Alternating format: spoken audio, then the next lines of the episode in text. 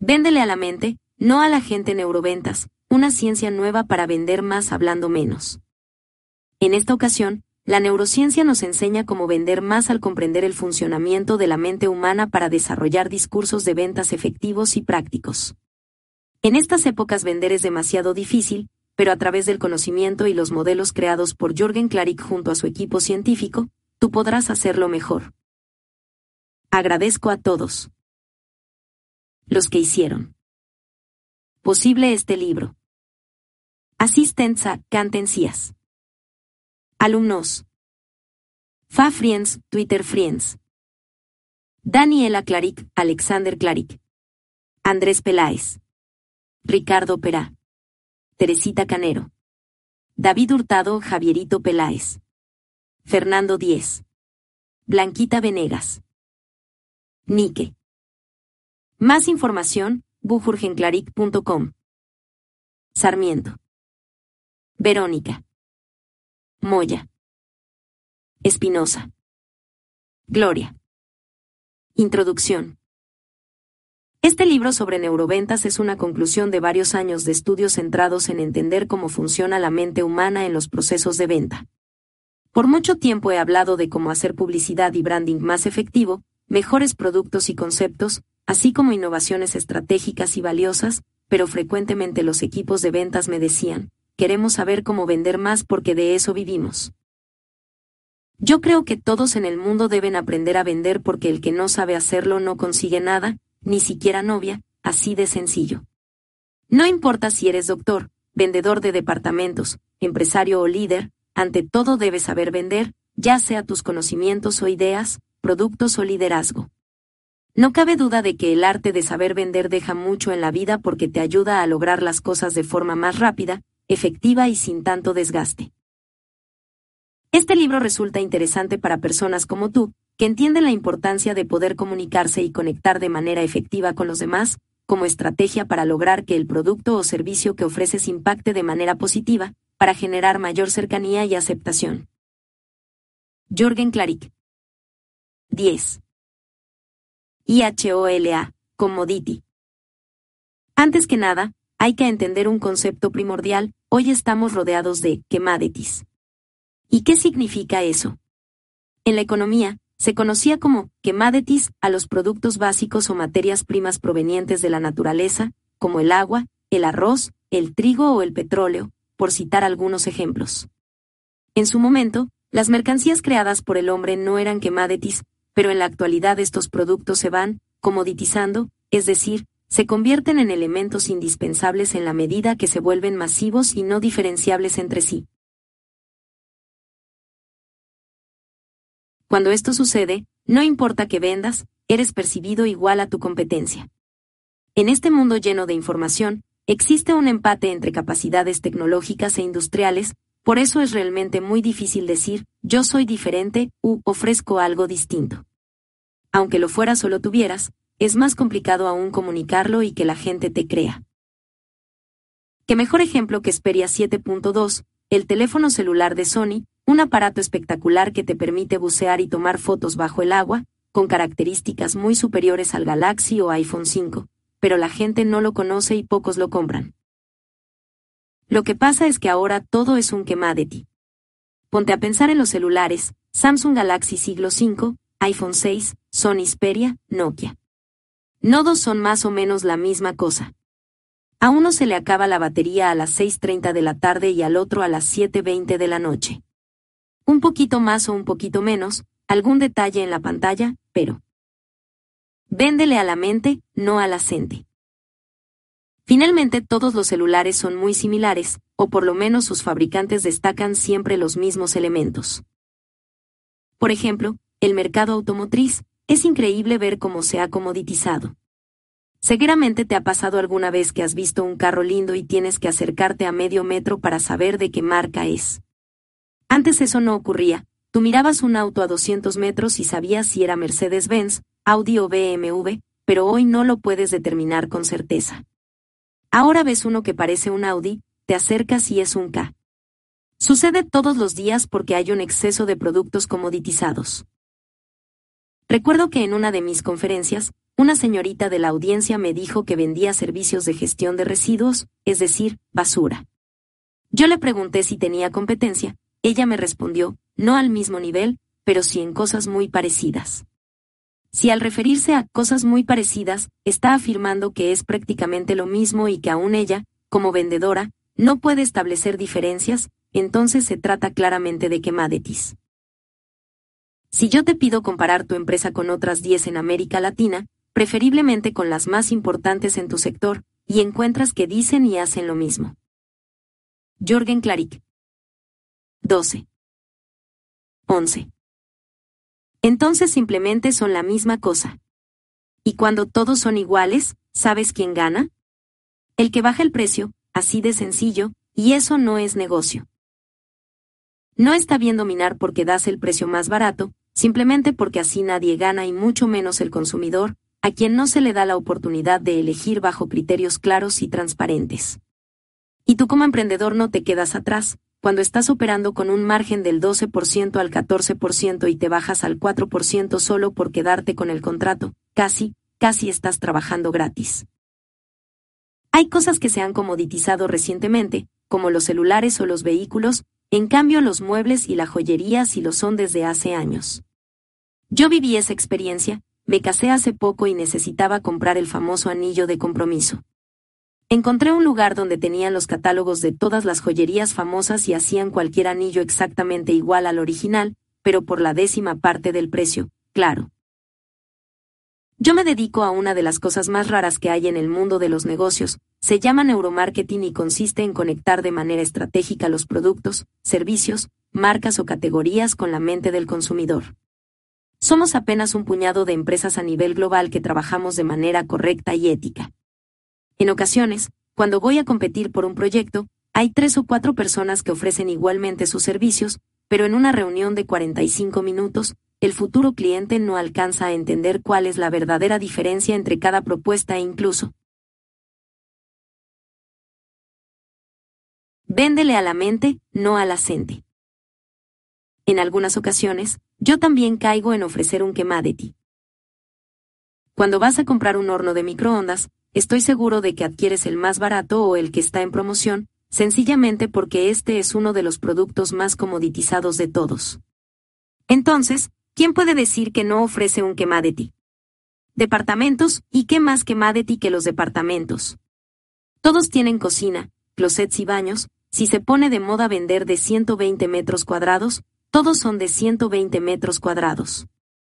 Claro, unos tienen cerámicos grises y los otros marrones, pero básicamente no hay diferencias perceptibles para el cerebro. Es allí donde la ubicación lo es todo. Pero al no tenerla, si no sabes vender, estamos en problemas. En un mundo en el que todos los sectores se están comoditizando, donde todos saben igual, se oyen igual y se ven igual, el cerebro no tiene la capacidad de diferenciar y tomar una decisión de compra, precisamente porque todos hacen sentir lo mismo o, en palabras técnicas, activan de la misma forma. Entonces, en la medida que tengas habilidad de diferenciar tu producto, basado en un discurso de ventas poderosísimo, en la experiencia y en los diferenciales que brinda la mercancía, puedes lograr una mejor aceptación de los consumidores, mostrándote cercano a sus expectativas y necesidades. Es así de simple, si reaccionas y adoptas esta estrategia antes de que lleguen 35 quema de tiza. Jorgen Klarik. 14. Desgastar precio e imagen, aumentarás tus posibilidades de vender y ganar, posicionándote incluso como líder dentro de la categoría en la que te especialices. La. Salir a vender productos y servicios es desgastante y cada vez será más difícil. Si vas a ofrecer simplemente pañales, por ejemplo, vas a terminar con dolor de cabeza. Te conviene más vender la forma de cubrir la necesidad antropológica inconsciente de una mamá que salir a vender un pañal porque así, ella te va a escuchar con mayor atención, se sentirá comprendida y cercana al mundo de posibilidades que le ofrece tu producto para mejorar su experiencia de cuidadora y protectora de su hijito. Pequeñín, una de las marcas más importantes en su categoría en Colombia, se dio cuenta que el mejor momento para vender un pañal no es cuando el niño ya nació, sino meses antes del parto, cuando las mujeres están todavía muy asustadas por no saber si serán capaces de ser buenas madres. Siguiendo una estrategia, la marca se acercó a las futuras madres para tranquilizarlas, mostrándoles su apoyo y enseñándoles todo lo relacionado con el cambio del pañal, para que se sintieran preparadas y seguras cuando naciera su bebé. ¿Qué pasaba cuando nacía el niño? La madre decía, yo no puedo comprar pañales de otra marca, si el que me enseñó a. Véndele a la mente, no a la gente. Cambiarlos fue pequeñín y ha estado todo el tiempo a mi lado. Fue tal el éxito que la marca abrió nuevos espacios para seguir acompañando y apoyando a las madres en otras etapas del crecimiento de sus hijos. Así la empresa. Jorgen Klarik. 16. Creó un lugar especializado llamado Club Pequeñín, que actualmente tiene docenas de puntos y fideliza completamente a las mamás colombianas. ¿Qué ofrece este sitio? Un espacio donde las madres aprenden sobre estimulación temprana, cuidados de la piel, señales de alerta de diferentes enfermedades y otros cuidados, a través de personal especializado. También se ha convertido en un punto de encuentro con otras mamás, para pasar un buen rato mientras sus hijos juegan y se divierten. Otro ejemplo son las universidades del Perú. En los 100 kilómetros de la carretera panamericana sur que lleva a los balnearios exclusivos. Conté hasta 10 diferentes vallas publicitarias que hablaban de educación y todas decían lo mismo, que son modernas, para emprendedores, que te preparan para el futuro. El cerebro es incapaz de diferenciar una propuesta de otra y nada le interesa porque hoy la educación se ha convertido en lo más quemadeti que puedes encontrar. Lo más gracioso es que todos parecen haberse puesto de acuerdo para vender un quemadeti, pero hoy los chicos quieren un discurso nuevo, que les ofrezca algo diferente para decidirse a estudiar en una universidad. Es por esto que no escuchan. Los mensajes, los sienten homogéneos y vacíos. Lo que sucede es que ninguna tiene mucha noción de cómo venderle al cerebro. Le están vendiendo a la gente y no a la mente. Véndele a la mente, no a la gente. 17. Cuando un padre y su hijo averiguan en las universidades, les hablan de las características, las facilidades y las instalaciones, pero pocas preguntan qué expectativas o sueños tiene el aspirante, para mostrarle cómo la universidad y su programa son la mejor alternativa para lograrlo. Ojo, generalmente la primera respuesta es tan básica como, quiero ser ingeniero, y muchas veces las instituciones se quedan con eso. Pero si no hay nada que te sirva, entonces tienes que profundizar. ¿Por qué quieres ser ingeniero? ¿Cómo te quieres proyectar en la vida? ¿Cómo quieres repercutir? ¿Qué es para ti trascender? Cuando obtienes esa data, puedes armar un discurso definitivamente más poderoso. Los bancos también son los más que Madetis, todos ofrecen lo mismo. Cada vez que abrimos una oficina nueva de mi empresa, yo me encargo de hacer los trámites de apertura de cuentas. Y es increíble porque nadie habla al ser humano, sino a la gran corporación y la verdad es que no nos entendemos porque la persona es la que toma la decisión. A la banca, especialmente en Latinoamérica, le urge aprender de neuroventas porque no saben cómo hablarle al cerebro. Este libro es tan importante porque va más allá de la diferenciación o de que estés vendiendo algo comoditizado, los principios que te voy a enseñar sirven para entender y conquistar rápidamente la mente de la gente. Aquí vas a recibir conocimientos únicos y los 20 principios de neuroventas más importantes para relacionarte exitosamente con los clientes. No. Jorgen Klarik. 18. Importa si eres contador o ingeniero de sistemas, si vendes casas, carros o bicicletas, yo te enseñaré cómo conectar con la gente. Vender ahora es una ciencia. Antes vender era solo una técnica, hoy es una ciencia. ¿Sabes por qué? Porque se involucran diversas ciencias para validar los discursos.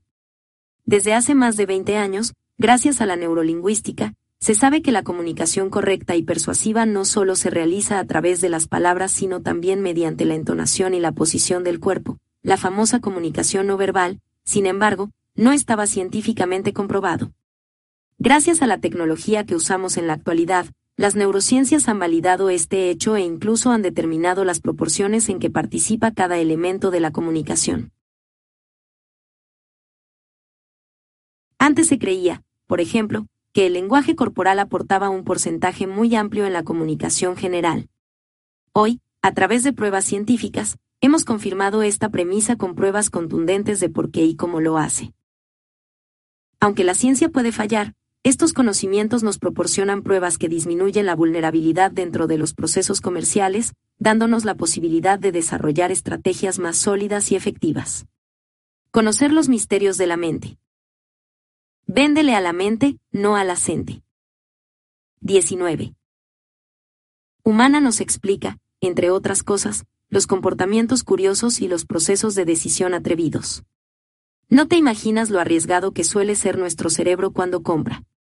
Estamos convencidos que sabemos lo que vamos a comprar, pero uno de los principios que aprenderás en este libro es que nadie tiene ni la menor idea de por qué compra algo, así como lo lees, que tú creas que sabes no suele ser el resultado de procesos cerebrales adecuadamente encadenados, por lo que fácilmente te ves en problemas a la hora de argumentar, defender y justificar las razones por las cuales lo haces. Una buena forma de ejemplificar esta desconexión entre lo que decides y las razones que tienes es la preferencia por los colores. Siempre hago este ejercicio en mis talleres y conferencias, pregunto al público cuál es su color favorito. ¿Quieres que te diga cuál es el color que más van a decir los hombres? El azul, siempre es el ganador. Lo curioso es que cuando les preguntas por qué prefieren ese color, su respuesta refleja que no lo saben. Son el típico consumidor, que conoce que quiere algo y le gusta, pero no sabe por qué. Te puedo garantizar que menos del 1% puede dar una respuesta bien argumentada. Lo más gracioso es que puedo demostrar científicamente que a su cerebro no le gusta el azul sino el verde. No es cierto, no me gusta el verde, me dirá alguno. Pero veo en los aparatos con los que hacemos nuestras investigaciones que cuando le muestro el verde, su cerebro responde positivamente y se activa más que frente al azul. No, me gusta el azul, insistirá, entonces ¿qué hacemos en neuroventas? A pesar de lo que dice, no le ponemos el azul, mejor le mostramos el verde y su cerebro lo compra. Jorgen Clarick. 20.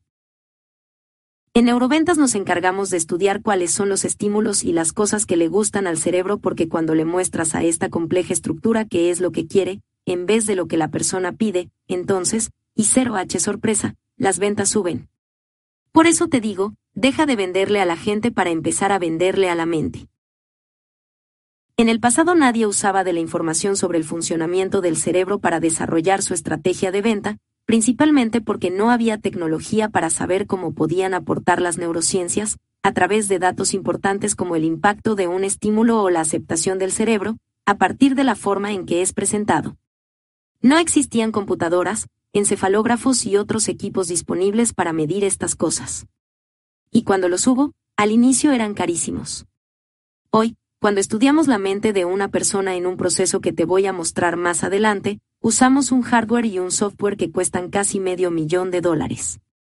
A pesar de ser bastante dinero, este tipo de tecnología cuesta la mitad que hace yo años, siendo mucho más accesible.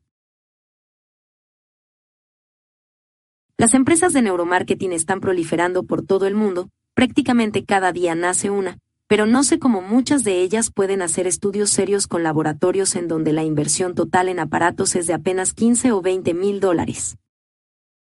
La experiencia me ha demostrado que no hay tecnología estable y efectiva que pueda hacer estudios con seguridad y solidez por menos de 150 mil dólares. Por eso, no todas las compañías de neuromarketing pueden entender realmente las preferencias de la. Véndele a la mente, no a la gente. 21 mente del consumidor, generando en muchos casos conclusiones cerradas que no llevan a ninguna parte. Considera que detrás de lo que estás aprendiendo en este libro hay un equipo de neurocientíficos calificados, que cuentan con la tecnología más avanzada disponible en la actualidad. Yo no soy neurocientífico, me considero un divulgador científico, me gusta aclararlo. Si dejara a mis compañeros neurocientíficos escribir este libro, tendrías menos probabilidades de entenderlo. Ellos no están interesados en los negocios, prefieren estudiar, entender y predecir los procesos y respuestas del cerebro humano. Convivo y trabajo con ellos en seis países, en tres neurolaboratorios, rodeados además por un centenar de antropólogos, semióticos, psicólogos, profesionales del marketing e innovadores. Ellos me proporcionan la información para convertirla en un instrumento poderosísimo de ventas y en esta ocasión, en un libro de capacitación. El niño dólar. desde chico me gustaban las ventas y por eso en la escuela me llamaban el niño dólar. Hace 38 años, si un chico vendía cosas en el colegio era por tres razones, el muchacho dólar era pobre, un materialista muy mal educado o había algún problema en su hogar. En mi caso no. Jorgen Claric. 22. Era ninguna de las tres, simplemente era un vendedor nato. Inicié mi primer negocio a los nueve años, vendía stickers importados. Pero a mi padre no le gustaba, se moría de la vergüenza y trataba de detenerme, repitiéndome, pero ¿qué va a decir la gente? Que yo no te doy dinero o que somos pobres. En cambio, mi mamá me apoyaba e incluso era mi socia. Soy estadounidense de padres bolivianos y cuando tenía ocho años decidieron que la familia regresaba a Bolivia, sin embargo, siempre teníamos lazos y conexiones con Estados Unidos, así que muchas festividades las pasábamos en aquel país. Estando allá en una Navidad, a principios de los 80, una de mis tías, que nos mimaba mucho y tenía el suficiente dinero para hacerlo, regaló a todos sus sobrinos ese mágico aparatito que se llamaba Donkey Kong de Nintendo, el primer juego electrónico en su categoría. Durante casi un mes después de recibir el regalo, no vi hablar ni pestañear a mis primos, todos estaban hipnotizados con el jueguito. En cambio a mí me duró como tres días la novedad. Al cuarto lo dejé y empecé a pensar cómo conseguir más consolas para venderlas en Bolivia, donde no existía esta maravilla. Lo primero que pensé fue venderlo así que lo conservé muy bien para que no se rayara ni se maltratara, pero en el camino me di cuenta que era una estupidez. Véndele a la mente, no a la gente. 23. Hacerlo y que más rentable era alquilarlo. Y así lo hice, en la escuela alquilaba el Nintendo por horas y en poco tiempo ya tenía seis de estos juegos. Recuerdo que logré ahorrar el equivalente a unos mil dólares. Lo que siempre me fascinó no era comercializar en sí, sino tener la satisfacción de poder ofrecer algo que la gente se muriera por tener y esa es una gran diferencia. De ahí a que los buenos vendedores son, al final del día, grandes agentes de servicio. El que únicamente vende y no entiende y no aprecia el valor simbólico de lo que entrega, dura bien poquito en este negocio. En otro viaje que realicé a los Estados Unidos, estaba en cartelera la famosa película E.T. El extraterrestre. Mientras todos se impresionaban con el film y compraban el peluche para llevárselo a su casa, yo pensaba, qué buen negocio sería comprar souvenirs de ET y venderlos en Bolivia cuando la película llegue en unos meses. Mi mamá me prestó el dinero y gasté como 150 dólares en souvenirs. Ya en Bolivia, le pedía que me llevara al cine para venderlos a la salida de la función del domingo a las 8 de la noche, cuando iba toda la sociedad de Cochabamba. Ella siempre aceptaba, aunque muchos años después me confesó que se moría de la vergüenza porque salían todos sus amigos y le preguntaban qué hacía Jurgencito vendiendo esas cosas. Ella pensaba, lo que cuesta ayudar a que mi hijo sea un emprendedor.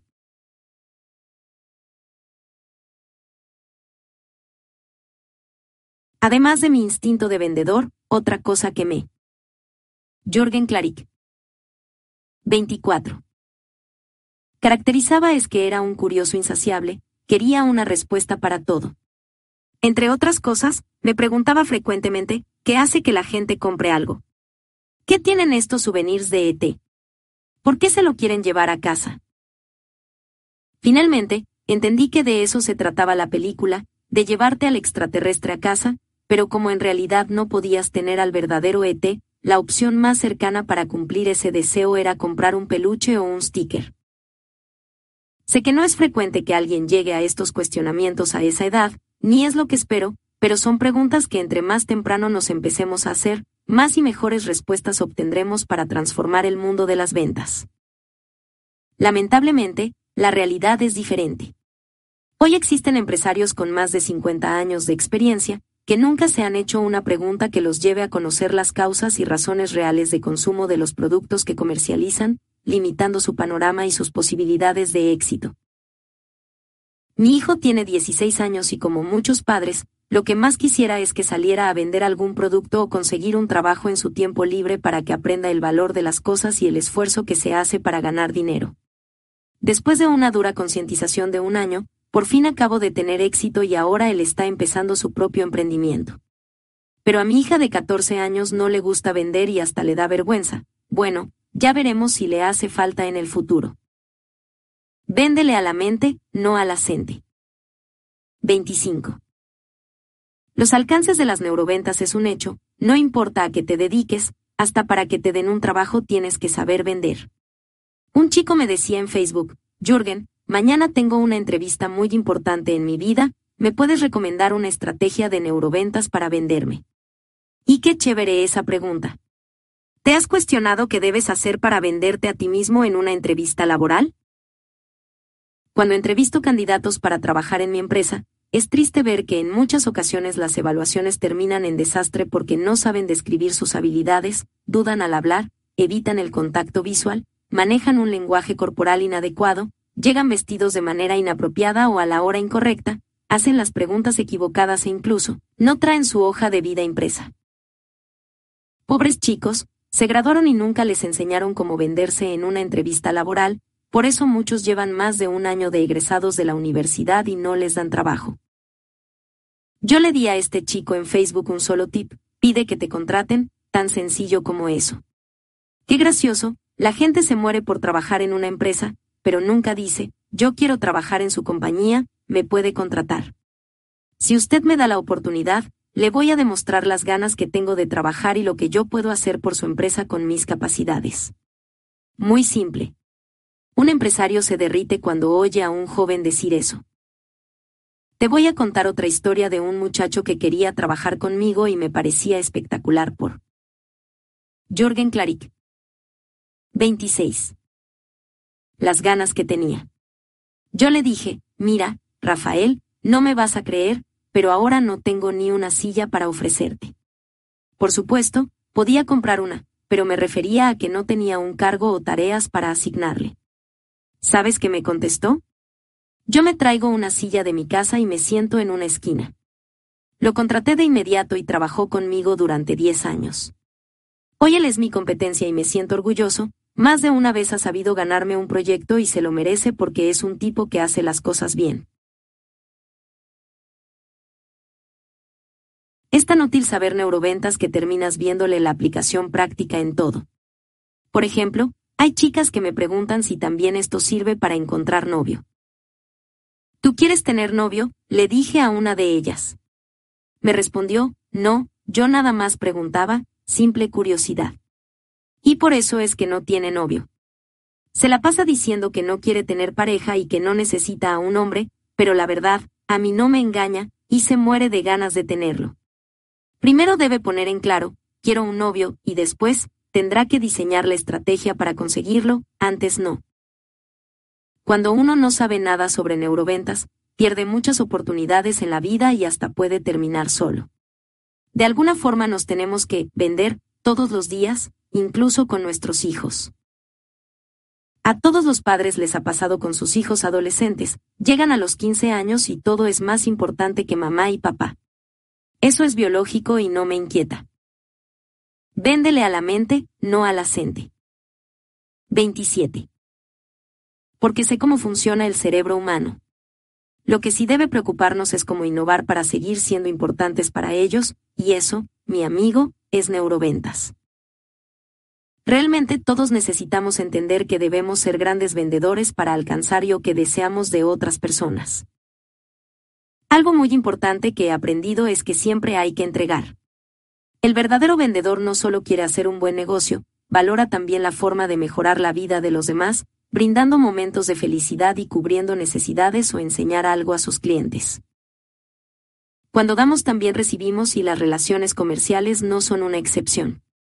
Un cliente siempre te escucha cuando tienes una actitud positiva y un auténtico interés por él.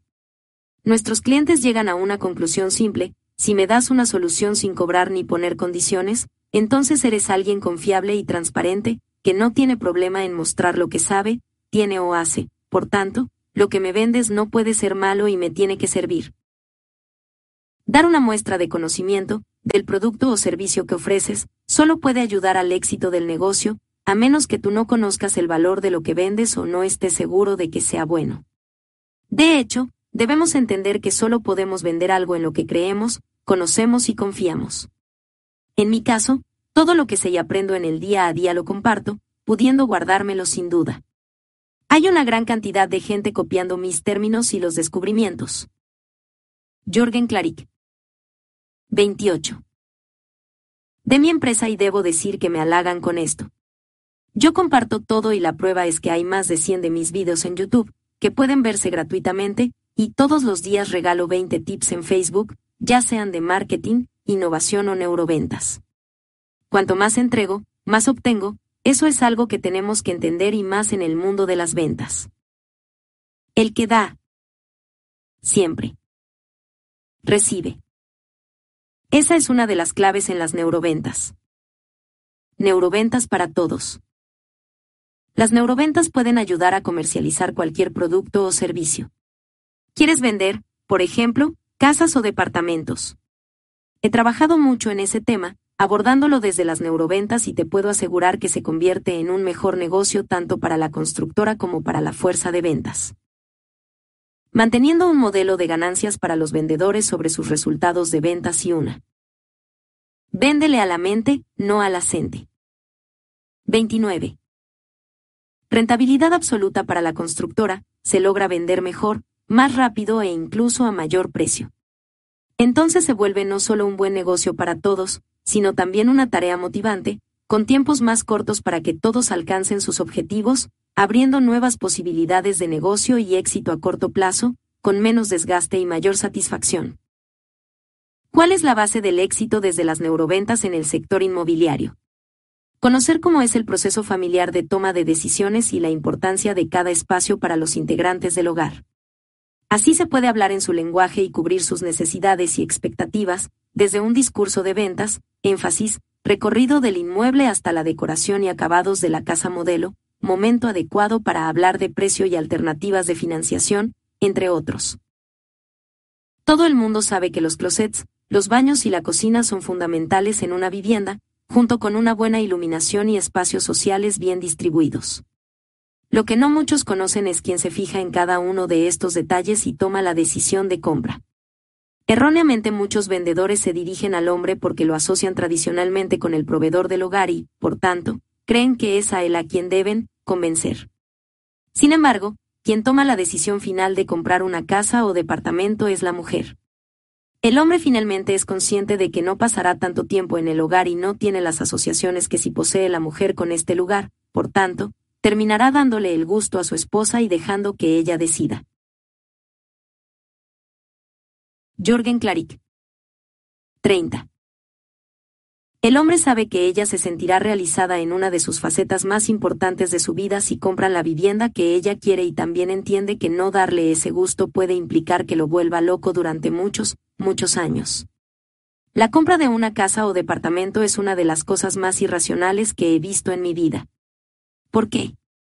Prácticamente no se tiene en cuenta nada de lo que implica realmente vivir el día a día. Las mujeres suelen imaginar los momentos en familia y los mensajes que transmitirán a otros a través de los espacios del hogar, dejando de lado muchos elementos prácticos. Por ejemplo, ¿qué parte de la casa es para el hombre? ¿Cuál es su lugar? Porque como miembro de la familia, indiscutiblemente deberá tener algún espacio, al igual que los demás. Con buena suerte será. y Garaje. Vi recientemente un programa de televisión que se llama American Garage, el cual muestra las cocheras más lindas de los Estados Unidos. Allí, uno de los hombres decía, ya que mi esposa y los niños se adueñaron de todos los espacios, pues lo único que me quedó fue apropiarme del garaje. Ahí tengo mi carro, mis herramientas y mi colección de discos para la que, según mi mujer, no hay sitio en ningún otro lado. ¿Se han preguntado por qué una mujer de nivel socioeconómico alto quiere tener una cocina de más de 100 mil dólares, cuando ella no cocina y la encargada de ese maravilloso lugar es la empleada doméstica? Este es otro ejemplo de irracionalidad cuando se compra o adecua. Véndele a la mente, no a la gente. 31. Una vivienda y la respuesta es muy simple. Ella quiere que cada vez que una persona entre y vea su fabulosa cocina, piense, wow, esta mujer sí que sabe cocinar. Se me vienen a la cabeza muchos otros ejemplos, como el santuario de la sala, grande y bien distribuida, aunque la familia casi nunca se reúna ahí y viva apretadamente en los demás espacios disponibles. Por eso, estemos de acuerdo o no con las variables de toma de decisión de compra, si no conocemos estos detalles, no podremos venderles de manera efectiva a nuestros clientes. Ni la muerte se escapa a las neuroventas. Vender muerte sí es complicado. Yo no he vendido nada más difícil que 6 metros cuadrados para sepultarte a ti o a alguien que amas dentro de unos años. Quizás por eso, los que más nos contratan para hacer capacitaciones privadas en neuroventas son los que ofrecen productos o servicios funerarios. Ellos están haciendo un gran negocio, pero como saben que es tan difícil, les interesa aprender nuevas formas de comercializar y han encontrado una verdadera fuente de información y aprendizaje que ha mejorado su éxito a través de esta ciencia. Lo primero que hay que entender desde las neuroventas dentro de este negocio es que nadie puede vender muerte, por el contrario, hay que vender vida, tributo y anticipación frente a lo inevitable, es decir, control. Jorgen Claric. 32. Cuando se vende un producto funerario, hay que comprender que es diferente vender algo para el propio cliente que para sus seres queridos. El proceso cerebral involucrado es distinto, aunque en ambos casos aplica al final vender vida y tributo. En caso de ser para el cliente mismo, hay que centrarse en que si asegura desde antes este espacio permitirá al resto de la familia continuar su vida, sin generar más problemas y significará una última forma de protegerlos de situaciones difíciles, que involucran trámites molestos y gastos inesperados, además de vulnerabilidad.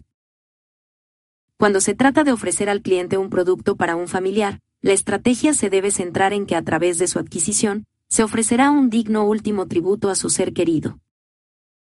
Además, hay que enfatizar la importancia de prepararse con suficiente anterioridad porque cuando llegue el momento estará presionado, no habrá la libertad de buscar lo mejor y se sentirá mal toda la vida.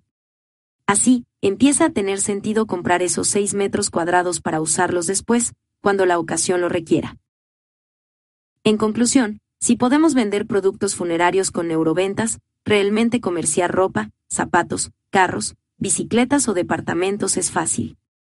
Cuando uno aprende de las categorías difíciles se prepara mucho mejor. Véndele a la mente, no a la gente.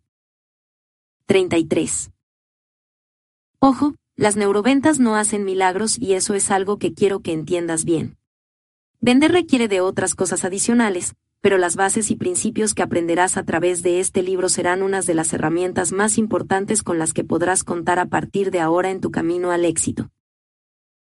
Hay gente que lee mis libros o asiste a mis talleres creyendo que de la noche a la mañana le va a cambiar la vida solo porque aprenderá principios de neuroventas y eso no es cierto. Yo no puedo prometerles eso. Cuando se trata de neuroventas, lo primero que tienes que entender es que si tú tienes inseguridades y otras carencias personales, no vas a vender gran cosa. Entonces, lo primero que debes hacer es alinear tu mente al proceso y luego seguir los consejos y principios que te voy a dar para ser un buen vendedor. En la vida, para ser un vendedor exitoso hay que tener bastantes agallas, ser apasionado y sentirse ganador, no existe un excelente vendedor que no sea un entusiasta y una persona positiva. Tienes que creer en lo que haces y confiar en que alcanzarás tus metas, porque si no lo haces tú, nadie lo hará. No pienses que vas a leer este libro y al día siguiente vender más. No suele ser tan fácil. Tienes que empezar por revisar tu propia actitud y lo que piensas tanto de ti mismo, como de lo que haces. Es por eso que en las siguientes páginas, te daré algunos consejos y aprovecharé para invitarte a hacer algunas reflexiones, que seguramente te resultarán. Jorgen Claric 34. Útiles para alinear tu propia mente, antes de empezar a usar esta ciencia tan poderosa para vender. El dinero y la felicidad. En mis talleres y conferencias, suelo pedir que levanten la mano quienes creen que el dinero no es muy importante para ser feliz. Te garantizo que ninguno de los que lo hacen es millonario. Toda persona que dice que el dinero no es importante para ser feliz nunca va a ser rico, jamás, en absoluto pero cuando eres millonario, también debes saber serlo. Entre ellos hay de todo, como sabemos. Hay algunos que son unos salvajes e imbéciles, pero hay otros que además de ricos son prósperos y transmiten tanta energía, que todos los días reciben a cambio alegría y satisfacción. ¿Te imaginas qué tan feliz debe ser Bill Gates? ¿Sabes cómo debe ser la vida de ese señor, de su familia, de su esposa? Parece ejemplar. Carlos Slim es el hombre más rico del mundo, lo conozco personalmente y te puedo garantizar que su familia tiene una gran energía, prosperidad y felicidad. Pero es que, además de tener dinero, esos hombres ayudan muchísimo. La fundación que regala más dinero en el mundo es la de Bill Gates, se la pasa haciendo donaciones para financiar proyectos de desarrollo en. Véndele a la mente, no a la 35. Todo el mundo, así que, ¿por qué no debería sentirse feliz?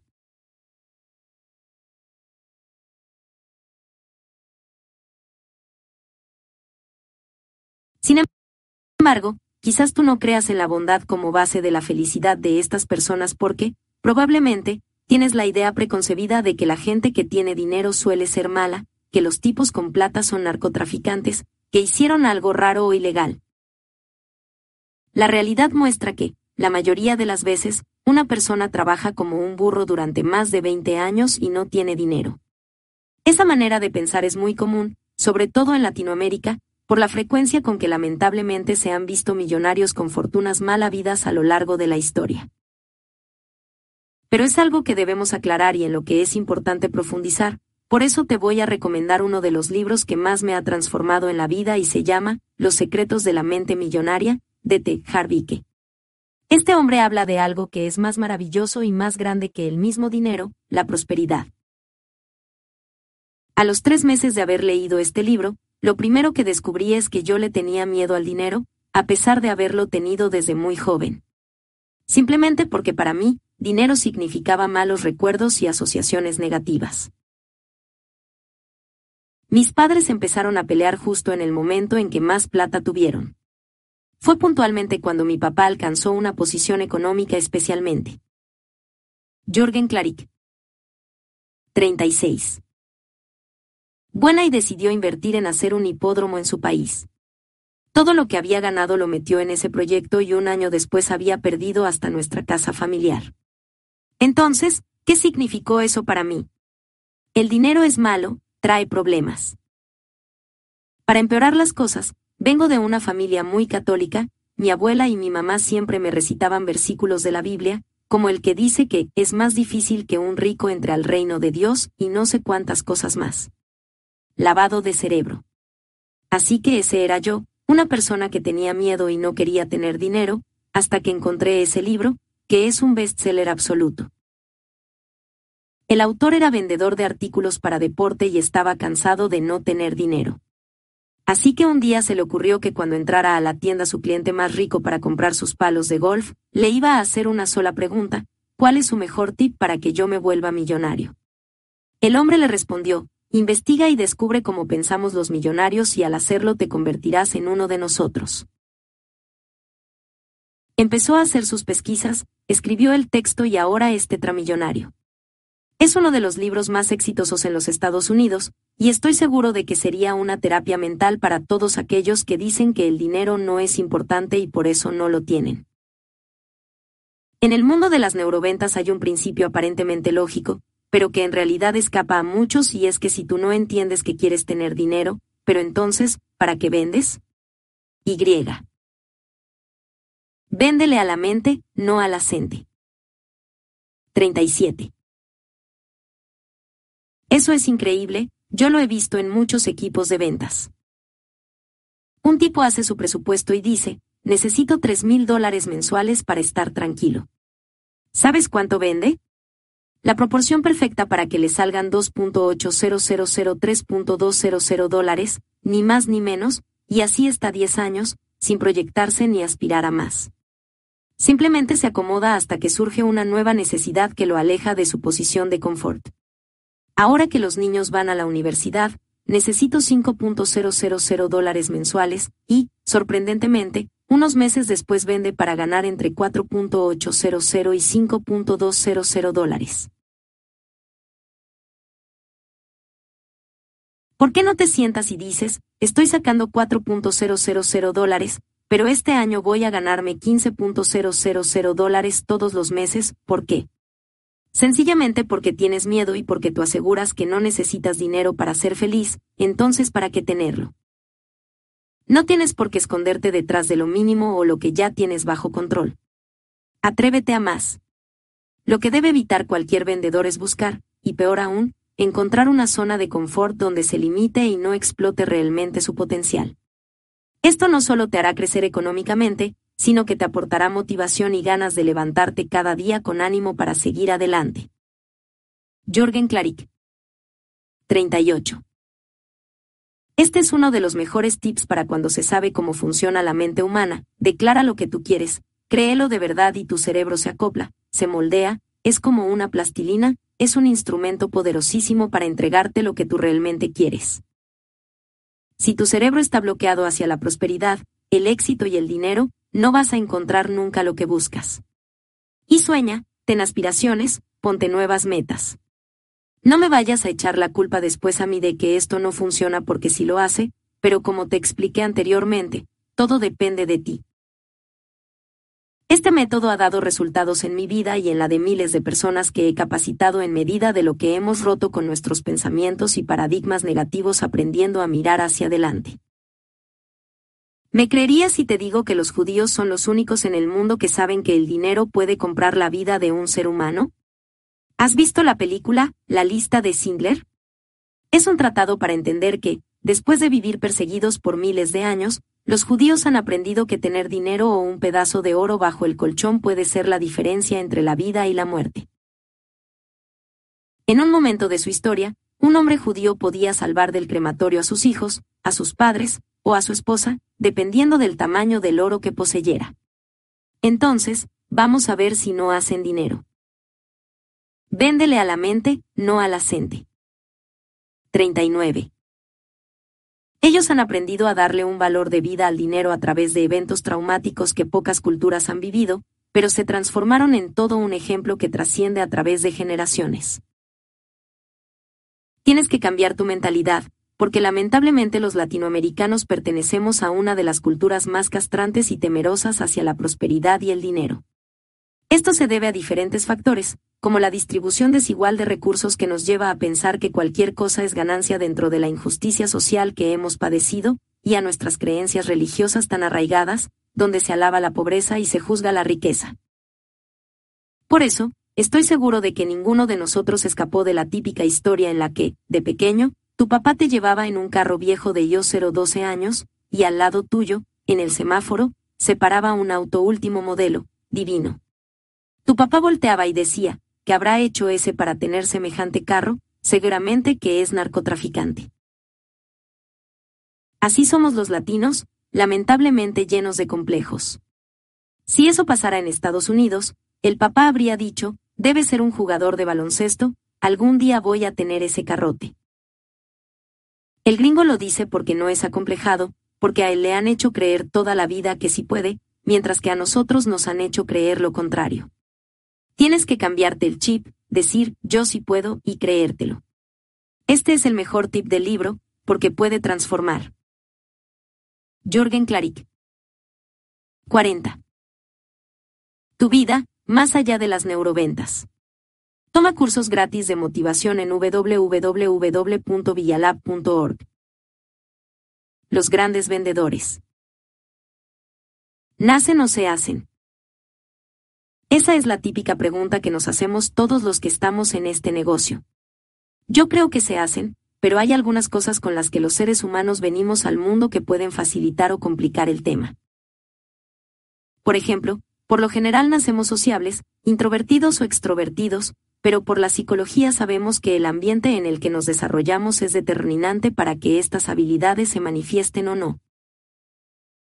De hecho, algunas de nuestras características aparentemente negativas para ser vendedores exitosos, y no tienen por qué afectar negativamente nuestro trabajo cuando aprendemos a canalizarlas. Yo, por ejemplo, era introvertido cuando era chico, pero dejaba de serlo en los momentos en que vendía. La experiencia y el amor por mi trabajo me han llegado tan hondo que me han transformado y hoy me considero extrovertido. Pero esto de ser introvertido le sucede a muchas personas, incluso a los mejores actores de Hollywood. Tú los conoces en la vida real y ni hablan. Pero cuando agarran el papel de actor se convierten y se vuelven. Véndele a la mente, no a la gente. 41. Unos actorazos. Entonces, ¿Por qué no te puede suceder a ti también, en caso de que seas introvertido? Si analizas que de alguna forma tu rol de vendedor también requiere toda una transformación de tu parte, tienes frente a ti todas las posibilidades de triunfar, si sientes verdadera pasión por lo que haces. Es muy poca la gente que se siente orgullosa de ser introvertida. Tú le dices a alguien, eres introvertido, y te responde, no, ¿por qué? Nada que ver, y si lo admite, lo hace con gran vergüenza e incomodidad, como si fuera casi un pecado. En realidad no tiene nada de malo ser introvertido, pero es un hecho que los buenos vendedores tienen que ser extrovertidos, por lo menos en el proceso. Deben ser personas que dominan la palabra, que saben la forma de conectar con la gente y volverse bastante abiertos cuando están vendiendo. Si después llegan a su casa y quieren volver a ser introvertidos, ese ya es su cuento, aunque en muchos casos, como el mío, la experiencia puede llegar a ser mucho más abierta a la persona, incluso en su vida personal.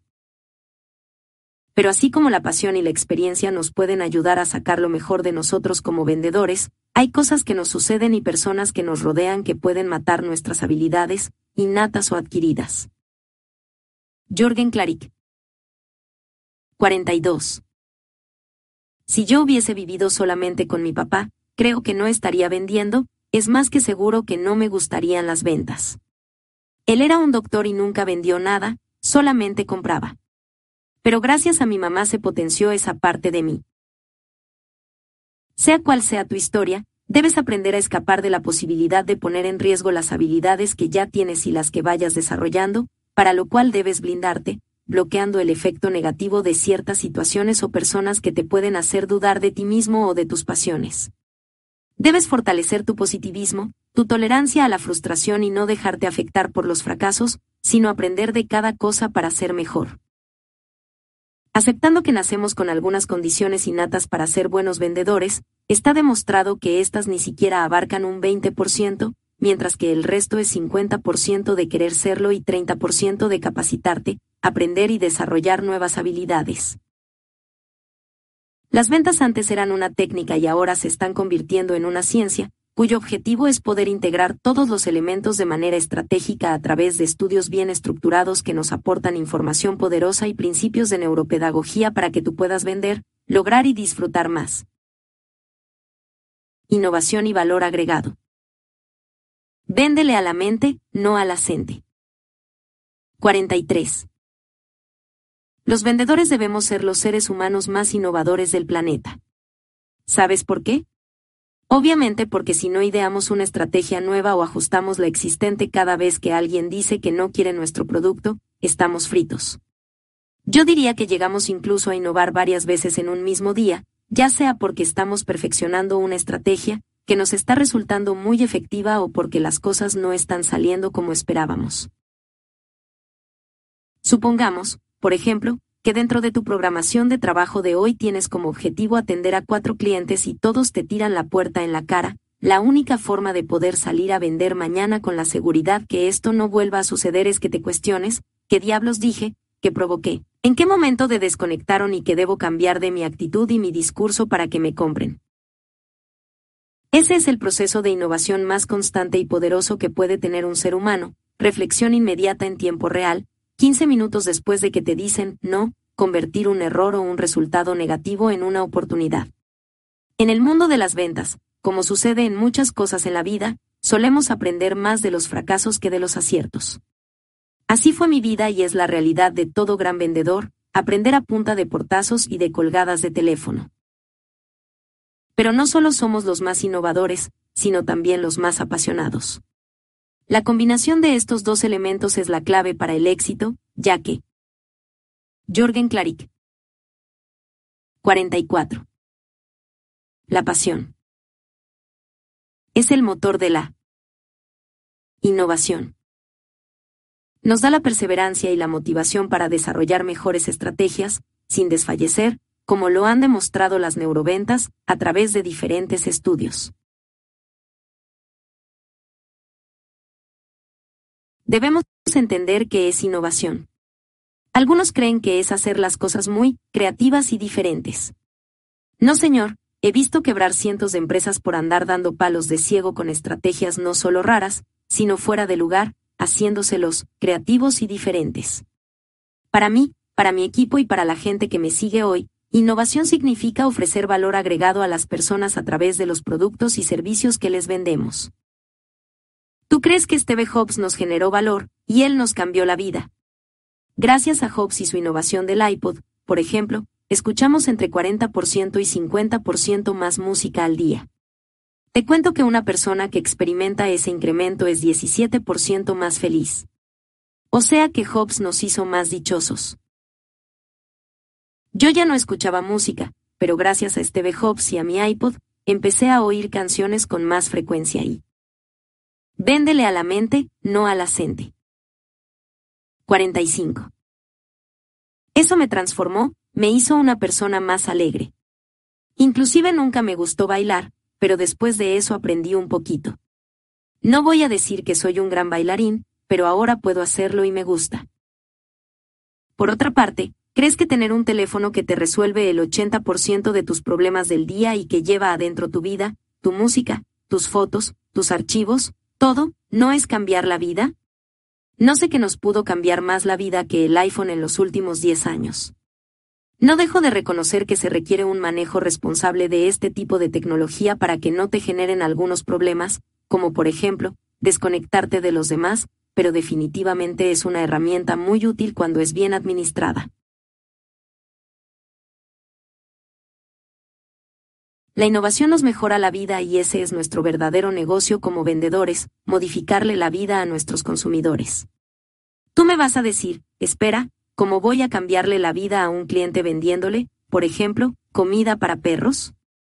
Yo te voy a contar una historia real de neuroventas en México, que es increíble.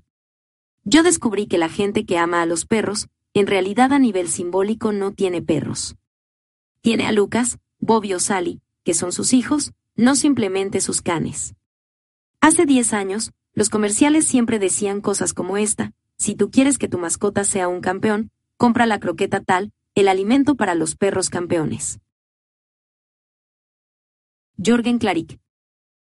46. Si yo no tengo un perro, sino a Bobby, más conocido como hijito, bebé o bonito, ¿de qué me estás hablando? Yo les expliqué a los dueños de una reconocida marca de alimentos para mascotas que la mayoría de la gente ama tanto a su perro que lo considera un miembro más de la familia. Por eso, Probablemente cada vez que compran comida para perros se sienten mal. Pensarán, ay, qué pena darle a Bobby croquetas, a mí me encantaría darle un bistec o un bife doble, como a los demás miembros de la familia. La conclusión fue que teníamos que mostrar y comunicar que nosotros no vendíamos alimento para perros, sino comida especial para Bobby, que es una persona para sus dueños.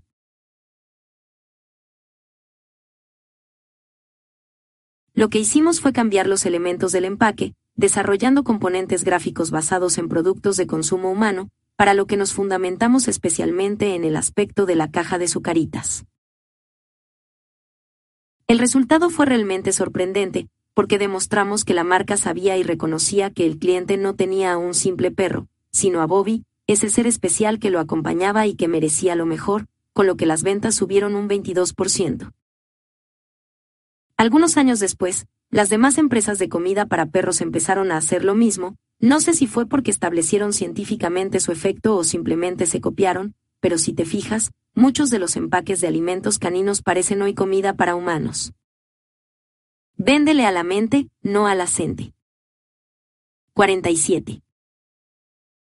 Eso es neuroventas, entender profundamente cómo desarrollar valor agregado en los productos para cubrir mejor las necesidades de la gente, lo que requiere aprender a conocer a nuestros clientes y saber comunicarnos con ellos, ya que muchas veces conectarse no depende solo del producto, sino de la comunicación que establecemos como vendedores.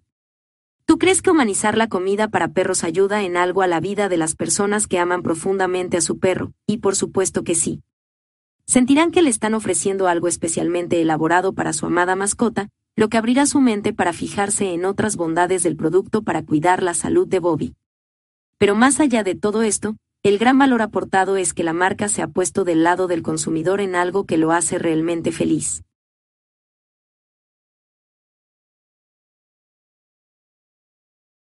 Hay algunas cosas increíbles. Por ejemplo, comercializar autos. Y tú le cambias la vida a una familia cuando le vendes un carro. Hace que todos se unan, que salgan más, que vayan de picnic al campo y que respiren aire más puro. No existe mejor. Regalo para una mujer que un par de zapatos. Lo más gracioso es que no saben por qué, pero con neuroventas. Jorgen Claric.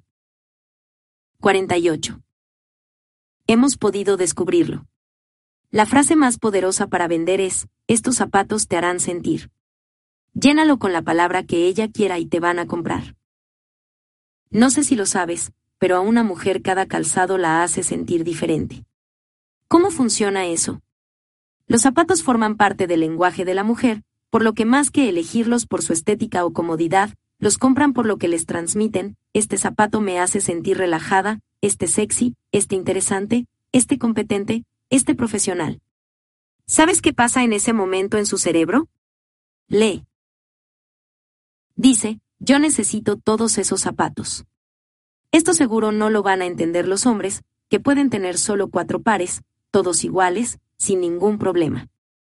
Simplemente se sienten igual de mal o de maravillosos con los cuatro, así de sencillo. La explicación que subyace en el caso de las damas, por la manera en que funciona su cerebro, es que todos los días son diferentes mujeres y los que estamos casados sabemos eso. Todos los días amanecemos al lado de una mujer distinta. Hoy se siente la mejor esposa y mañana la peor. Antes de ayer se sentía la mejor hija y hoy la peor. Un día se siente la más hermosa y al día siguiente la más fea. Esto se da principalmente por los ciclos de las hormonas femeninas, estrógeno y progesterona, que están anclados a órdenes cerebrales y afectan a su vez la forma en que procesan la información. Por eso son tantas mujeres distintas en 28 días. Los hombres, como no vivimos estos cambios en nuestro organismo, somos un poquito más estables. Véndele a la mente, no a la 49. Pero las mujeres son cambiantes absolutas, usan el pelo cortito, luego se lo dejan largo, se lo pintan de rojo y luego de negro. En 30 años de matrimonio te das cuenta de que te casaste con cinco mujeres diferentes y los hombres que no saben esto no pueden adaptarse. Por eso es tan difícil estar casado y es tan importante saber de neuroventas para poderle vender en cada cambio. Una mujer nunca manda a alguien a comprar su calzado, cuando llega a una zapatería podría creer que quiere este modelo, pero yo también puedo venderle este, ese y aquel, por lo que termina gastándose el triple del dinero que tenía separado para comprar solo un par. Entonces, puedes usar este conocimiento para venderle lo que quiere y también generarle valor a esa dama, explicándole que puede ser como quiera a través de esos zapatos. Ante todo, un buen vendedor siempre es un ser de servicio, pero ahora también somos psicólogos, antropólogos y neurocientíficos de las ventas. ¿Tú generas valor a tus clientes? Realmente pregúntatelo. ¿O solo le vendes algo? ¿Qué haces para crear valor? En serio, no importa qué vendes. No interesa si ofreces reciclaje de basura, si eres abogado, si vendes carros, casas, ropa, servicios de consultoría, asesoría en recursos humanos o lo que sea. En lo que coincidimos todos los vendedores es que solamente tenemos un negocio, generar valor agregado. Todo gran vendedor lo hace, pregúntate qué tanto lo estás haciendo tú.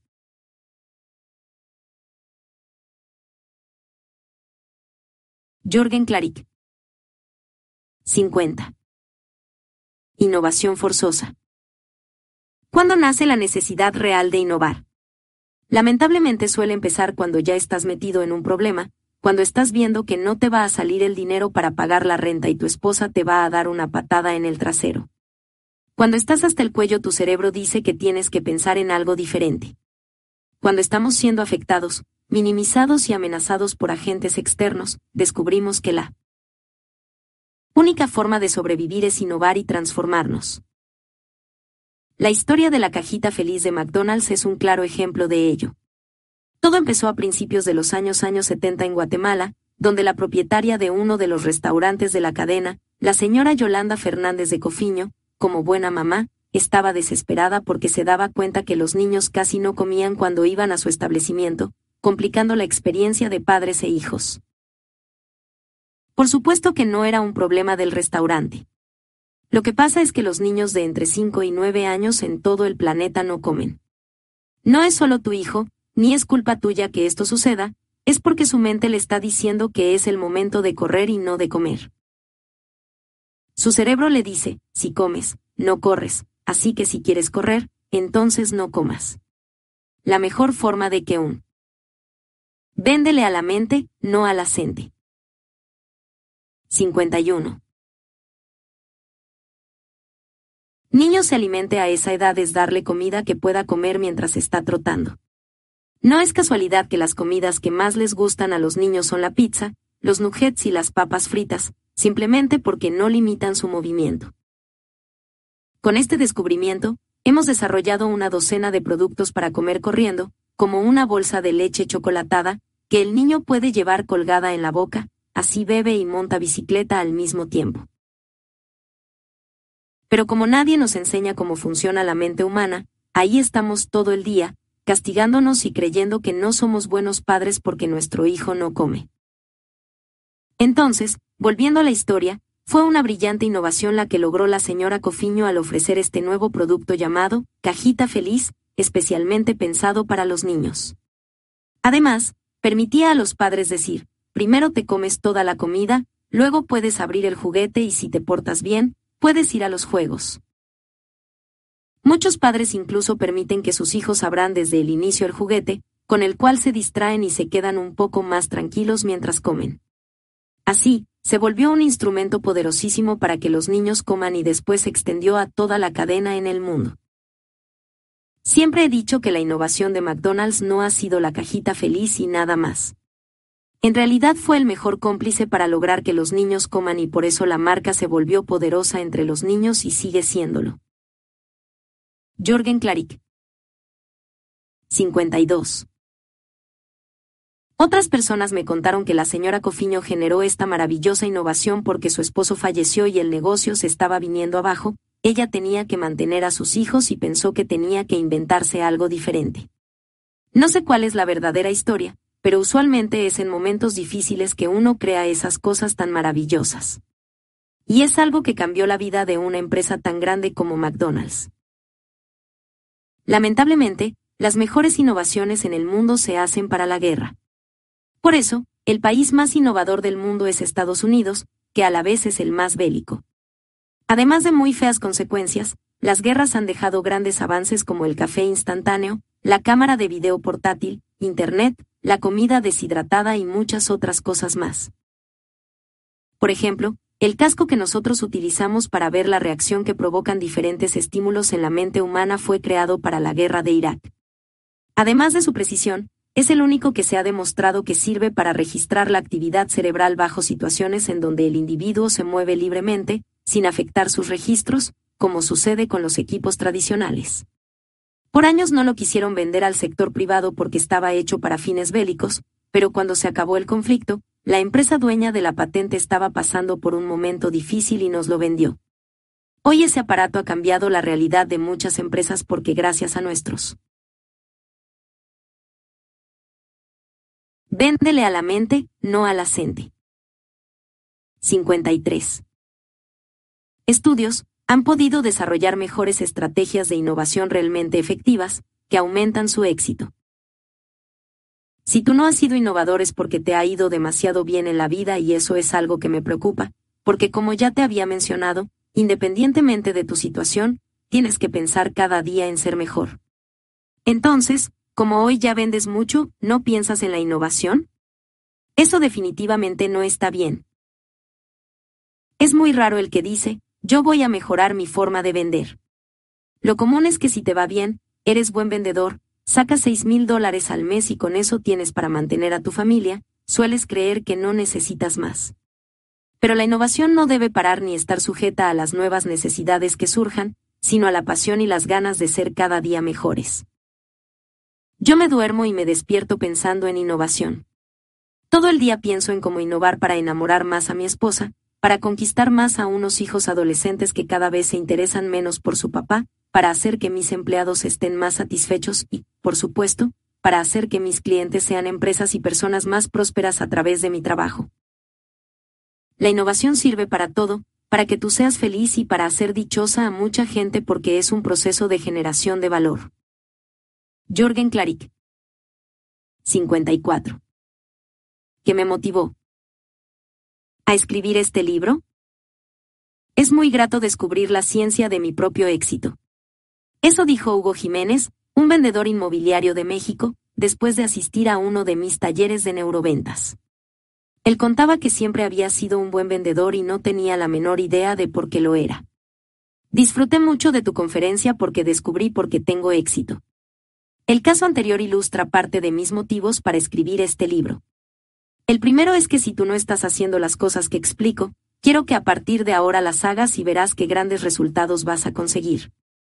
El segundo es que si tú ya seguías intuitivamente estas estrategias, será muy poderoso para ti descubrir científicamente el por qué eres tan bueno. Quien conoce las bases científicas del éxito en el mundo de las ventas puede llegar más lejos porque amplía su mundo de posibilidades para aumentar sus ventas, pulir e idear nuevas estrategias.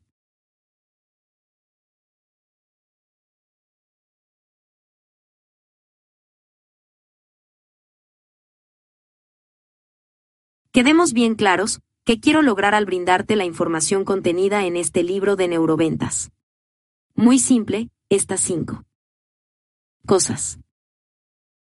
Quiero que seas un vendedor más productivo y efectivo, a través de enseñarte a desarrollar o explotar tu potencial. Voy a hacer de ti un innovador, pero debes practicarlo como un deporte para así lograr pulir tus habilidades y estrategias. Véndele a la mente, no a la 55. Quiero que hagas amigos en las ventas para luego hacer ventas con los amigos. Los mejores negocios se hacen con los mejores amigos. Quisiera saber quién fue el que dijo alguna vez que con los amigos no se hacen negocios. Yo le diría a ese tipo, es que tú no sabes hacer buenos negocios y por eso prefieres dejar de hacerlo con amigos. El que sabe hacer negocios, el que sabe ganar y ganar, puede entender que los mejores negocios no se hacen con desconocidos. Por eso, los que tenemos muchos amigos siempre hacemos buenos negocios. En este libro te voy a enseñar la importancia y la forma de hacer amigos en el mundo de las ventas y, por supuesto, a mantenerlos, voy a repetirte constantemente que si tú no sabes forjar valor a tus amigos, ellos nunca harán nada por ti y que tu propia generación de valor, independientemente de lo que vendas, es ofrecer amistad a tus clientes. Debes iniciar de inmediato con la eliminación de otro maldito paradigma y entender de una vez, los verdaderos negocios se hacen entre amigos. Y si te cabe alguna duda, pregúntale a los millonarios con quienes hacen los mejores tratos. Quiero que aprendas a desgastarte menos y producir más, a través de la implementación de los principios básicos de las neuroventas. Cuando uno. Jorgen Clarick. 56 sabe cómo funciona la mente humana y cómo usar ese conocimiento a favor suyo, siempre hay menor desgaste. Si para vender un carro tienes que hacer 80 llamadas y tardas 4 o 5 meses, el deterioro es brutal, pudiendo hacer el mismo negocio hablando con 5 personas en 3 semanas. Para eso sirven las neuroventas, para que vendas mejor, más rápido y sin agotarte, de tal manera que puedas invertir ese tiempo en conseguir más clientes y alcanzar metas más altas quiero que te prepares para frustrarte menos y disfrutar más. Hay un momento que esto se suele poner tan difícil que ya no gozamos con nuestro trabajo. El que no se divierte vendiendo, entonces mejor que no se dedique a esto. En la vida, nunca hagas algo que no te divierta. Una de las mejores enseñanzas que se le puede dar a los hijos es que hagan lo que realmente quieran, para que sean felices, que se diviertan un montón y que lo hagan con mucha pasión. Si lo que les gusta es trapear, que lo hagan, muertos de risa y bailando, lo van a hacer tan bien que lo más probable es que después vayan a tener una empresa exitosa de trapeadores. Pero eso es lo que a veces no nos enseñan. Si has perdido la pasión por lo que haces, es hora de... Véndele a la mente, no a la gente. 57. Trabajar en eso, recuperando esa motivación que hace de tu trabajo algo exitoso. Quiero que jamás olvides que debes de sentirte orgulloso de ser un vendedor, solo ten cuidado con el manejo de la palabra. Es algo que he descubierto y es lamentable. A la mayoría en este sector le da vergüenza ser vendedores. Yo entrevisto a gente, le pregunto si es vendedor y me dice, no, yo soy experto comercial o asesor en ventas. Y te das cuenta por cómo te responde, que no está orgulloso de ser vendedor. Me gustaría saber cuántos vendedores van a un cóctel con gente muy elegante y dicen realmente a qué se dedican. Desde ahí estamos mal. Hay tantos vendedores que nos dejan mal y muchas veces a nosotros mismos nos da tanta vergüenza, que hemos tipificado a nuestro propio sector de manera negativa. Cuando sepas de neuroventas verás cómo te dignificará el ser vendedor frente a ti mismo y, por tanto, frente a los demás.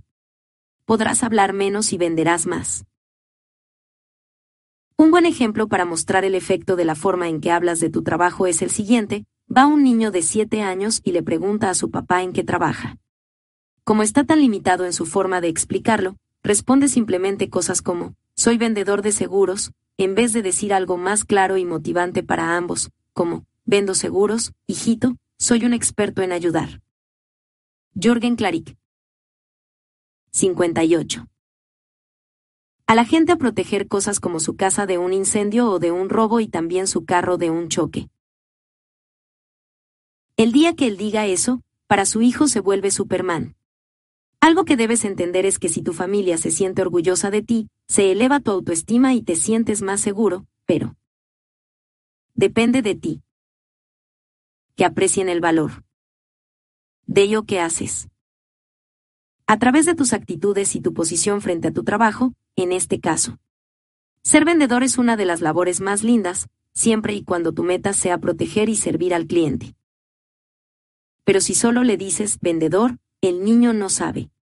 Después va al colegio, le preguntan a qué se dedica su papá y más de un chico va a empezar a reírse y a burlarse, haciéndole sentirse avergonzado. Lamentablemente es por nuestra culpa porque no sabemos explicarlo. Véndele a la mente, no a la 59. Y es verdad, un vendedor de seguros se dedica a proteger los bienes más importantes de una familia, labor más digna no hay.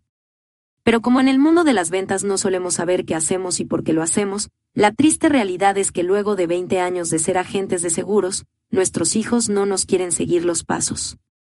¿Vender seguros, papá? Olvídalo, yo quiero ser doctor. Nunca supimos inculcárselo desde chiquitos, a pesar de su gran valor. Nadie olvida. Y siempre regresa con un buen vendedor. Nosotros a veces no nos acordamos de todos los clientes porque son muchos, pero ellos nunca olvidan a alguien que fue bueno y le generó valor en su vida. ¿Cuántas veces recordamos compartir estos triunfos como vendedores con nuestra familia? Ellos no solo aprecian el dinero que llevamos a casa, sino el valor simbólico de lo que hacemos. Capítulo 1. Las neuroventas. Frente a las ventas. Tradicionales. Véndele a la mente, no a la 61. Los capacitadores. Desactualizados. La capacitación tradicional de los vendedores en casi todo el mundo es mecánica y lo que hace es volverte un robot, así de claro. En el momento en que tú entrenas así a un ser humano, le matas la esencia, el carisma y la emocionalidad que debe tener como vendedor. Claro que es importante dar un poquito de técnica mecánica porque aporta uno que otro consejo válido y además no falta algún salvaje en el mundo que necesita saber cuáles son las reglas básicas del juego, cuando su instinto de vendedor no lo guía para nada. 62. Sin embargo, hay que tener mucho cuidado, no se debe tratar de inculcar exclusivamente elementos mecánicos, ni pasarse al otro extremo de fundamentarse solamente en aspectos emocionales. En cualquiera de los dos casos, lo más probable es que matemos su esencia. De vendedores o que, por lo menos, la afectemos de manera importante. Entre los pilares de las técnicas tradicionales encontramos que incluso enseñan qué y cómo decir, a través de algunas oraciones típicas. Por eso es frecuente escuchar a los capacitadores afirmar cosas como, la frase que más nos sirve a nosotros para vender un carro es esta. Pero la realidad es que uno tiene que aprender la ciencia de elaborar el discurso, no repetir una expresión como un loro. De repente, yo puedo decirles como ejemplo una que otra frase que les puede servir, pero jamás promoveré enseñar recetas, sino los criterios de neuroventas. No quiero que el vendedor de zapatos diga exactamente lo que yo puse en mi libro. Mi idea es que entienda que debido a que las mujeres tienen muchos cambios hormonales, se van a emocionar de manera especial en diferentes momentos con el calzado y le van a ayudar a expresarse. Por eso, sabe que tiene que preguntarle cómo quiere sentirse en sus nuevos zapatos y para qué momento especial los quiere, de tal manera que pueda determinar cuáles le ofrece. Yo no quiero volverte un robot, te voy a dar los principios de neuroventas para que tú construyas las frases que se ajusten mejor a cada caso que se te. Véndele a la mente, no a la gente. 63. Presente. Si yo solo diera enunciados sería un fracaso. Porque todos los vendedores tienen situaciones diferentes y es imposible que se ajusten siempre. Jorgen Klarik. 64. Lo que voy a enseñarte son los criterios, las estructuras y los elementos para que tú construyas tu propia comunicación y sea efectiva en tu contexto. Otra cosa que incluyen en la capacitación tradicional de los equipos de ventas es cómo crear y explotar una base de datos. Muchos lo hacen al pie de la letra, pero la triste realidad es que por eso mismo terminan haciéndolo muy mecánico y resulta evidente que están soltando un discurso aprendido y lejano, que termina por afectar la conexión con los futuros clientes.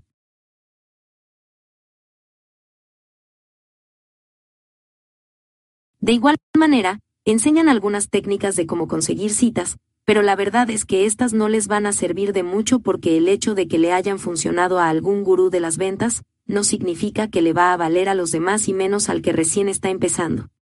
Lo peor es que jamás te dicen porque se supone que esas técnicas deberían funcionar, ese es el problema. El éxito no es saber qué decir o qué hacer, sino porque decir o hacer algo, esa es la estructura y el modelo de las neuroventas. En los casos más avanzados, enseñan programación neurolingüística basada en principios generales cuya funcionalidad no ha sido demostrada para el mundo de las ventas. De ahí que, ni siquiera los grandes genios y las mejores academias de esta disciplina han podido demostrar sus teorías de forma científica dentro de nuestro campo.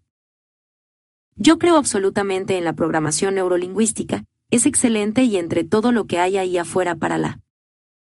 Véndele a la mente, no a la gente. 65. Capacitación en ventas, la recomendaría porque tiene un trasfondo científico y aporta muchísimo a la vida y al éxito de un vendedor. Pero no hay que olvidarse de un pequeño detalle, como no está comprobada la manera en que aporta al complejo e intrincado mundo de las ventas, puede hacerse uso solamente de principios generales, pero queda el sinsabor de no alcanzar todos los objetivos fundamentales. En términos generales debemos admitir que todos venimos de una educación fundamentada en lo tradicional, en donde aprendimos repitiendo lo que nos decían. Nos machacaban el ABC, de las cosas y luego nos dábamos cuenta de que no había un ABC de nada y quedábamos literalmente en el aire, sin bases. Hoy es más poderoso educar a la gente de forma orgánica, que consiste en no decirle qué hacer ni qué decir, sino simplemente explicarles el modelo para que ellos puedan entenderlo y transformarlo de acuerdo a su realidad. No existen fórmulas mágicas de neuroventas, lo que existen son bases y principios que te ayudan a adaptarte a cualquier cultura, categoría y situación, logrando el éxito en tu trabajo. Un ejemplo seguramente muy claro para todos es el efecto de las capacitaciones de ventas en McDonald's. Como resultado de su trayectoria, la marca ha desarrollado una cartilla que contiene todo de lo que Jorgen Klarik 66 debe decir y hacer exactamente un vendedor de esta cadena de restaurantes frente a una serie de situaciones frecuentes con los clientes. El día que lo sacan de ese rol, cuando pasa algo fuera de lo normal, se empiezan a mirar entre ellos y no saben cómo solucionar el problema, tienen que hablarle a un superior para resolverlo porque la gente pierde criterio, capacidad de reacción y creatividad cuando es mecánica. Los vendedores no pueden ser capacitados de forma mecánica porque siempre va a haber alguna situación inesperada que los va a sacar de aquellos contextos donde las instrucciones que les han dado funcionan sin problema. En la cadena Starbucks adiestran a sus vendedores de forma mecánica en unas pocas cosas, sobre todo en la preparación de las bebidas, pero el gran concepto de capacitación es orgánico. Le dicen a cada empleado, de ahora en adelante, tú tienes una sola misión en Starbucks, ser el mejor vecino del barrio. Yo te pregunto, ¿qué hace el mejor vecino del barrio si te ve por la mañana?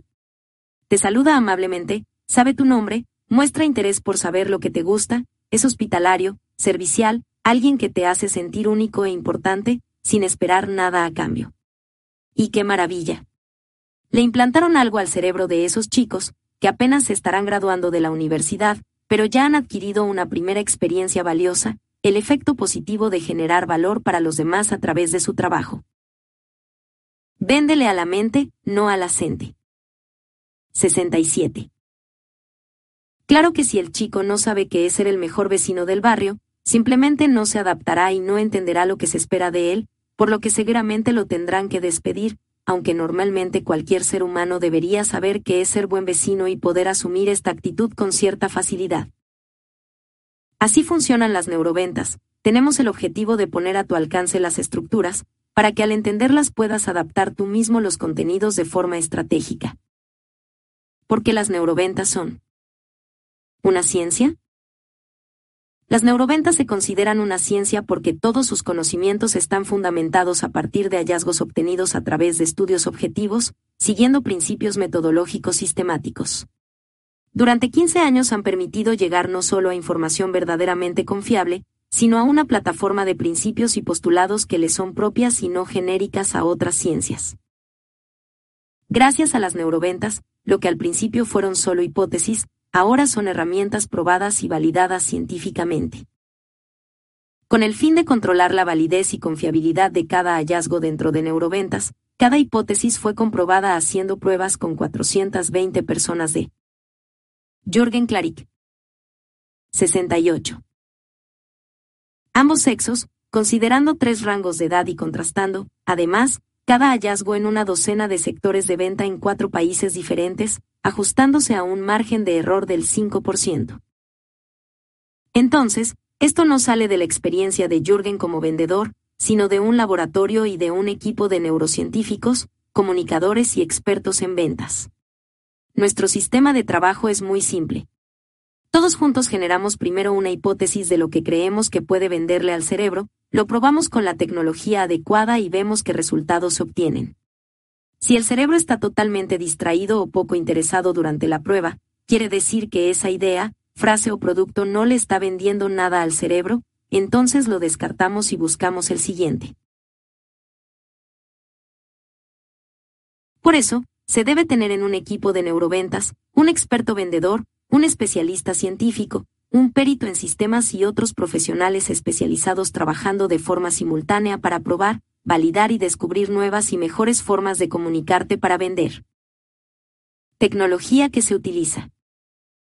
Para validar las neuroventas. La pieza clave de la tecnología para validar los principios de neuroventas ha sido el casco Quasar, que es un aparato de registro electroencefalográfico, EEG, y, como te comenté anteriormente, creado originalmente para el ejército de los Estados Unidos.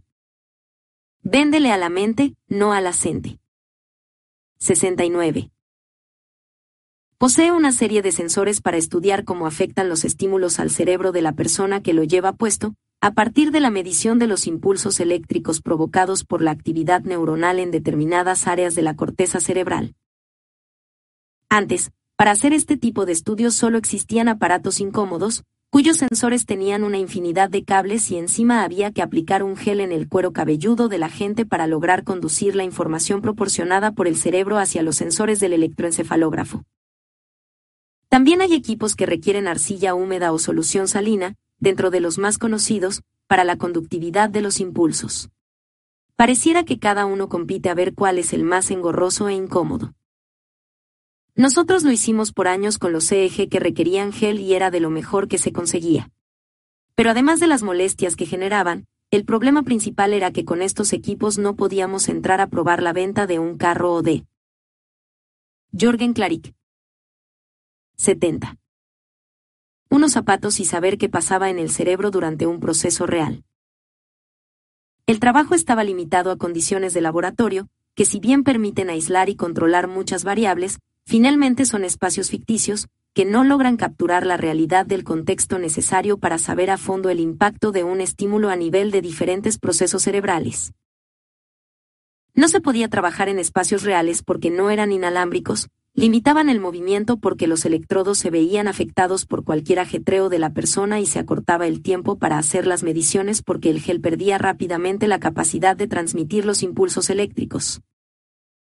Ahora, este casco es inalámbrico y tiene sensores secos, por lo que ya no necesitamos usar el gel en nuestros estudios. Con una reducción en el tiempo del 80%, una persona logra ser conectada al cuásar en menos de tres minutos, incluyendo la calibración y sincronización del equipo, con lo que se minimiza además la espera.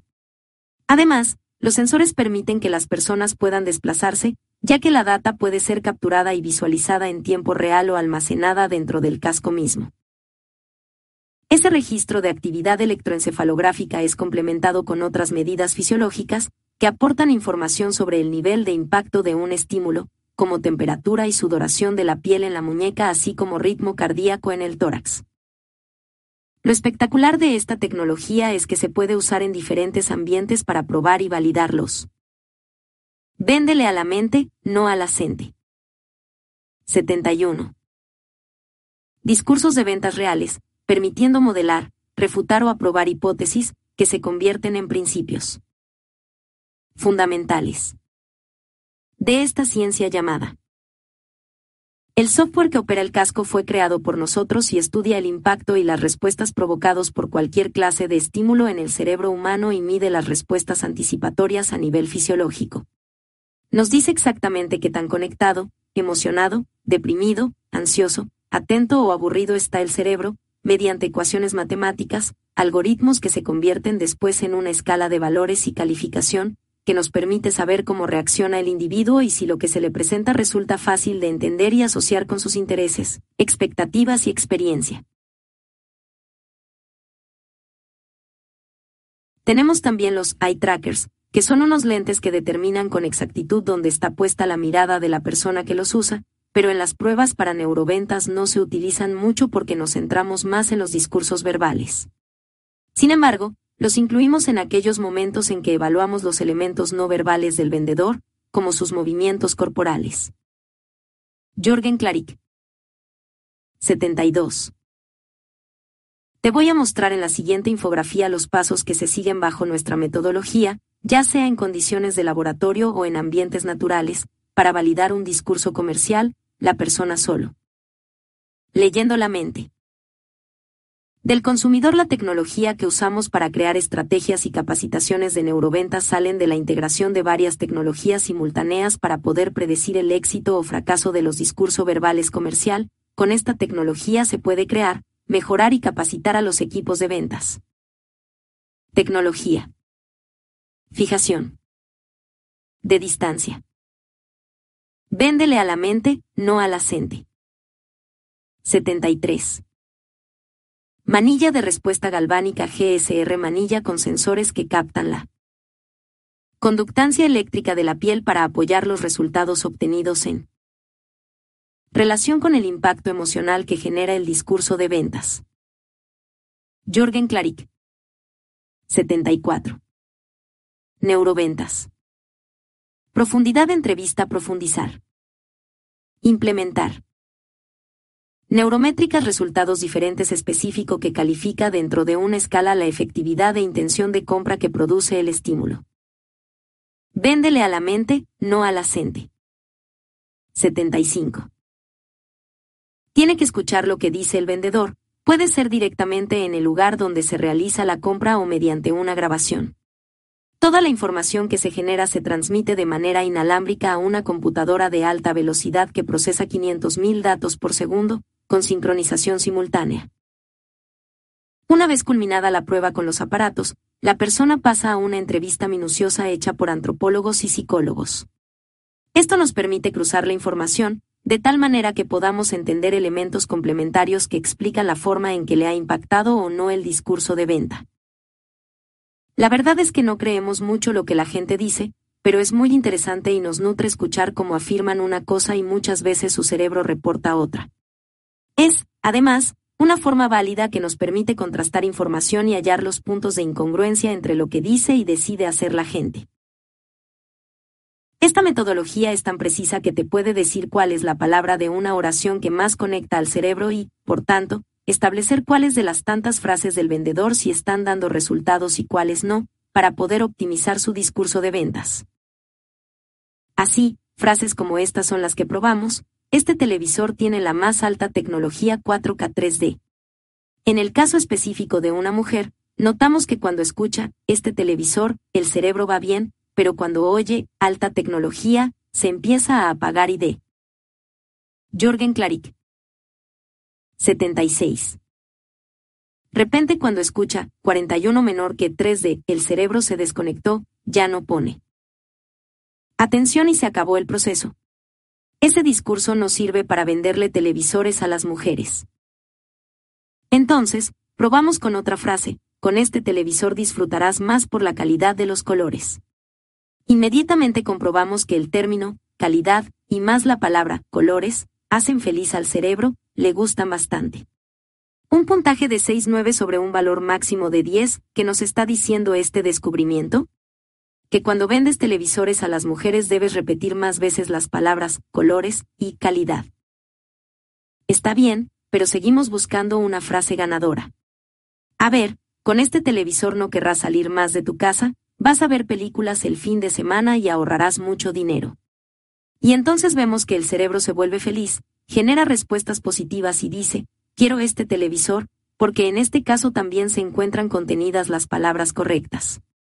Queda así todo a la mano del vendedor para combinar los elementos conectivos de manera estratégica. De esta forma, mediante varios ensayos, vamos descubriendo qué palabras, qué conceptos, qué categorías son las más poderosas para conectarte con el producto o el servicio que te voy a vender. ¿Cómo? Véndele a la mente, no a la gente. 77. Verás, no se trata de llegar a frases para que el vendedor use de manera sistemática, sino de principios que puede adaptar a sus necesidades, pero ahora con la certeza de su efectividad. De las centenares de cosas que hemos probado en los últimos 10 años, hoy aprenderás los 20 mejores descubrimientos de neuroventas que hemos comprobado que funcionan, para que la gente te compre más rápido, con menos desgaste y más efectividad. Lo mejor es que estos 20 tips van más allá de la cultura. Ten mucho cuidado al leer libros de neuromarketing que se hacen en Estados Unidos. El cerebro de un neoyorquino es totalmente diferente que el de un latinoamericano, y los estudios de estos lugares suelen ser tan específicos que no son generalizables a otros espacios. Entonces, los descubrimientos deben trascender a la cultura, ser más biológicos para alcanzar un nivel de universalidad, o deben provenir de estudios hechos en diferentes países para garantizar su generalización. Un alumno me decía, acabo de leer los 100 mejores neurotips de un científico norteamericano, ¿qué opina de eso? Le respondí que de esos 100 principios, solamente unos 40 probablemente funcionarían en el país donde él vive. Hay que tener mucho cuidado porque la cultura modifica las respuestas neurológicas y fisiológicas en general. Jorgen Klarik. 78. Rojo no significa lo mismo en el cerebro de un chino que en el de un sueco o el de un mexicano. Una vez hice una prueba con el casco Quasar en un concesionario de automóviles Koda, un carro de Volkswagen hecho en la República Checa. Había un vendedor que hablaba mucho, pero decía poco y en los aparatos quedó registrado que mi cerebro no le ponía atención a nada. Este señor, como la gran mayoría de vendedores en el mundo, era un robot diciendo muchas cosas, pero pocas que funcionarán para el cerebro. Eso pasa en las ventas tradicionales, sienten que tienen que mencionar todo para ver si algo pega. En el mundo de las neuroventas, tú tienes que decir pocas cosas, pero contundentes. No hace falta hablar tanto para vender, tienes que señalar las cosas correctas. Una vez más, le debemos vender a la mente y no a la gente. Sin embargo, este vendedor de pronto dijo una cosa y mi cerebro se puso atento de inmediato, el CODA tiene una tecnología que hace que el automóvil se estacione solo. El conductor únicamente debe poner el carro en paralelo y el resto se hace de manera automática. Obviamente, mi cerebro y el de otra persona pueden reaccionar diferente cuando están comprando, pero lo interesante es que hay cosas comunes. En este caso, el hecho de que el auto se estacione solo fue lo más atractivo para el cerebro de las 24 personas que hicieron la prueba. Entonces, el vendedor debería evitar hablar tanto e ir directamente al milagro de que. Véndele a la mente, no a la gente. 79. Un carro se parquee casi sin intervención del conductor. Además, gracias a las pruebas de neuroventas, nos dimos cuenta que ese milagro llama el doble de atención a las mujeres que a los hombres. Entonces, recomendamos que el concesionario debía hacer más publicidad enfocada a vender estos autos a las damas, por lo menos bajo esta propuesta de valor. ¿Qué enseñan? ¿Las neuroventas? Ante todo, cómo funciona la mente humana y cómo es el proceso de toma de decisión de compra. Pero además, ¿qué le gusta escuchar a la mente? ¿Cómo venderle de forma diferenciada a una mujer y a un hombre? ¿Cómo cambiar las percepciones creadas? ¿Qué compra instintivamente el ser humano? ¿Cómo desarticular el precio del juego o hacerlo jugar a favor? ¿Cómo involucrar a la mayoría de los sentidos en las ventas?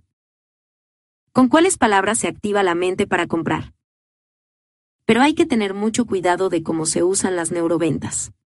Una vez me llamaron para hacer un taller en un congreso de cirujanos. Jorgen Claric. 80. Plásticos. Cuando llegué los veía como hambrientos y empecé a sentir el ambiente pesado. En menos de media hora me di cuenta, por las preguntas, que todos ellos querían aprender cómo vender cirugías estéticas a la mala. Imagínate, un doctor puede operar máximo a tres personas al día, pero creo que querían usar las neuroventas para operar a nueve, por decir algo. Entonces, durante cinco horas me la pasé repitiendo a cada rato que primero estaba la ética. Me di cuenta de que es un sector peligroso y nunca más volví a aceptar hacer un taller para este segmento. Cabe recordar que saber de neuroventas te obliga a seguir una serie de principios éticos, en donde siempre debe estar por encima de todo, el cliente. Como vendedores, debemos resguardar la integridad de quienes se acercan a nosotros y centrarnos en ser solucionadores de problemas, así como una herramienta útil para ayudar a cubrir necesidades a través de los productos y servicios que ofrecemos. Nunca debemos pasar por encima de los demás ni tratar de crear nuevas necesidades. Un discurso ético bien estructurado no requiere formar parte de un plan maquiavélico que vaya en detrimento de otras personas. El éxito se logra con transparencia y honestidad. ¿Por qué compra la gente? Véndele a la mente, no a la gente. 81. El cliente no sabe por qué está comprando un producto o servicio, esa es la pura verdad. El primer descubrimiento científico en el sector de las neuroventas es que el 85% de la decisión de todo lo que compras en tu vida es inconsciente o subconsciente y solo el 15% restante es consciente.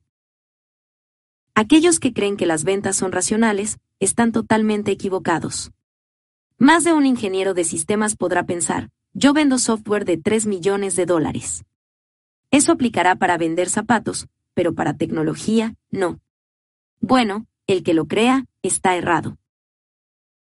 Mientras el que realice la compra no sea un robot sino un ser humano que tiene un cerebro y siente emociones, el proceso funciona en los porcentajes antes mencionados. No importa si vendes casas, programas informáticos o control de plagas. Los procesos de compra siempre son principalmente emocionales. Entonces ten cuidado si crees que el discurso racional es el ganador. Lo que vende es la emocionalidad que vas a provocar al soltar un discurso, sea racional o sea emocional. ¿Cuántas cosas compramos y después nos preguntamos por qué lo hicimos? A las mujeres les pasa muchísimo que adquieren una prenda de ropa, la cuelgan en el closet y no se acuerdan que está ahí, a veces pasan semanas y sigue con la etiqueta puesta. Jorgen Claric. 82. Te voy a poner un ejemplo de un proceso de compra emocional. Esposo, mi amor, voy a comprar un carro nuevo porque me acaban de subir de puesto, ya podemos permitirnos algo más grande, antes de que se eche a perder mi carro actual y después ya no podamos revenderlo. Esposa, ¿y qué carro vas a comprar, mi amor? Esposo, mi vida, no te preocupes, voy a comprar un carro de cuatro puertas, plateadito para que dure la pintura y no se ensucie tanto, que no gaste mucha gasolina. En resumen, un auto para toda la familia, ¿tú entiendes, no? Esposa, y qué bueno que estás pensando en la familia, mi amor. te espero aquí mientras compras el carro. Cuatro horas después. Esposa, ¿qué pasó? ¿Y ese convertible rojo de quién es? Esposo, mío, mi amor, es que no sabes, me dieron un precio increíble, financiado a 18 meses. Esposa, ¿y dónde vamos a meter a los niños ahí? Y solo tiene dos asientos. Esposo, no, mi amor, este es para ti y para mí, para que salgamos el fin. De semana. Oh, oh. Véndele a la mente, no a la gente. 83.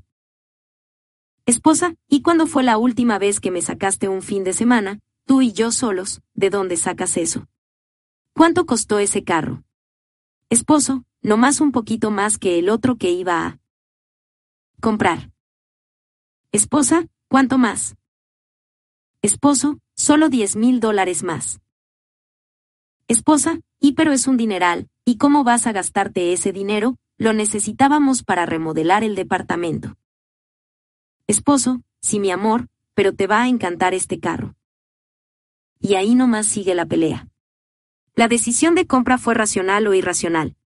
Puede que construya argumentos racionales para justificarse, pero en el fondo el hombre compró ese carro porque se empieza a sentir viejo y cree que a través de ese carro minimiza esta sensación. Conclusión, es una compra emocional, en ausencia de argumentos racionales de fondo. Vender sin vender. En el año 2011 descubrimos que la mente se cierra a la perorata tradicional de venta. Probamos una gran cantidad de discursos tradicionales, esta es la mejor camioneta porque ahorra gasolina y tiene seis bolsas de aire, por ejemplo. ¿Sabes qué hace el cerebro cuanto más tradicional y más supuestamente vendedor es lo que decimos? Cierra la puerta y dice adiós. Por otra parte, si tú crees que vas a vender un departamento diciendo que es el mejor metro cuadrado de la ciudad y está en la mejor ubicación, estás equivocado, el cerebro no te está poniendo atención. Jorgen Clarick 84. Cuando me ha tocado comprar un inmueble, voy detrás de la gente de bienes raíces diciendo, ajá, a todo lo que habla y, cuando por fin toma aire para respirar, le doy las gracias y le pido que nos espere afuera mientras hablo a solas con mi esposa. Es apenas en ese momento en donde nos hacemos una idea más concreta del inmueble y el vendedor no ha aportado nada en nuestro proceso de toma de decisiones. Esto pasa porque todo lo que me menciona es exactamente lo que no debe, porque sabe que repetirle a la gente y no que decirle a mi mente, eso es muy diferente. Lo que tenemos que hacer hoy es vender sin vender. Ese es el espíritu y la esencia de las neuroventas. ¿Qué significa eso? Que tú tienes que hacer todo, menos estar pensando en la urgencia de vender y, cuando lo haces, y 0H sorpresa, la gente te compra. Empieza por hacer lo que muy pocos vendedores acostumbran, escuchar. 80. Hursen Claric. Ventas. Eso está probado por las neuroventas. La gente que sabe hablar de deporte vende más a los que conocen del tema. Las personas que son muy simpáticas en un proceso de ventas comercializan el doble, y en niveles más altos, el vendedor que invita a sus probables clientes y cocina para ellos en su casa, sin mencionar para nada su negocio, más que seguro que antes de terminar la cena le dirán que quieren saber sobre su empresa y que les interesa comprarle, lo cual me pasa todos los días. En resumen, estas son algunas diferencias entre un vendedor tradicional y el neurovendedor. Vendedor con técnica tradicional, vendedor con conocimiento de neuroventas le vende a la gente. Le vende a la mente de la gente. Solo usa las técnicas de venta. Además de usar la técnica tradicional, usa el conocimiento neurocientífico. Piensa que lo racional es lo que más ayuda al proceso de venta. Tiene en consideración que el 85% de la decisión es subconsciente e inconsciente. Cree que las palabras son el arma más poderosa. Sabe que la decisión proviene del conjunto de los cinco sentidos. Usa solo la boca para comunicar. Usa todo el cuerpo para comunicar. Utiliza un discurso de ventas unisex. Emplea un discurso de venta diferenciado para hombres y mujeres. Tiene un discurso genérico para todos los posibles compradores. Analiza al consumidor para adaptar el discurso a la tipología exacta de cada uno. Piensa que las características del producto son lo más importante para vender. Sabe que la gente compra para llenar vacíos emocionales y cubrir miedos. Explica las bondades del producto de forma directa y práctica. Aplica historias, paradojas, metáforas y analogías para ejemplificar los beneficios. Usa palabras comunes en el discurso de venta. Maneja conscientemente palabras que llegan al cerebro reptil, límbico y racional del cliente. Capítulo 2 Neurociencias. Para las ventas. 82. ¿Cómo funciona? ¿La mente humana? Te voy a explicar los fundamentos de gran parte de los hallazgos de neuroventas que exponen muy bien cómo operan nuestros procesos mentales. Para contextualizar, te contaré que lo primero que descubrió nuestra empresa, hace 15 años, fue la funcionalidad de la teoría de los tres cerebros, formulada en 1952 por el médico y neurocientífico Paul de M. Lean dentro de los temas que estudiamos. Este investigador sorprendió en su momento al mundo de las neurociencias al proponer, entre otras cosas, que el cerebro tenía una distribución diferente. A las tradicionalmente establecidas, afirmó que en realidad había tres cerebros en uno. El fundamento de M.C. Leam fue una teoría de la evolución que propone que no venimos solamente de los monos, sino también de los reptiles. Según su Jorgen Klarik. 84. Explicación, Dentro de nuestro proceso evolutivo, hace millones de años éramos reptiles, luego pasamos a ser mamíferos primitivos y finalmente nos convertimos en humanos. La teoría de MC Lean es fuertemente cuestionada, porque hasta el momento no es posible demostrar la existencia anatómica de los tres cerebros, sin embargo, este hecho no la hace una teoría obsoleta, pues inclusive su continuo desarrollo ha demostrado ser muy efectivo para delimitar y explicar aspectos determinantes de nuestro comportamiento. Es un sistema que permite integrar y articular de manera contundente las causas y efectos de todo lo que pasa en nuestra vida. De este modo, dejamos de centrarnos en las estructuras que componen cada cerebro, para enfatizar las funciones que le adjudicó MC Lean a cada uno. Siguiendo los términos usados por el neurocientífico, el cerebro más primitivo es conocido como complejo R o cerebro reptil, y es el que nos tendrá secuestrados y dominados toda la vida, porque es la base de nuestro sistema de supervivencia. De ahí la importancia y poder que tiene sobre nuestras vidas. No siente ni piensa, simplemente reacciona y actúa para superar cada situación, es donde se encuentran los instintos, por lo que en gran parte es muy resistente al cambio. Se centra en el aquí y el ahora, por lo que no hace reflexiones ni considera pasado o futuro. Instintivo y primitivo, este cerebro es el que se encarga de que respires, comas, te defiendas o ataques, te reproduzcas y cuides a tu tribu, por mencionar lo más básico. Véndele a la mente, no a la. 85. El que conoce sus principios y sabe cómo funcionan tiene una llave muy poderosa para entender al ser humano, así como para predecir y explicar sus reacciones, comportamientos, actitudes, necesidades y, por supuesto, también descubre por qué, cómo y qué compran las personas. Si uno tiende a dejarse llevar por este cerebro reptil no significa que sea un salvaje o una mala persona, simplemente le falta aprender a usar de manera estratégica el instinto a favor de las circunstancias. Sin embargo, lo interesante de este cerebro es que moviliza todo, por eso la gente que se deja guiar principalmente por su cerebro reptil es mucho más dinámica, arriesgada e intrépida. No existe. Un gran vendedor. En el mundo que no sea un reptilote, y así como hace uso de él en cada momento. Debe tener la habilidad. Jorgen Klarik. 86. De saber activarlo. En sus clientes. Volviendo a la evolución del cerebro, sabemos que encima del reptil apareció el cerebro límbico. Lo tenemos todos los mamíferos y cuenta con una particularidad, nos hace absolutamente emocionales. Con el tiempo y debido a la alimentación, se creó el tercer cerebro, llamado córtex, el racional por excelencia. No somos la única especie que lo posee, pero sí en la que está más desarrollado. Muchos dicen que es el mejor regalo que Dios ha dado a los humanos porque nos vuelve reflexivos y conscientes de nuestra existencia, permitiéndonos hallar nuevas formas de pensamiento y procesamiento de información que nos alejan del plano emocional e instintivo. Cerebro córtex decisión compra racional. Cerebro límbico decisión compra emocional. Cerebro reptil decisión compra instintiva. Véndele a la mente, no a la 87. Me sirve para sobrevivir. El cerebro córtex procesa toda la información de manera lógica y nos hace personas más prácticas, pero también ahí se encuentran muchos de nuestros inhibidores y controladores del comportamiento, por ejemplo, las reglas de lo que está bien y lo que está mal. Estos principios nos fueron inculcados a través de normas sociales o de creencias personales, y en muchos casos nos llenan de ideas preconcebidas que nos impiden ser más espontáneos y felices. Por eso digo muchas veces, mitad en broma y mitad en serio, a veces el cerebro racional es lo peor que le pudo pasar al ser humano, porque es el que nos tortura todo el día.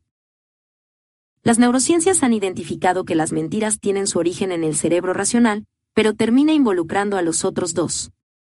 Hoy existen aparatos como los polígrafos, que pueden detectar cuando una persona está falseando la respuesta. Si estás diciendo la verdad, tu corazón, respiración y otros procesos trabajan a una velocidad y frecuencia diferente de cuando estás mintiendo, y eso puede comprobarse fácilmente. Es interesante que el cerebro racional es el único de los tres que puede generar verbalizaciones, los demás no hablan. Como la principal herramienta de comunicación es el habla, a pesar de que existen otras como él. Jorgen Clarick 88. Lenguaje corporal y las acciones mismas, inevitablemente siempre vamos a racionalizar lo que decimos. En este ejemplo, un vendedor no está cumpliendo su cuota y le dice al jefe, es por culpa del precio, muchos clientes me han comentado que no compraron porque estaba más caro que en otros lugares, si no bajamos no vamos a vender. A eso se le llama racionalizar, sin embargo, la realidad es que cuando afirmas una cosa así, Justificas que tu estrategia de venta no funciona y estás escondiéndote detrás de la vieja y obvia excusa del precio. Lo mismo hace el posible cliente que te dice que le compró a tu competencia porque tenía precios más bajos, cuando en realidad lo que ocurrió fue que le gustaron las piernas de la chica que le ofreció el producto y por eso le compró a ella. Pero claro, no lo va a reconocer. Como ya te dije antes, la gente no sabe por qué compra las cosas, pero eso sí, Siempre quiere parecer inteligente, por lo que necesita justificar de forma racional sus decisiones ante sí misma y los demás. Esta situación nos tiende una trampa como vendedores porque véndele a la mente, no a la 89 nos hace pasar por alto los demás procesos relacionados con la compra y creer que debemos ser sumamente racionales para vender. Por otro lado, el nivel de memoria de los tres cerebros es diferente. Si imaginamos que se trata de discos duros, el cerebro límbico y el córtex serían los más grandes, pero con capacidades bastante diferenciadas. Solo por darte una idea, si el córtex tuviera yo megabytes, el límbico sería de yo terabytes. Una prueba de la inmensa capacidad de memoria del cerebro límbico es que si percibes una fragancia que hace 20 años no olías, pero que la usaba una persona que querías mucho, vas a acordarte de ella al instante, además de evocar emociones asociadas a esa persona.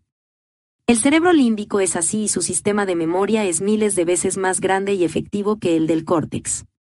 Pero, ¿por qué tienes un disco duro tan grandote? Porque debe aprender, integrar y asimilar con tus cinco sentidos la mayor cantidad de información posible para cuando vayas a hacer cualquier cosa. Es como tener grandes carpetas de datos para consultar cuando los necesiten. Se ha establecido que la forma en que los tres cerebros funcionan y almacenan la información es diferente en hombres y mujeres, lo cual a su vez explica por qué no les podemos vender con la misma estrategia a ambos. Comparemos, por ejemplo, una pelea de mujeres y una de hombres mientras que los hombres discutimos e incluso nos vamos a los golpes, lo más probable es que después de tres días se nos olvide todo y sigamos siendo tan amigos como antes. Jorgen Clarick 90. Las mujeres no. Ellas, además de pelear por algo, suelen mezclar el tema con otras cosas de las que se acuerdan en el momento y que no tienen relación. Además, no es frecuente ver que se reconcilien tan fácilmente, por el contrario, guardan el recuerdo de lo sucedido y de lo que sintieron, un hecho que marcará en adelante la forma en que se relacionarán con esa persona. Así funciona la mayoría de las veces, las mujeres son predominantemente emocionales y los hombres no.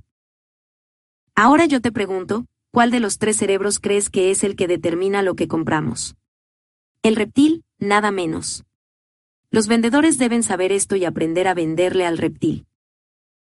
El reptil es el que toma la decisión porque todo lo que compras en tu vida, absolutamente todo, es para una sola cosa, sobrevivir.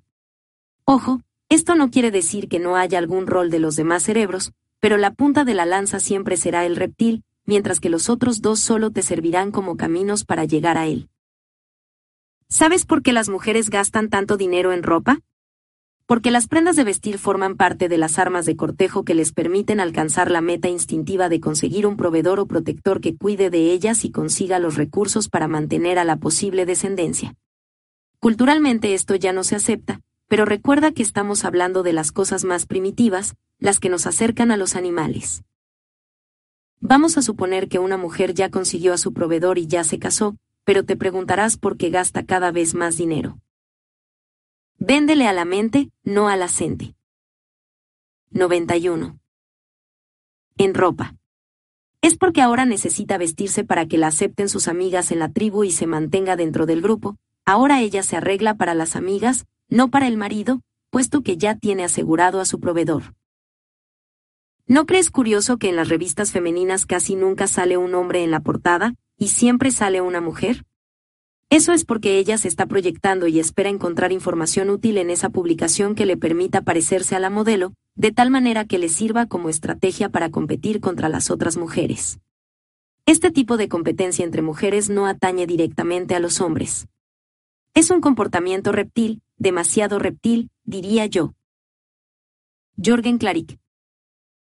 ¿Y los hombres, no vestimos para nuestros amigos, acaso? ¿No compramos un carro por el reptil? Nuestros antepasados adquirían imponentes corceles por la misma razón, el macho que pueda moverse más rápido sería el que domine a otros y conquiste mayores territorios. Los varones aman los autos para dominar a su prójimo y para atraer a las mujeres. Pero a ellas no les gustan los carros, entonces, ¿por qué se fijan en el hombre que tiene el mejor carro?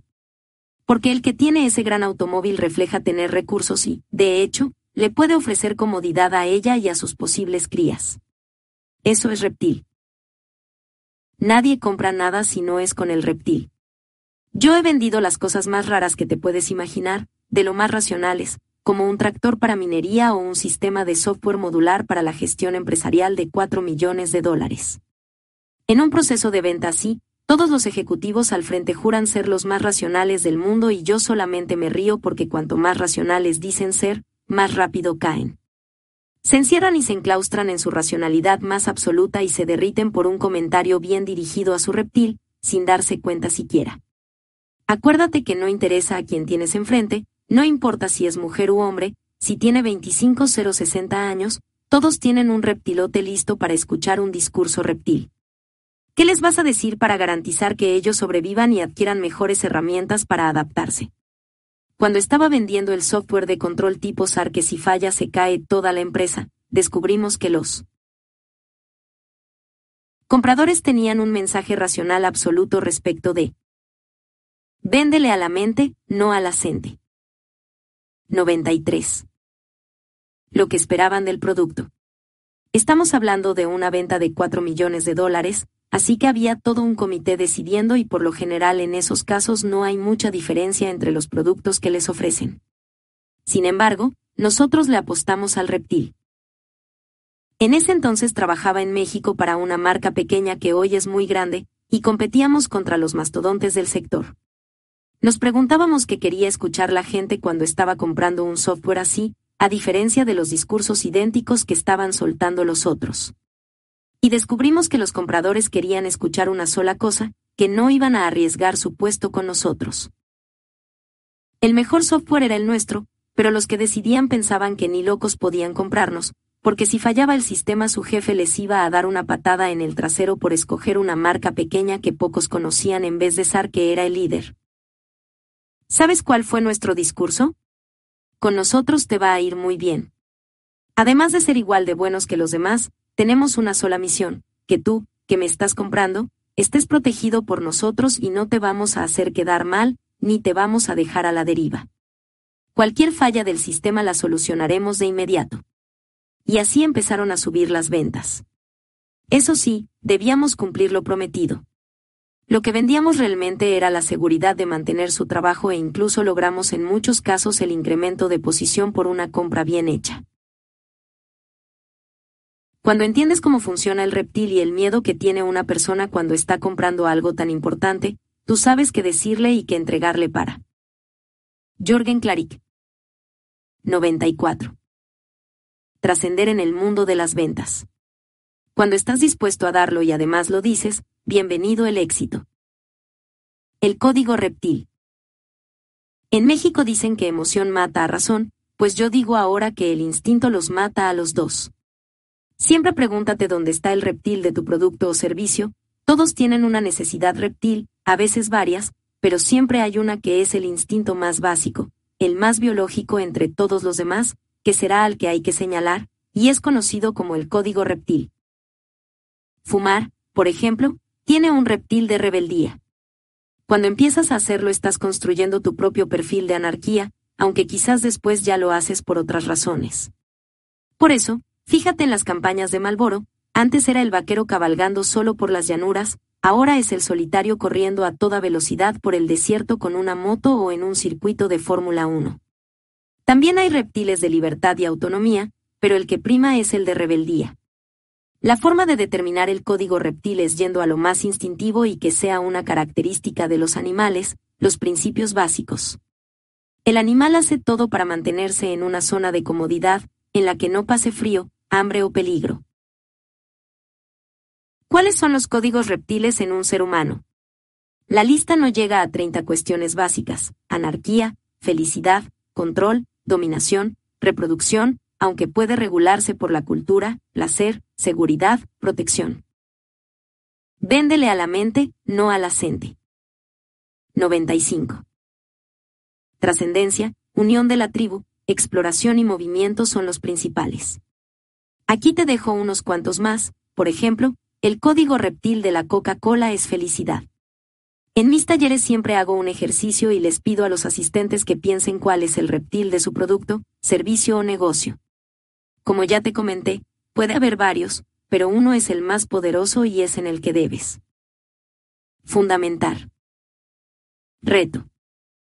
Trascendencia, sobrevivencia, placer del gen satisfacción. Familia y control. Poder reconocimiento. Libertad, autonomía, seguridad, protección. Jorgen Claric. 96. Herencia, orden, resguardo. Exploración, pertenecer, descubrimiento, aceptación social. Así, en la publicidad es la dominación, en los servicios turísticos, la exploración, en un hotel de vacaciones, el placer, en un hotel de negocios, el control. De igual manera, en los servicios de información o comunicaciones la dominación, en la ropa, la protección y también la dominación, dependiendo de qué tipo sea. En la televisión es el explorar, sentir, vivir, en el estudio es el poder, y en la venta de casas y departamentos, el resguardo y la unión de la tribu.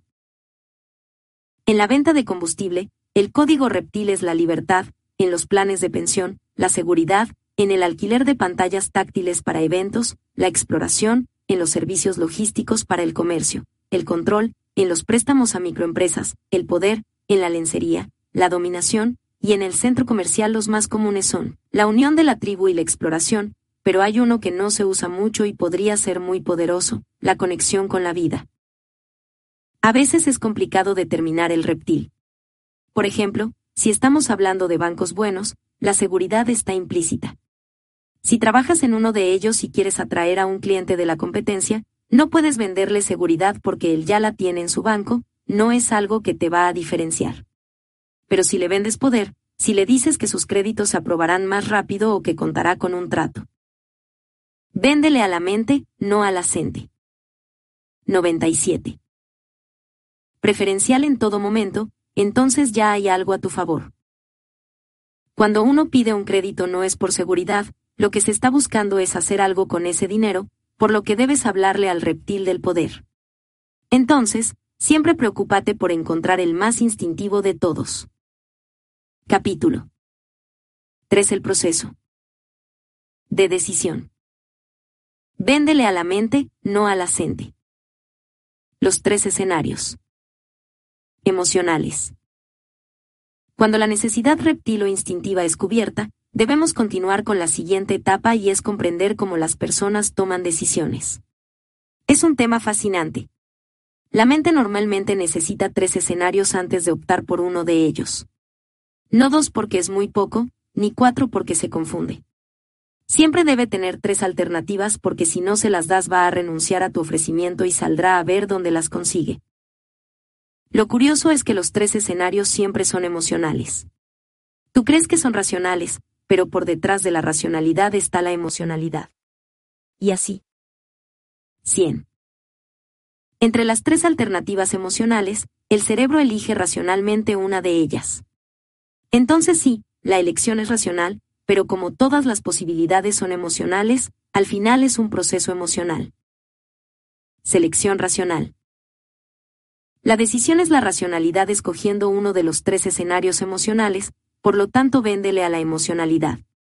Ayuda a que tus clientes construyan los mejores escenarios emocionales a favor tuyo. Ese es nuestro negocio, una vez identificado el código reptil, generar una química en el cerebro que provoque una emoción positiva que favorezca la valoración de nuestro producto, de nuestro servicio o de nuestra empresa, cuya meta final sea la compra. Aquí tengo un ejemplo para alguien que está comprando una mochila. Escenario, la racionalidad me dice que este modelo está de moda, es urbana, no es comercial. Pero lo que hay detrás es que si la compro me sentiré agresivo. Eso es emocional y es atractivo, la gente quiere verse. Véndele a la mente, no a la gente. Agresiva, por eso el estilo urbano ha tenido tanto éxito. Si durante toda la semana tengo 97. Jorgen Claric. 102. Que estar con saco y corbata, cuando llega el sábado quiero ponerme mis jeans rotos y mi camiseta con estampado de calaveras. Aunque tenga 40 años, soy libre, rebelde y estoy listo para la ciudad. Escenario, la racionalidad dice que este modelo no es tan lindo, pero es más funcional. La emocionalidad dice que me sentiré muy inteligente porque demostraré que soy racional y, aunque no lo parezca, eso es pura emoción. Escenario, la racionalidad dice que este modelo me conviene porque está en oferta 2 por 1, pero el idiota de Jorge tiene una igualita, así que no la quiero. Y oye, espérate, te van a dar dos mochilas por el precio de una. Racionalidad, ¿dónde estás? Ya se fue. Lo que más le interesa es no parecerse al estúpido de Jorge.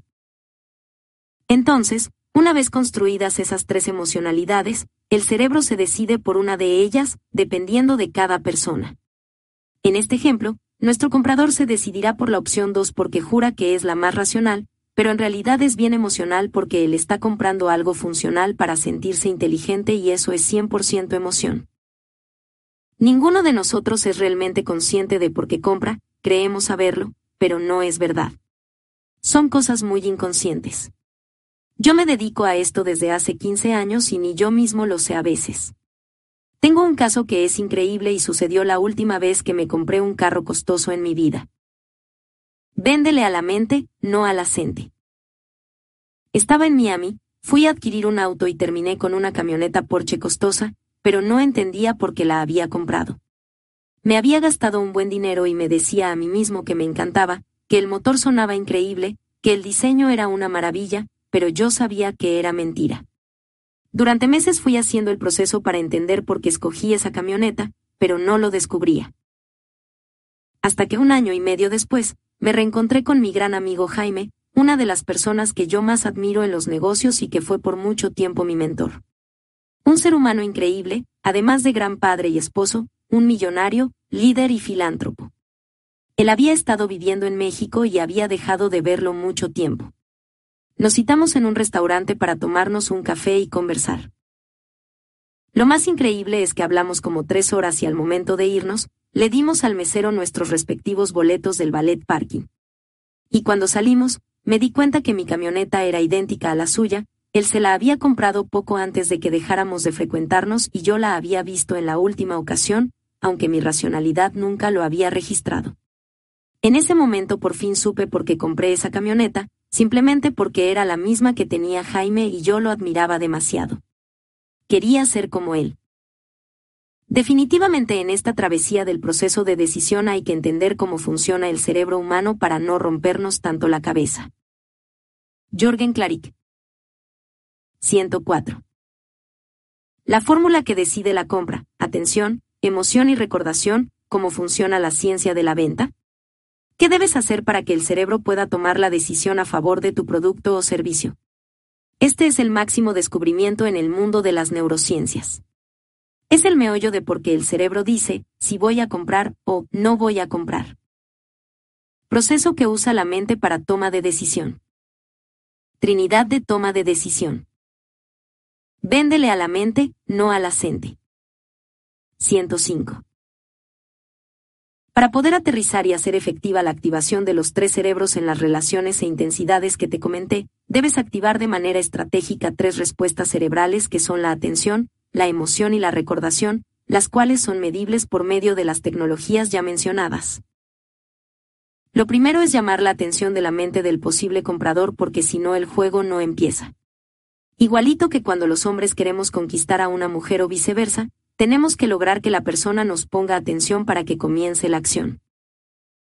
Lo siguiente que debes conseguir es que la persona haga una asociación emocional positiva que la conecte contigo, tu producto, tu servicio o tu empresa.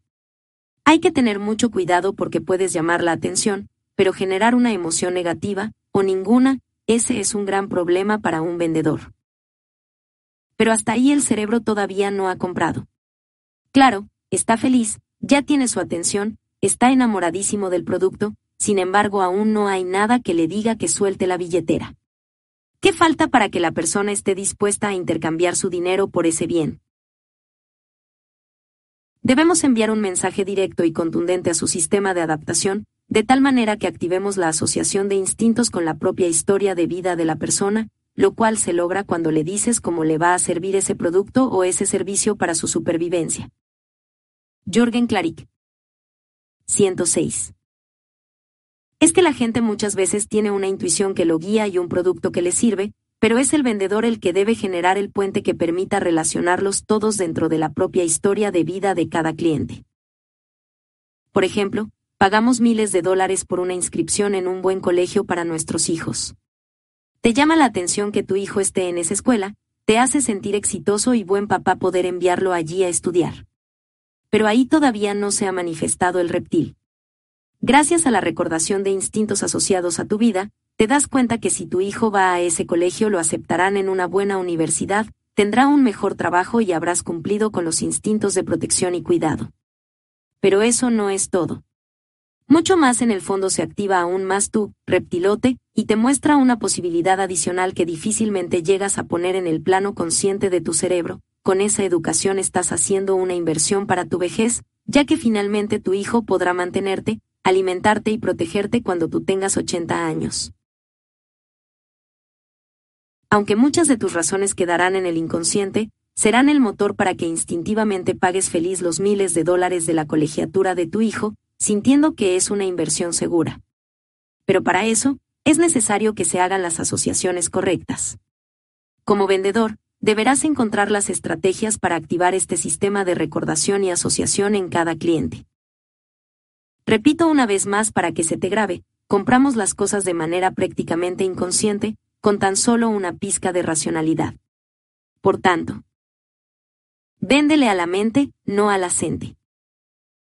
107. Cuanto más racional sé, hace el discurso, el vendedor se está metiendo en un pozo. Sin salida. Cuando sucede, tienes que poner la reversa y desracionalizar el proceso. Si el cliente quiere hacerlo racional, gira el discurso y aborda desde lo reptil y lo emocional. Tienes que darle las emociones para que el proceso de decisión sea más rápido.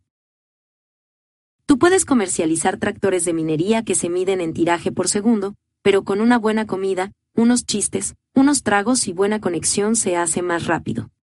Si eso no fuera cierto, se venderían más los tractores japoneses o coreanos, que cuestan 30-0-40% menos que Caterpillar. Pero no es así, los norteamericanos siguen siendo líderes y no es porque manejan un mejor producto y definitivamente no tienen un mejor precio. Es por la conexión emocional que establecen. Es curioso porque cuando llevas tu tractor Caterpillar a hacerle mantenimiento, te invitan a ver cómo lo lavan, como si fuera un niñito, aunque es una máquina que es más grande que un edificio. Se trepan los técnicos, quedan colgados de cuerdas y lo dejan brillando, antes de meterlo al taller. Entonces, tú dices, ay, mi bebé, cómo lo están cuidando. Y cuando hablas con el dueño de un caterpillar te cuenta esta experiencia. Jorgen Claric 108. Efectivamente, las emociones hacen que la gente pague un 20-0-30% más por productos similares, dejando el precio. A un lado. Cuando tú pierdes la conexión emocional con el cliente, el precio se vuelve un monstruo. Si crees que el precio es lo más importante para vender es que no sabes manejar valores emocionales y simbólicos. Por eso, el vendedor que cree que el precio es lo más importante no sabe vender o tiene un pésimo producto. COM0 usarlos. Neurotransmisores a tu favor como hemos visto, en un proceso de compra el cerebro se divide en tres elementos, lo instintivo, lo emocional y lo racional. Hay una armonía entre ellos, pero con pesos o participaciones distintas. Como estos sistemas se afectan mutuamente, deben poder interactuar y lo hacen a través de unas sustancias que se llaman neurotransmisores, que son pequeños mensajeros químicos que transmiten información. Sabemos que cada neurotransmisor tiene unos roles muy específicos y especiales, que nos atañen como individuos a todos nosotros, pero lo importante aquí es ver cómo te afectan a ti como vendedor y a la persona que está frente a ti como posible comprador, mientras está generando un proceso de venta. Dentro de los neurotransmisores relacionados con el proceso, se encuentra la noradrenalina, que se produce en el tallo cerebral y se activa cuando nosotros estamos frente a estímulos novedosos, sorpresivos e inesperados, haciendo que el cerebro funcione rapidísimo. ¿Cómo? Véndele a la mente, no a la gente. 109. Vendedor, tú necesitas este tipo de estímulos para lograr la atención de la gente, pues sin ellos es muy limitada y la gente pierde el interés por lo que le estás mostrando. Pero debes tener en cuenta algunas cosas, que no se te vaya la mano, no exageres, pues cuando lo haces, la otra persona también se desconecta. Entonces no puedes actuar como un cirquero, ni empezar con una información súper compleja o con algo que parezca inalcanzable. Sí, novedoso, pero con límites. Algunos piensan que, para aprovechar el tema de la novedad y de sorprender, tienen que hacer nuevos productos, sacar cosas diferentes, cambiar el color, el tamaño, la presentación y tratar de bombardear más a los consumidores de mil maneras diferentes. Ellos no necesitan eso, la verdad es que para muchos todo está ya inventado, simplemente lo ajustamos, lo mejoramos, lo transformamos. Pero en esencia el consumidor no está esperando cosas nuevas en el sentido literal, que impliquen una revolución industrial y creativa, sino razones novedosas para consumir y formas de adaptar los productos a su estilo de vida. Eso es lo que debemos buscar darle a nuestros clientes. Muéstrale un nuevo ángulo del producto, algo que el cliente nunca había visto. Un objeto tiene usos que cada persona aprende por la comunicación y por su propia experiencia, incluso algunos entorpecen el uso de algunas cosas, como por ejemplo la gente que solo emplea el celular inteligente para hacer llamadas. Al mostrarle a la persona otras formas de ver el producto, también le abres un abanico de posibilidades, no solo de usabilidad sino de experiencias. Esa es la propuesta. Jorgen Claric. 110. De valor hoy, la experiencia. El cerebro quiere saber qué más hay para vivir, no qué más hay para comprar. Entonces, cuando como vendedor quieras usar la noradrenalina a tu favor, debes sorprender al cliente con formas y momentos de consumo inesperados, que generen novedad en las personas y las saque de su monotonía. Otro de los neurotransmisores es la dopamina, que es un químico del cerebro que nos permite sentir placer y por eso muchos de los estudios en neurociencia se han centrado en este elemento desde la respuesta sexual. Es uno de esos incentivos súper fuertes del cerebro para querer repetir una conducta y evolucionó hacia la actividad motora en general y posteriormente a los procesos de pensamiento y decisión, entre ellos los de compra. Si yo le pregunto a un salón lleno de gente si saben que hacer deporte es beneficioso para la salud, todos me responderán que sí. Pero si luego les pido que levanten la mano los que hacen deporte, no llegan ni al 25%. Eso es muy triste. Son unos cerebros que saben lo que deben hacer, pero no lo hacen. Esto nos lleva a que el cerebro humano es tan inteligente, pero al mismo tiempo tan bruto, que tiene la increíble capacidad de argumentar, contradecirse y no sospechar nada. Salimos con excusas tan locas como, no, es que estoy desmotivado y por eso no hago deporte, pero no te vas a animar si no empiezas, ¿no? Hay otros más descarados que hasta se justifican con una lesión en la rodilla, como si no existieran ejercicios que no afectaran a esa única parte del cuerpo. Lo peor es que a todos les. Véndele a la mente, no a la gente. 111. Parece normal y aceptable. ¿Dónde quedó el argumento de salud? Nadie se acuerda. Gracias a la dopamina es que empezamos a sentir placer cuando hemos hecho alguna actividad física. Ahora se sabe que el cerebro usa, además, ese mismo circuito para recompensarse cuando toma decisiones, cuando llega a una meta, cuando logra alcanzar algo que deseaba con ansias. Por eso, tienes que aprender a hacer que tu cliente libere dopamina en la negociación y en la experiencia con el producto. Le estarás estimulando uno de los centros más importantes y más agradables en materia de sensaciones. En ese sentido, lo primero que tienes que hacer es que la persona se sienta inteligente. Dale razones, muéstrale valores agregados, hazla sentir única y hasta estratégica cuando elige comprarte. Una de las peores fallas que puede tener un vendedor es hacer sentir estúpido al cliente. Por ejemplo, en una sección de tecnología, va una señora que no tiene la menor idea de qué está comprando y el vendedor le dice, esta computadora tiene un poderoso procesador Intel 2.7 GHz Core i7 y 16 GB de memoria RAM.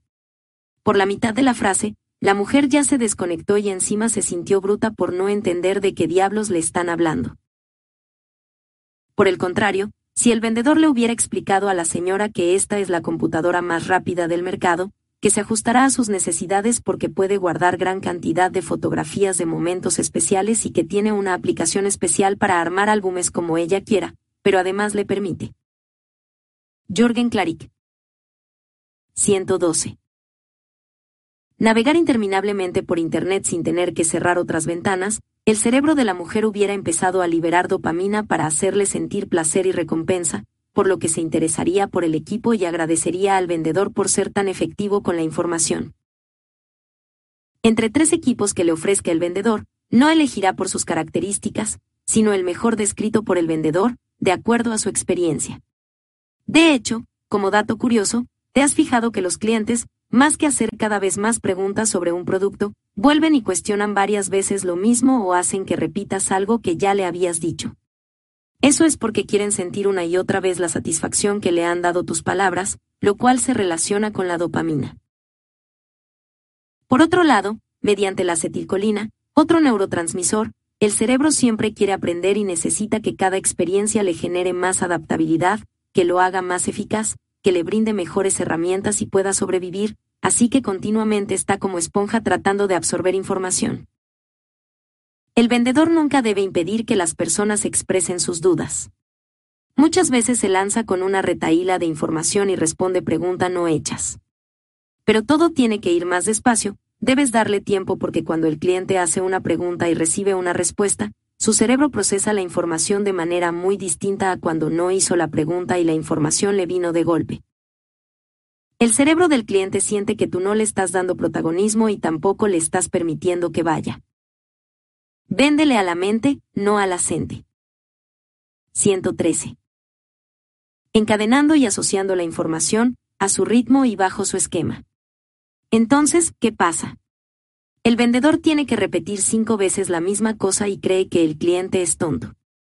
Pero si esto te sucede, es porque has perdido la sensibilidad y como ya sabes lo que generalmente preguntan las personas y lo que la marca pretende que se transmita durante la venta, corres el riesgo de convertirte en un autómata, que solo redunda en los datos. El vendedor da la información en un orden y el cliente la procesa en otro diferente. Ojo con eso porque te puedes volver repetitivo y pierdes la confianza en lo que estás haciendo. Empiezas a pensar, yo ya le dije eso y me lo vuelve a preguntar, te tambaleas creyendo que no te está prestando atención y tú mismo te alejas en el proceso. Hablemos ahora de las endorfinas, uno de los neurotransmisores más estudiados hoy en día. Resulta que los circuitos que alivian el dolor de un puntapié son los mismos que se activan cuando te duele el alma, cuando has tenido una pérdida o un fracaso de amor. Las personas valoran mucho quitarse el dolor de encima y eso es algo que muchas veces se nos olvida como vendedores. Queremos solucionar otras historias, deseamos centrarnos en lo positivo, pero no miramos que una de las cosas que más agradece el cerebro es que le den una solución a un dolor o a algo que le genera malestar. Nosotros hemos encontrado en Mincode que lo que más activa y lo que más fideliza es Jorgen Klarik. 114. Quitar un dolor. Al consumidor. Por encima de lo novedoso, yo. Sorpresivo y yo inesperado. Incluso de la generación de placer. Un error, un problema, una solución insatisfactoria, un despacho que no llegó a tiempo, un producto que falló, todos ellos generan dolor y si tú eres la persona que le va a quitar esa pena y eres además el que porta el objeto que va a hacerlo, el cliente se fideliza hacia los dos, el vendedor y el producto. Hay vendedores afortunados que tienen el producto preciso que puede aliviar el dolor. Por ejemplo, si yo he tenido problemas con mi proveedor de telefonía celular y he hecho todo lo que ha sido posible, pero no me han dado ninguna solución, de pronto llega otro proveedor y me dice, mira, yo te respondo por eso, déjalo en mis manos, yo me encargo, yo lo soluciono, se acabó tu problema. Entonces me está quitando un dolor, estoy sintiendo que puedo confiar en su promesa de valor y creyendo que ahora las cosas van a estar mejor. Véndele a la mente, no a la gente. 115. Hay más elementos, además del dolor, por ejemplo, el cliente quiere que aliviane su carga, que lo liberes de una culpa o que simplemente lo haga sentir comprendido. Hay muchos vendedores que se muestran molestos cuando el cliente pregunta mucho y lo interrumpen. Ellos no saben la pérdida que pueden estar viviendo por ganar cinco minutos. El hecho de que le regalen a una persona un ratito puede ser el triunfo absoluto y total. Obviamente tiene que ser con asertividad, no solo tienes que dejarlo hablar, sino mostrarle interés, entonces la persona se siente comprendida y se puede conectar contigo. También es importante permitir normalizar, pues a veces el consumidor cree que su caso es único, que solamente él tuvo una experiencia de compra o de vida que afecta de alguna manera su interacción con el producto y en ese caso es muy interesante recolectar información. Deja que te cuente y dile, sí, ya habíamos escuchado eso, algunas veces pasa, todo tiene solución. Otra vez te repito, tienes que aprovechar las malas experiencias que algunas personas han tenido. Absórbelas y valóralas porque se pueden volver una oportunidad y parte de tu discurso. Debes hacer que el cliente sienta que no es la única persona a la que le sucedió, pero tampoco decirle, ah, eso le pasa a todo el mundo. Lo importante es que sienta que su caso es importante para ti y que te interesa su historia. Por último, la serotonina es un neurotransmisor relacionado con vivir las emociones, sentirlas y expresarlas. En un proceso de venta, el cerebro del comprador quiere que el vendedor le. Jorgen Klarik.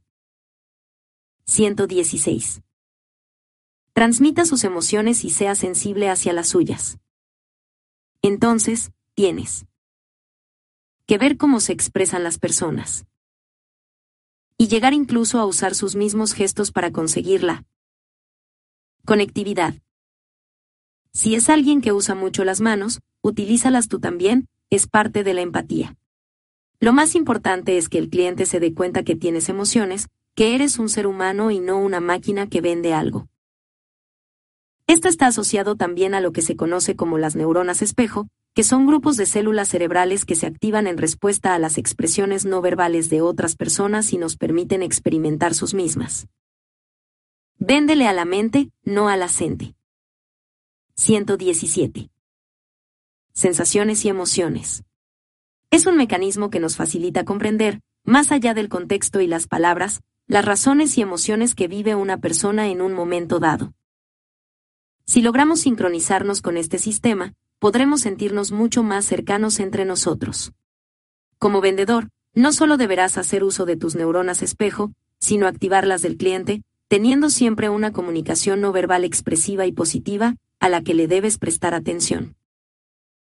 Entre otras cosas, es importante también que motives la conversación y hacerle preguntas generales, como una charla entre amigos para darle la oportunidad y la libertad de expresarse.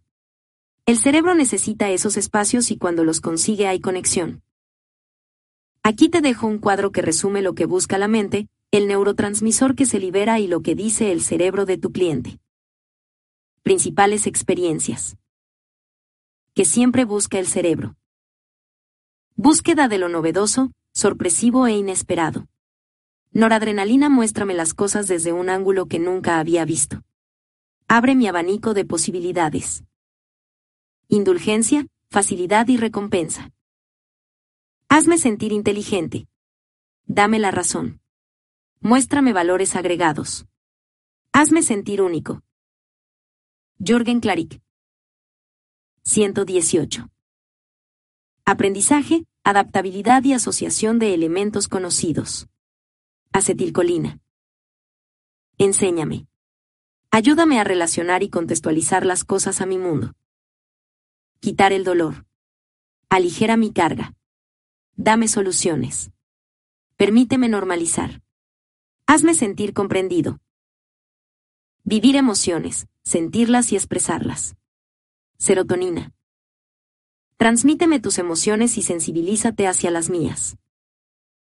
Tranquilo, para que todo esto funcione no se necesita que todos los neurotransmisores estén activos al mismo tiempo, eso no es posible, el pobre cliente terminaría con una convulsión. Pero para que surta efecto como estrategia de ventas hay que seguir un proceso. Primero vas a tratar de buscar la liberación de noradrenalina, debe ser novedoso, conseguir empatía y usar la terapia del espejo. Es decir, Mírate o grábate simulando un discurso o mejor la experiencia real de un día de ventas y después analiza cómo has estado, cómo te ves, cómo te estás expresando, cómo te muestras ante el comprador. Luego, estimula la secreción de dopamina, hazlo sentir inteligente, conectado, cercano, que él está tomando las decisiones, que él tiene el poder. Trata siempre de no cerrarle mucho las alternativas, pero tampoco de confundirlo. Ayúdalo a llegar a Véndele a la mente, no a la gente. 119. Conclusiones, no concretándolo de golpe, pero sí de una manera sutil y amable. Seguidamente, prueba con la acetilcolina, déjale cuestionar y recuerda que enseñar no es dar un discurso de corrido sino dejar que haga las preguntas y responderlas. Después, dale la oportunidad de actuar a las endorfinas, pregunta por sus experiencias, permite que se exprese. Algunos nunca te van a hablar de lo negativo, sigue adelante, no puedes imponerlo, pero trata siempre de conocer. Afortunadamente muchos de los productos que vendes tienen parecidos con los de la competencia, entonces no es tan difícil que se abran espacios de comparación para poder hablar sobre malas experiencias y ver cómo tú las puedes neutralizar o cambiar. Y finalmente, no olvides activar la serotonina para siempre conseguir esa conectividad emocional, pero esa sí la debes manejar transversalmente durante el proceso, es decir, todo el tiempo, o si no corres el riesgo de que se eche todo a perder. Acciones concretas. En el proceso de venta. Volviendo a los principios de atención, emoción y recordación, puedes empezar con esta pequeña guía que te ayudará en el proceso de ventas. Número 1 para lograr la atención. Jorgen Claric. 120. Busca elementos conocidos, nunca trates de mostrar lo que vendes como algo absolutamente revolucionario, el cerebro no está listo para eso, siempre tiene que anclarse en algo conocido para construir a partir de ahí. Cuando a una persona le pones un producto por completo desconocido se marea. Siempre contextualiza en el mundo normal de la persona. Busca elementos novedosos, primero algo conocido y habitual, luego empezamos a explorar lo nuevo. Haz que comprenda. El cerebro del comprador quiere entenderlo todo, así que nada de cosas muy complejas, es un poquito perezoso y le gusta todo más bien fácil. Cuando empiezas con cosas súper técnicas o muy profundas, la mente tiene dos opciones. Uno, se desconecta, no puedes seguirte el discurso y lo perdiste. Y dos, el cerebro se quedó pegado a la primera frase incomprensible, tratando de entenderla, mientras que el vendedor sigue y sigue hablando de otras cosas. Ojo con eso, cada tanto pregunta y parafrasea. Un vendedor también es un docente, un profesional en la formación de nuevas formas de consumo y si la gente no te entiende es tu culpa. Jamás debes preguntarle al cliente, ¿me entendió? Es problema tuyo, la cuestión es si tú te hiciste comprender. Lo que siempre debes preguntar es, ¿fui claro? ¿Me hice entender? Hay que tener cuidado con decirle, alguna duda, es muy difuso. Tampoco uses, me explico. Es demasiado ambiguo, si el cliente te dice que sí, no sabes si te está diciendo que te entendió o que quiere que le expliques más. Debes emplear expresiones que aseguren al cliente que es tu responsabilidad hacer.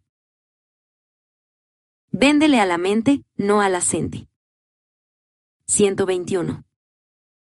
Que el mensaje le llegue adecuadamente y que estás interesado y pendiente en lograrlo.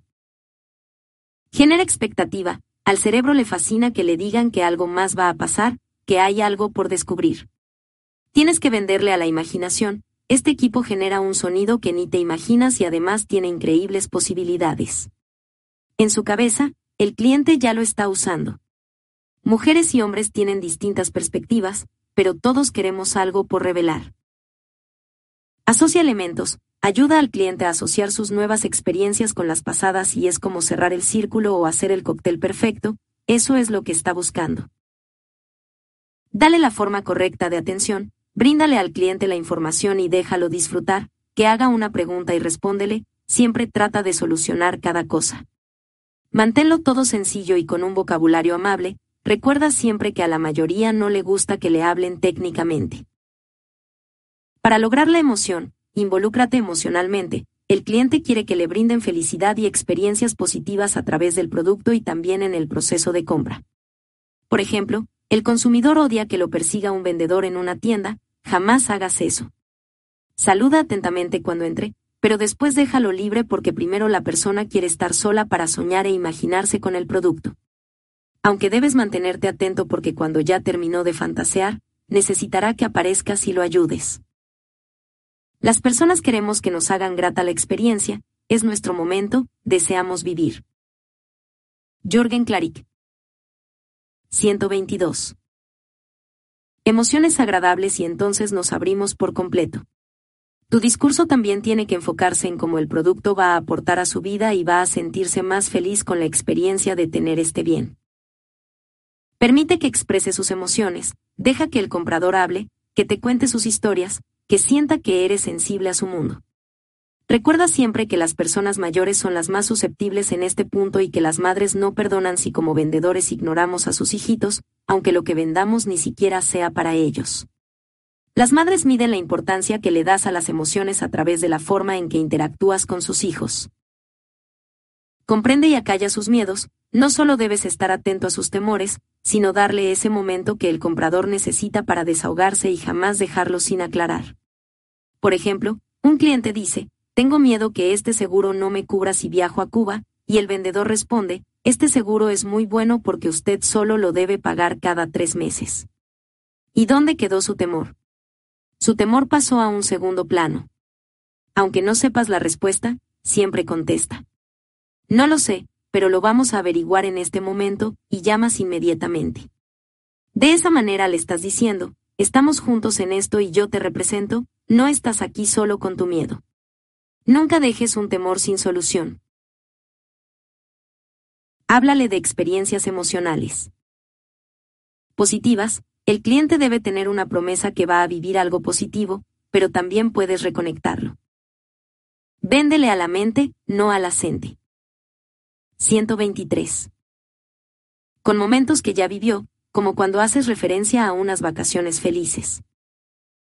Facilita la evasión y el escape. A veces, los productos pueden ayudar al cliente a evitar y escapar de situaciones, por eso debes conocer qué es lo que la gente necesita.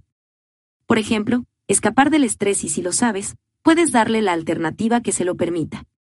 Son elementos que debes analizar en cada caso.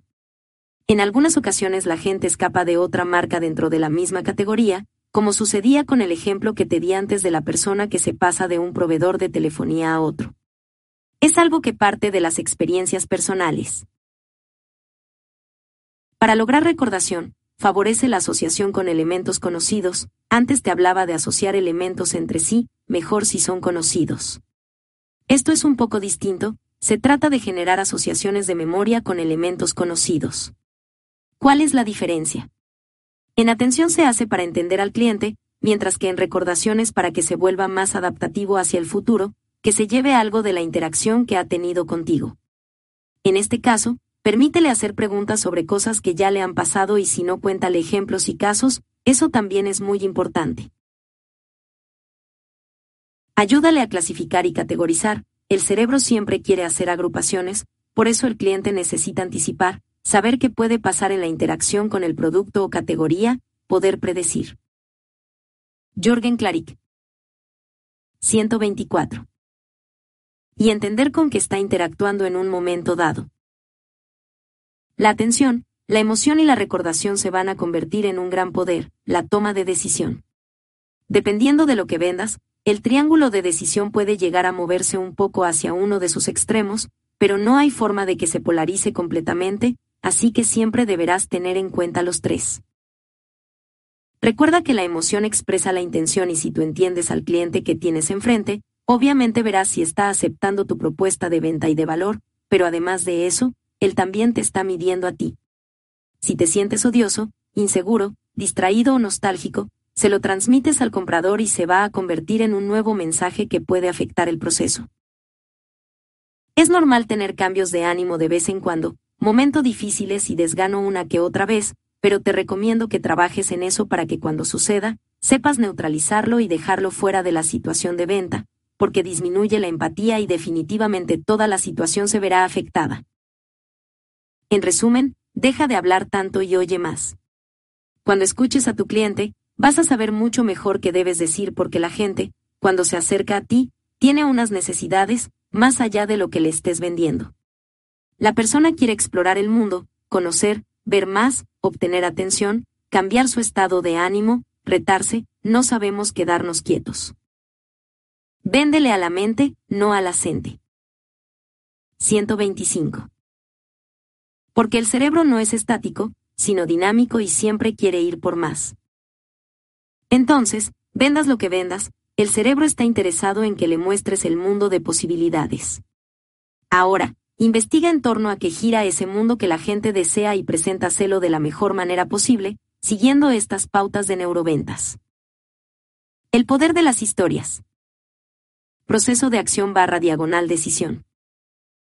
El cerebro ama las historias, por miles de años el ser humano ha aprendido a través de los relatos, primero por la tradición oral y luego a través de la escritura.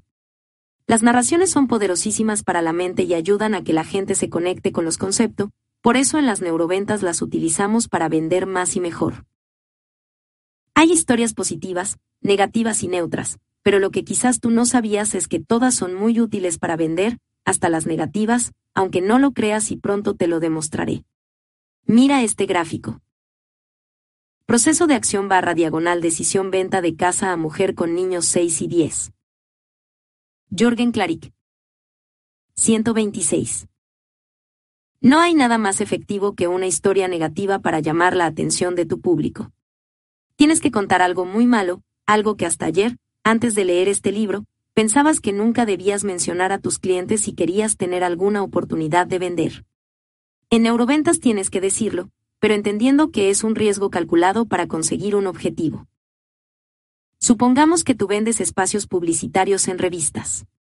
Puedes empezar tu proceso de venta diciéndole al posible comprador, mire señor, lo primero que usted debe saber es que muchas revistas están desapareciendo en todo el mundo, esa es la realidad. Aunque las mejores revistas han crecido y siguen haciéndolo, las malas desaparecen muy rápido por el acceso masivo a Internet. ¿Y quién iba a pensar que le dirías algo así a un cliente? Cuando yo he capacitado a políticos honestos, que son muy raros y por eso lo hago poco, les enseño que lo primero que tienen que hacer es aceptar los errores de su gobierno. Porque si no reconocen primero las patinadas, nadie les va a creer el acierto. ¿Sabía que más de 30 niños vivir en un condominio seguro no importa si usted invierte acá o murieron atropellados jugando con ciclovías subterráneas en otro lado, pero por favor nunca en las calles de su condominio, no tiene precio escatime en seguridad. Véndele a la mente, no a la gente. 127. Si el ministro de Trabajo, por ejemplo, quiere promocionar que aumentó el empleo en su país, podría salir y decir, señores, sabemos que el problema de empleo sigue siendo muy serio, hubiésemos querido hacer las cosas mejor. Sin embargo, hemos incrementado en un 28% el nivel de empleo en los últimos dos años. Ahí sí la gente cree y percibe un impacto positivo. Si el tipo hubiera dicho que el empleo está mejor que nunca y este gobierno, por primera vez, ha conseguido el 28% de crecimiento, nadie habría creído en el logro. Mientras que las historias negativas provocan atención, las historias positivas genera acción. Si seguimos con el supuesto de que tú eres un vendedor de espacios publicitarios en revistas, tienes que decirle al comprador, ¿sabía usted que el cerebro conecta 30% más si ve su publicidad en algo impreso en papel, que en Internet o en algún medio digital. Por supuesto, la información tiene que ser real, tú ya debes haber hecho la tarea antes y llevar las pruebas para demostrar lo que afirmas. En ese momento el posible cliente seguramente te dirá, y qué buena historia. ¿Tienes el dato exacto? Y ahí tú le pasas una copia del artículo donde se descubrió. Esa es una historia positiva, ya te aceptó la idea, no te reemplazará por los medios digitales. Más bien, eso genera acción porque entonces te dirá cuánto vale tu página. Ya vas perfecto, pero todavía tienes que hacer una cosa más para rematar y que suelte la chequera. Ahí entra la historia neutra, que justifica la acción. Para ese. Jorgen Klarik. 128. Momento, el posible anunciante ya está pensando, pero debo ser muy bruto, mientras todo el mundo está invirtiendo en Internet, yo voy a comprarle a este señor porque dice que el papel. No, no. Y ahí te dice, ¿sabes qué? Déjame pensarlo, háblame por teléfono el lunes. Entonces, lo que tú tienes que hacer en la historia neutra es decirle, claro que sí, es importante que usted piense muy bien dónde va a invertir su dinero. Si quiere no le hablo el lunes, sino el martes, pero voy a aprovechar para dejarle este artículo y este y este más para demostrarle que al invertir en impresos arriesga menos su dinero. Eso es neutro, listo, adiós, él estará llamando ansioso por el próximo cierre. Las ventas se aumentan de esa forma. Yo capacito mucho a empresas que venden publicidad impresa y, tristemente, muchas dicen todo al revés al momento de ofrecer sus productos y servicios. Por eso, cuando el cliente afirma que la publicidad está creciendo más en digital mientras que la impresa va en picada, ellos no tienen una respuesta estratégica o el contradato, pero eso es porque no lo buscan y no saben cuál es. Con eso asumen además de una posición de desventaja, una imagen de no estar ni siquiera ellos seguros de la utilidad de lo que venden. Ahora, te toca a ti practicar con tu producto. Busca historias que te hayan pasado o, si recién estás empezando, Pregúntale a otros vendedores más experimentados para que te cuenten sus anécdotas. Investiga, recopila información. Véndele a la mente, no a la gente. 129. Compara, ten a mano copias de artículos. Todas las historias sirven.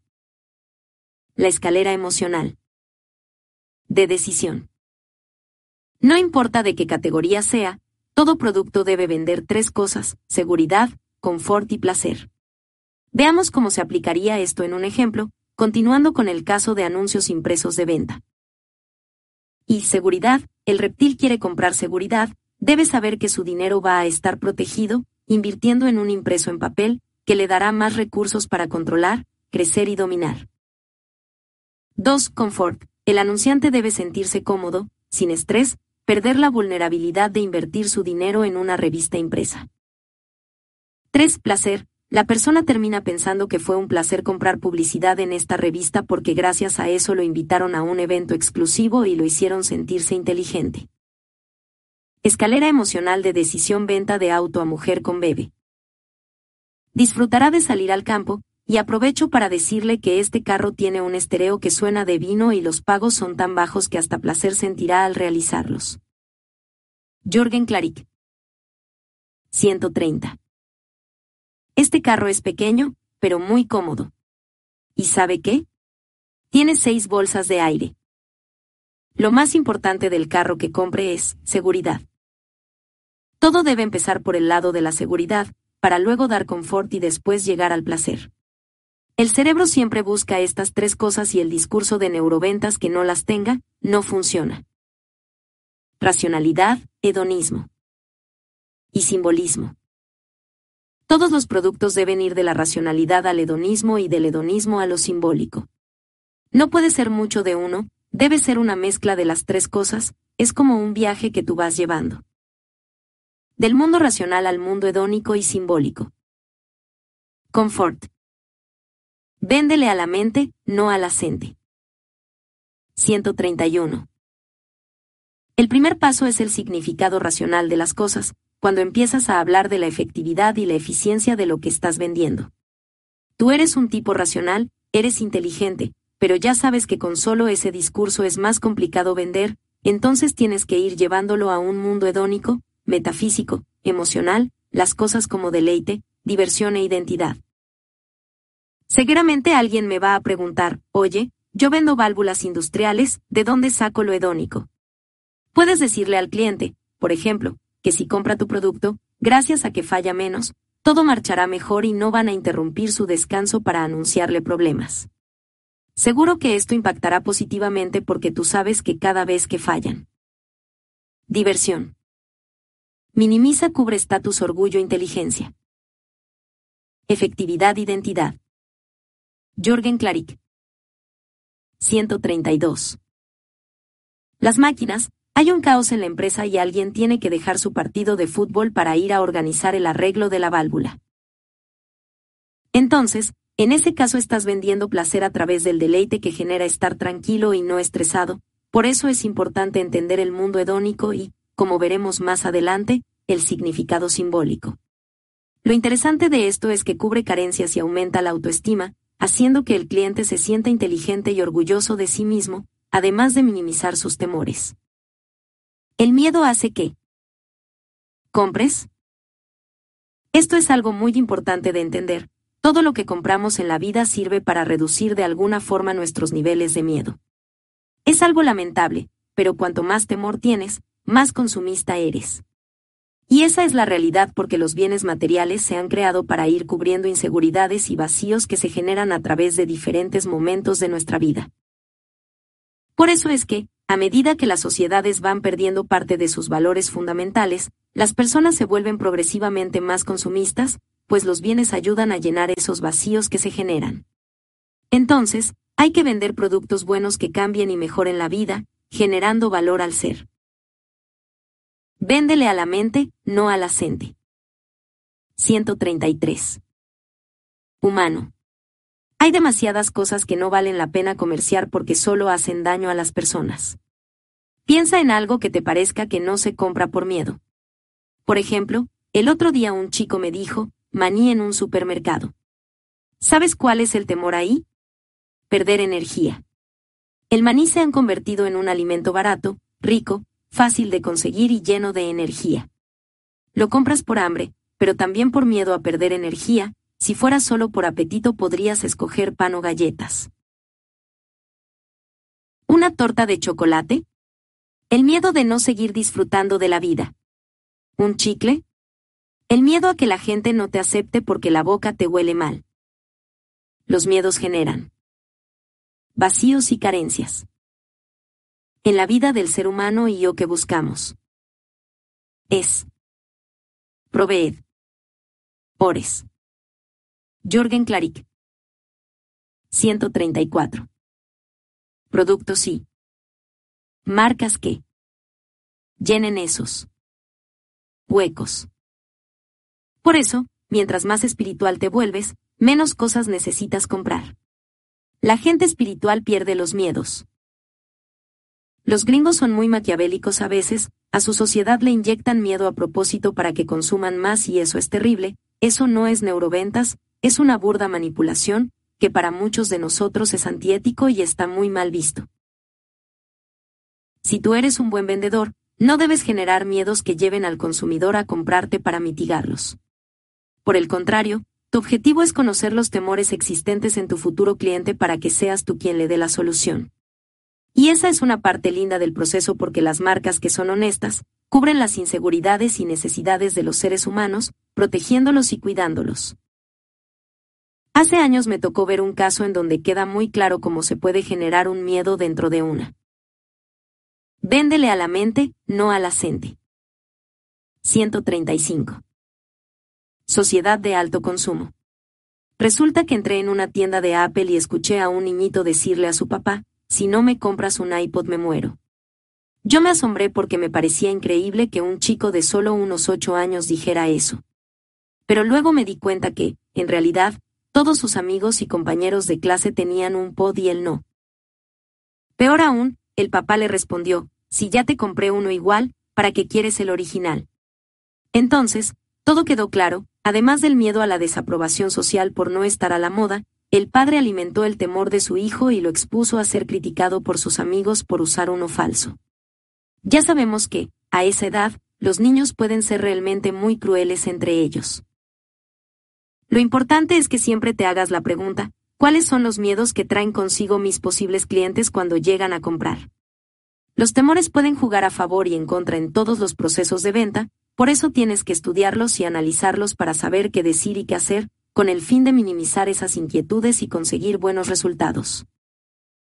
Mira este otro caso, en donde se logra un manejo adecuado del tema de los miedos del cliente, armonizado con otras estrategias de neuroventas.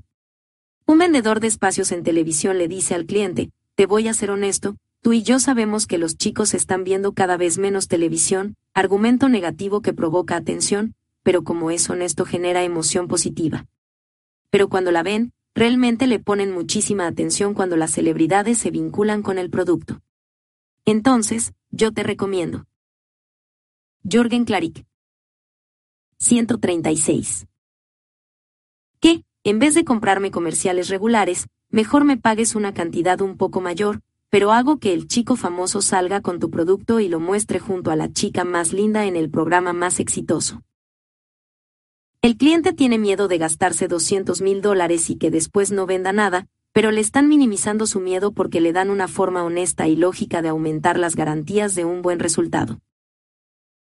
Si no conoces los miedos de tus clientes es muy probable que jueguen en tu contra y será uno de los principales obstáculos frente a cualquier intento de persuasión que hagas, bloqueando la decisión de compra. En cambio, si sabes cuáles son, serán la herramienta a través de la cual podrás acercarte de manera comprensiva y empática a tu consumidor. Será tu oportunidad de neutralizar malas experiencias y generar nuevas conexiones entre el comprador y la categoría. Además, te ayudará a conseguir algo que cubra su necesidad real. Ejercicio práctico.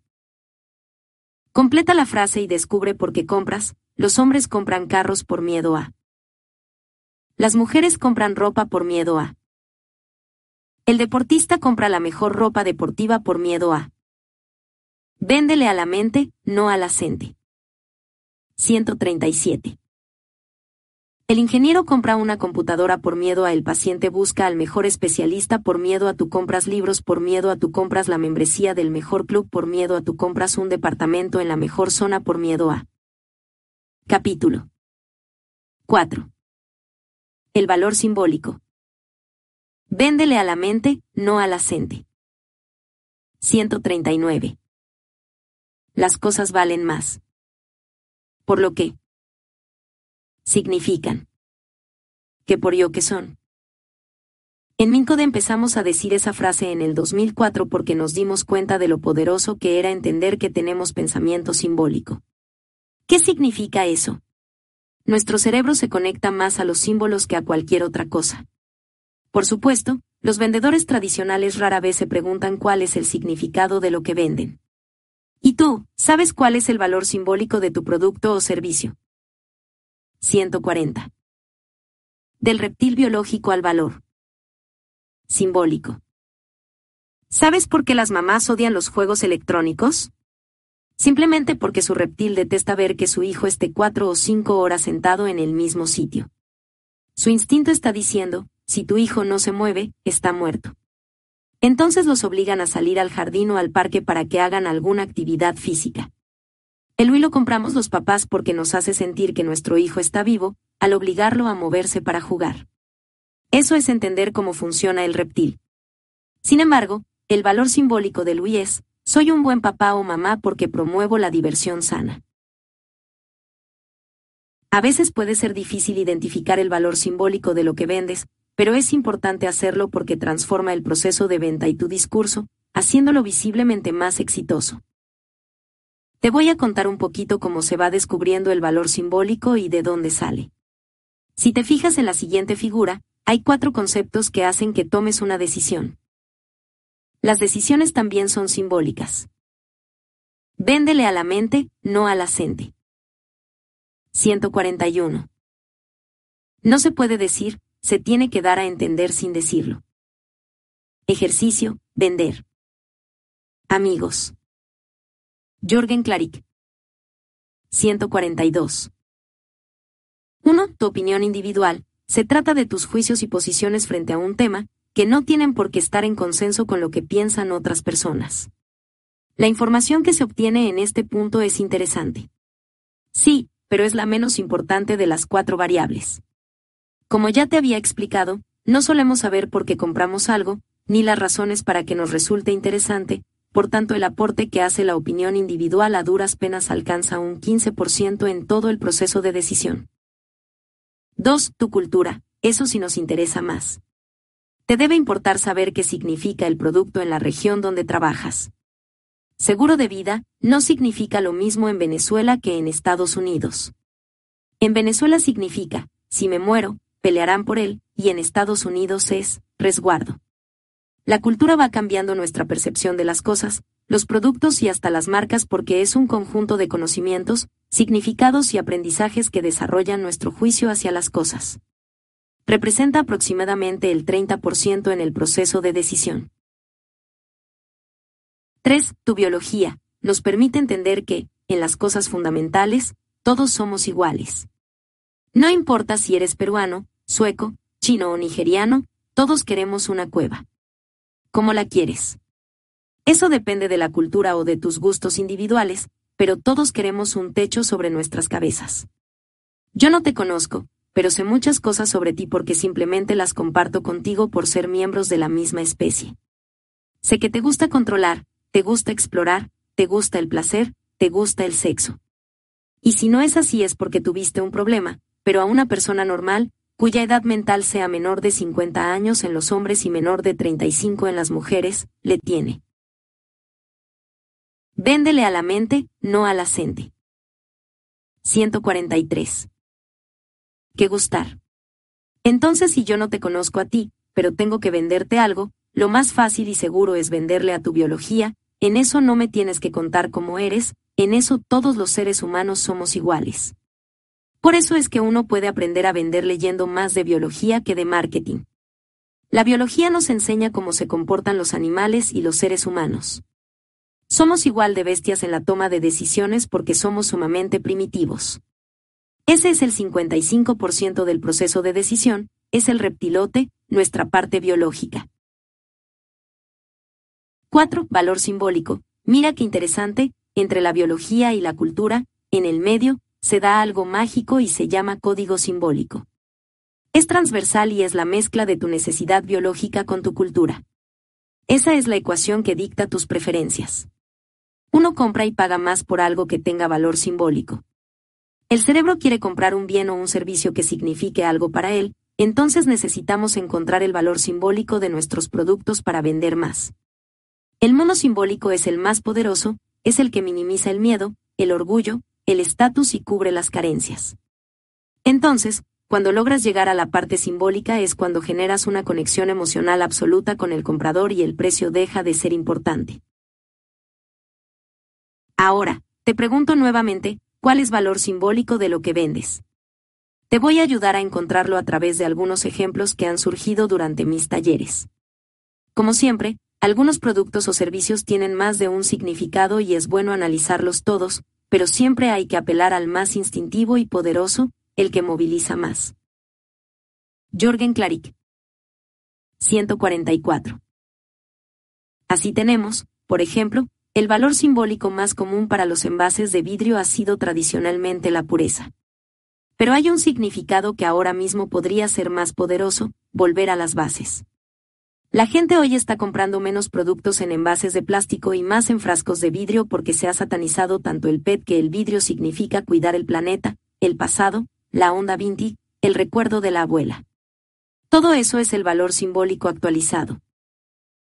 Por eso, la industria del vidrio, que hasta hace 10 años estaba a la baja, en los últimos años ha tenido un crecimiento sostenido increíble en todo el mundo. ¿Por qué? Porque cambió el valor simbólico del producto. Lo simbólico es lo más poderoso, pero varía dependiendo de la cultura en la que te encuentres y en los cambios que se presenten en ella. ¿Cuál es el valor simbólico de vender 6 metros cuadrados en un cementerio? Tranquilidad, la familia se asegura un descanso eterno digno. ¿Y el código simbólico de los servicios de paquetes vacacionales? Construir memorias para la familia. El negocio es vender memorias, no viajes o vacaciones. Para que cuando estés muerto alguien diga, ay, ¿te acuerdas cuando papá nos llevó a China? Uno se apega inconscientemente al valor simbólico, siempre nos persuade.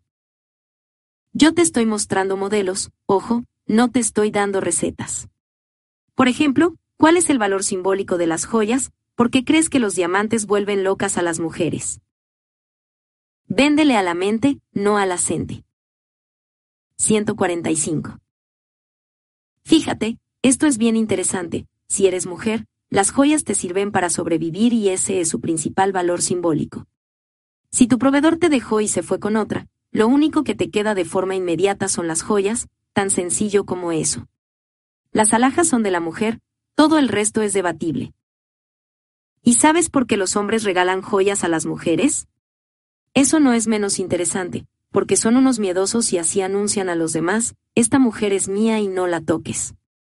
Ese es el principio simbólico de un anillo de compromiso, reservar a tu mujer. Te voy a contar una historia para que entiendas mejor el valor simbólico de las joyas y de paso el significado del anillo de compromiso, que es mucho más importante que su valor real. Resulta que un amigo se iba a casar y tenía que comprar el dichoso anillo de compromiso. No podía ir a ningún otro lugar más que a Tiffany, pues sabía cuáles eran las expectativas de su prometida. Para que tengas una idea, el anillo de compromiso más barato en la tienda Tiffany cuesta yo mil dólares, por lo que obviamente muy poca gente puede comprarlo. La vendedora le sugería que lo mejor sería que comprara uno de 20 mil dólares, yo le aconsejé que no comprara nada en ese momento y que saliéramos de la tienda. Lo primero que hicimos después fue investigar sobre el tema y descubrimos que hay un mercado impresionante de joyas Tiffany de segunda mano, donde se ofrecen todos los anillos de las mujeres que se divorciaron o las que no llegaron a casarse. El mismo modelo de joya, que Jorgen Claric. 146.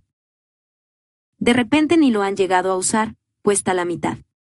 Pero es complicado comprar un anillo de compromiso usado, te meterás en problemas con tu prometida.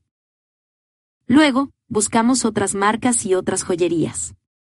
Sorprendentemente, te vendían el mismo modelo, hasta con una mejor piedra, y costaba la mitad, pero claro, no te lo ponían en la clásica, caja azul Tiffany, cuyo nombre y concepto de empaque están incluso registrados. Llegamos a concluir que una joya Tiffany está descomoditizada únicamente porque está metida en una caja turquesa y cuando la mujer la ve, empieza a temblar, literalmente. Entonces hay que pagar 5 mil dólares para que ella se emocione al ver la caja turquesa, que por cierto es la caja más cara del mundo.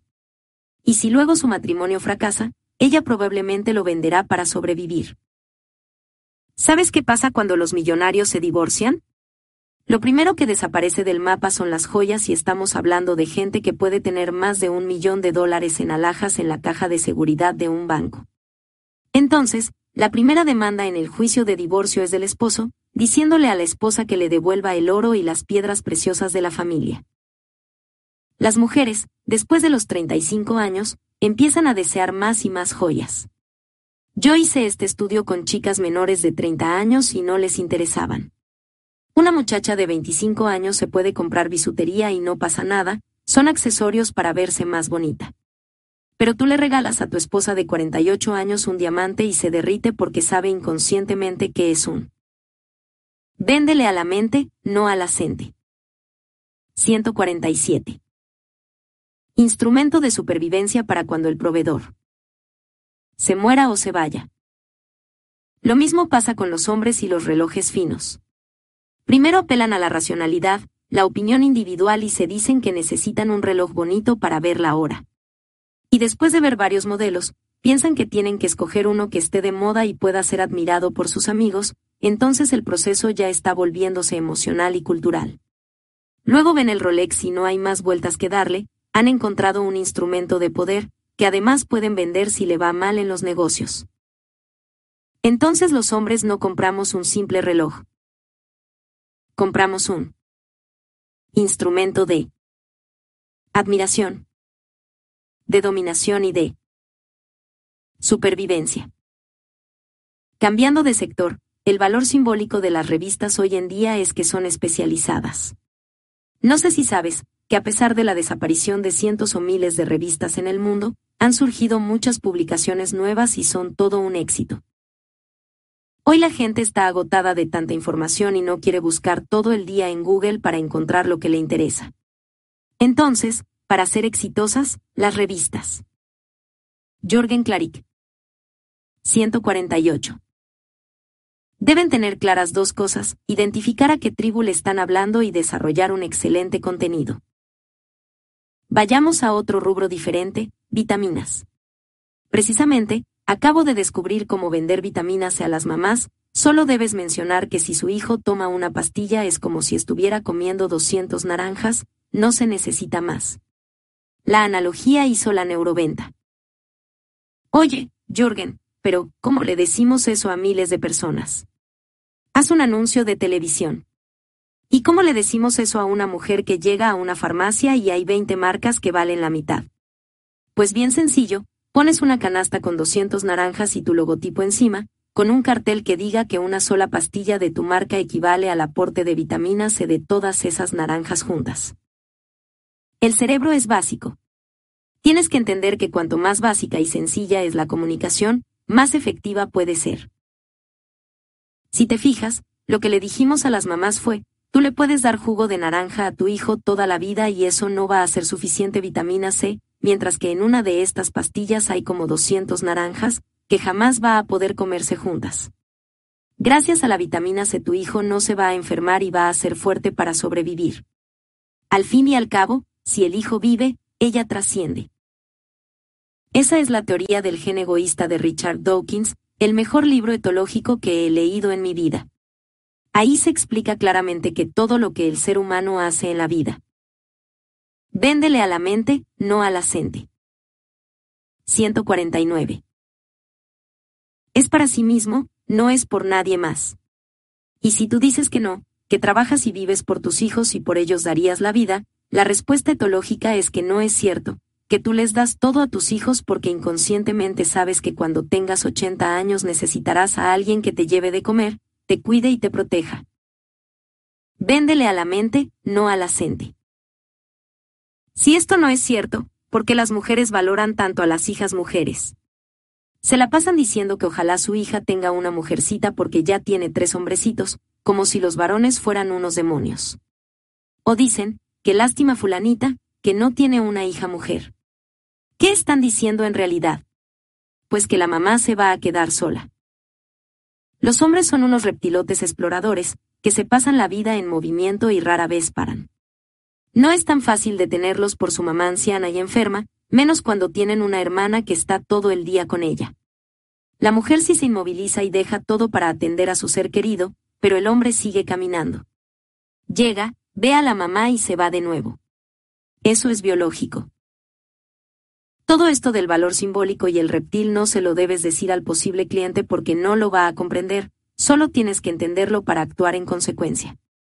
Tú no puedes decirle a una persona, regálale un diamante a tu esposa en esta Navidad para que ella se sienta segura, por si tú te mueres o te vas con una mujer más joven. No, no puedes verbalizar eso, lo que sí puedes es decirle a una señora, alguna vez se ha puesto a pensar que las joyas de oro y los diamantes pueden ser una excelente inversión. Sí, suena racional, pero el cerebro no está escuchando la racionalidad, está escuchando la emoción y el instinto. Joya, seguridad, inversión, me veo hermosa, genero envidia en mis amigas y, además, si algo pasa, la vendo. Entonces, la verdad es que así sí se pueden generar ventas. Ya no estás ofreciendo joyas, estás vendiendo supervivencia y el cerebro la compra. Los hombres, en. Véndele a la mente, no a la gente. 151.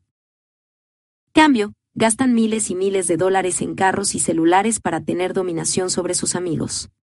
Hoy, el celular es como la espada en la antigüedad, nos ayuda a dominar. Por eso a cada rato estamos cambiando de aparato, ya no nos gusta este, ya queremos el siguiente y en muchas ocasiones nos sentimos mal si no podemos comprarnos el último iPhone o Galaxy. Valor simbólico versus precio. El vendedor que piensa que un precio bajo es lo más importante para vender. No conoce el valor simbólico de las cosas.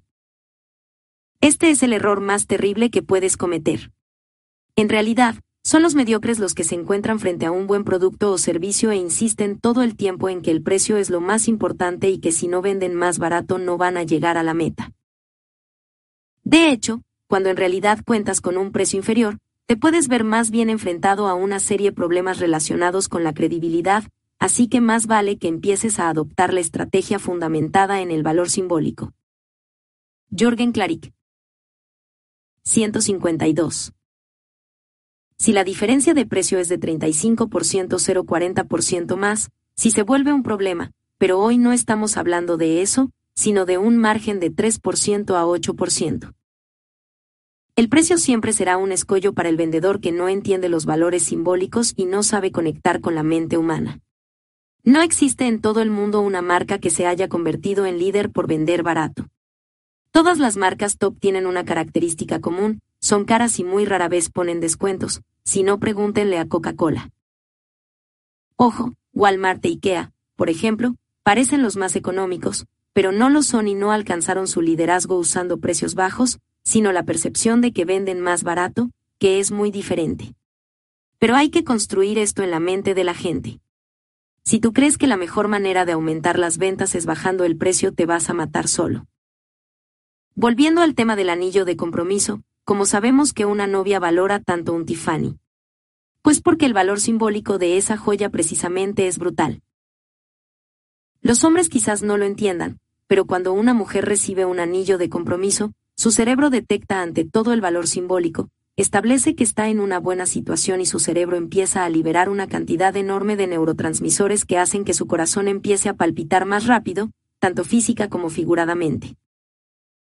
Ella dice, este es el día más feliz de mi vida.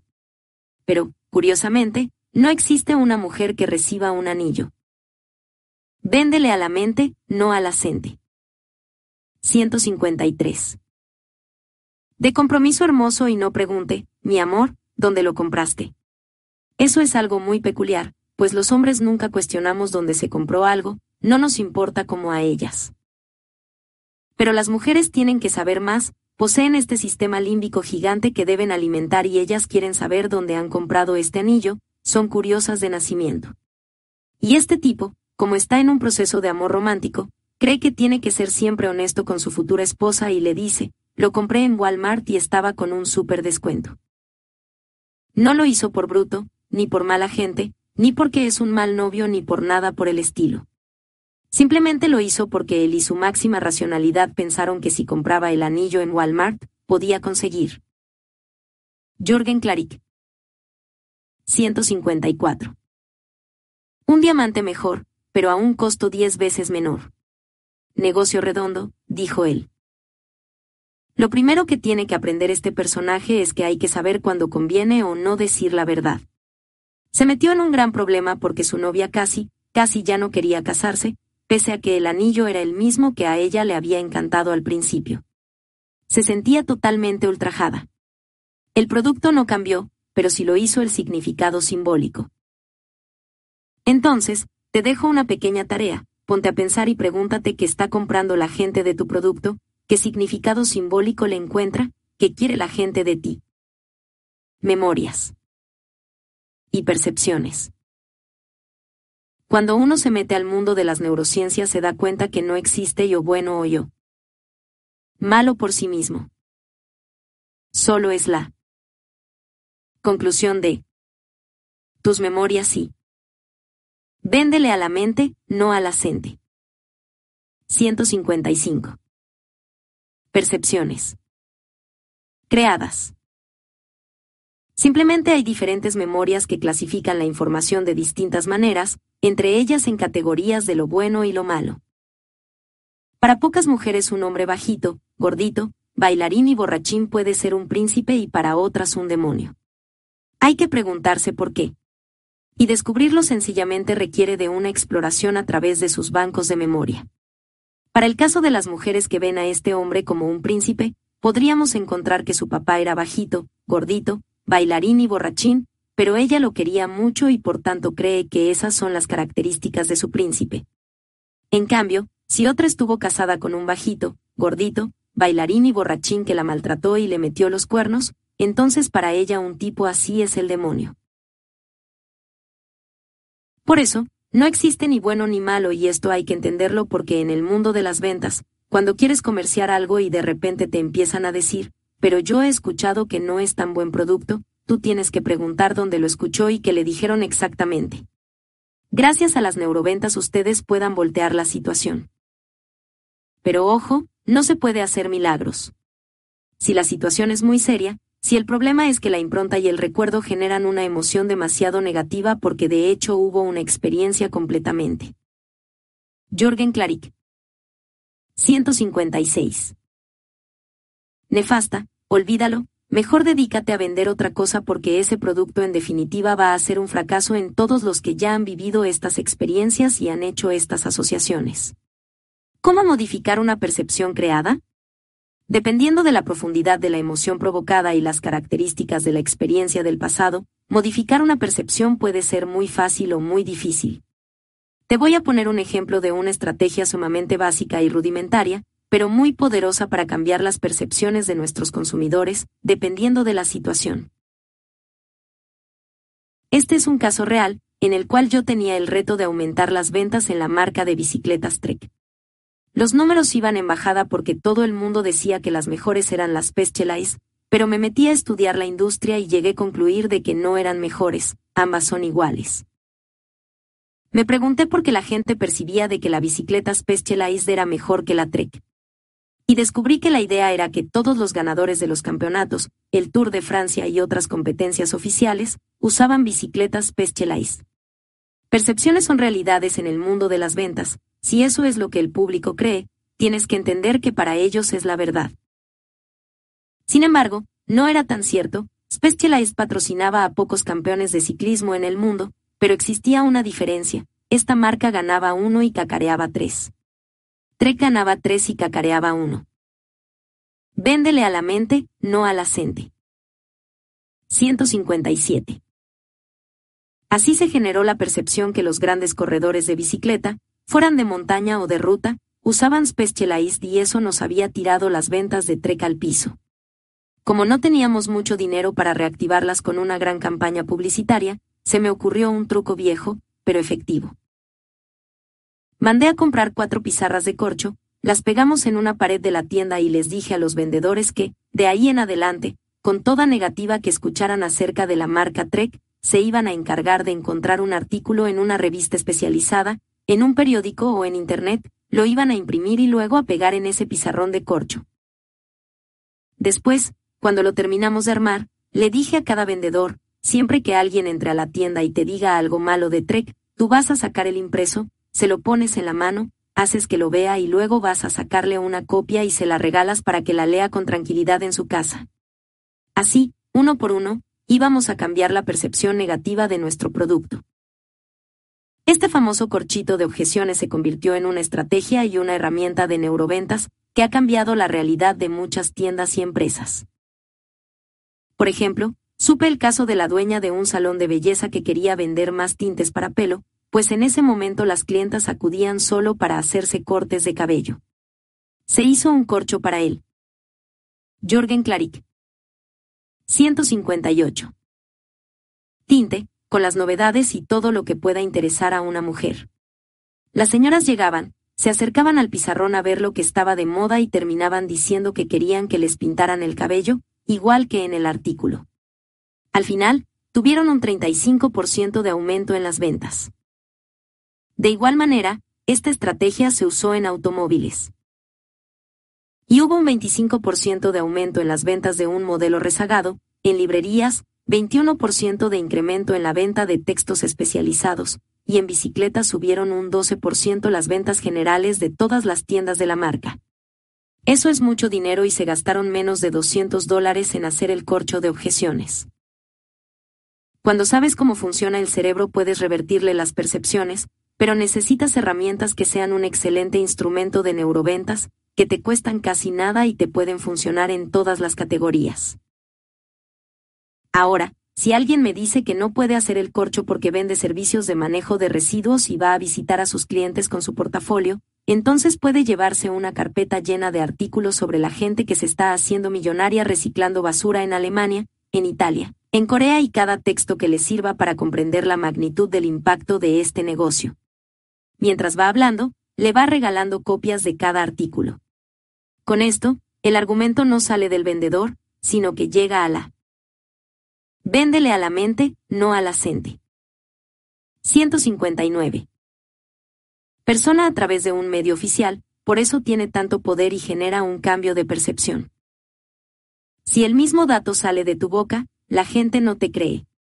Dale el impreso, que lo toque, que se lo lleve para leerlo el fin de semana en su casa y así quedará convencido. Error y fidelización. Un error bien atendido es la mejor oportunidad para fidelizar a un cliente. Cuando una persona vende algo y falla, ese es el principio del fracaso o de la fidelidad absoluta. Solo tenemos que entender que los vendedores debemos aprovecharnos de las malas situaciones y de los grandes problemas, viendo siempre en ellas una oportunidad. El cerebro está acostumbrado a ser abandonado en un problema importante. El cliente que va a reclamar piensa, me van a mandar al diablo, no me van a devolver mi dinero, ya me fregué con este televisor que no funciona. Él está listo para llegar a pelear contigo, no trae los guantes puestos porque está esperando que digas algo para ponérselos. Jorgen Clarick. 160. Después de escucharlo atentamente, tienes que decir algo como esto, mire señor, mi última intención era decepcionarlo. Usted tiene toda la razón. ¿Cómo quiere que sea su televisor? Perfecto, ese aparato vale un poquito más, pero ahorita voy con el gerente y le consigo un 15% de descuento, le sale casi igual, pero se lleva el televisor porque yo quiero que se vaya feliz. En ese momento, ese cliente te va a comprar su siguiente televisor, te va a llevar a su primo, a su hermana y a su cuñado para que compren su televisor contigo. Siempre volvemos con los vendedores que nos demuestran ser nobles e inteligentes cuando fallaron. Capítulo 5. 20 neurotips para vender mejor. Véndele a la mente, no a la gente. 163. Neurotip 1. Busca el código simbólico de tu producto y adáptate. Antes de empezar a vender algo, tienes que buscar y conocer perfectamente el código simbólico de tu producto, que vendes y que compra la gente, hay una gran diferencia. El valor simbólico es el motivo real, es el imán, el por qué la gente compra algo. Descúbrelo y empieza a utilizarlo a tu favor. 164. Producto tipología deseos o servicio joven, anciana, medio ambiente, hombre adulto, transporte, aventura. Neurotip 2. Véndele a la mente. No a la gente. ¿Qué significa esto? La gente no tiene la menor idea de qué quiere comprar, como ya te expliqué antes.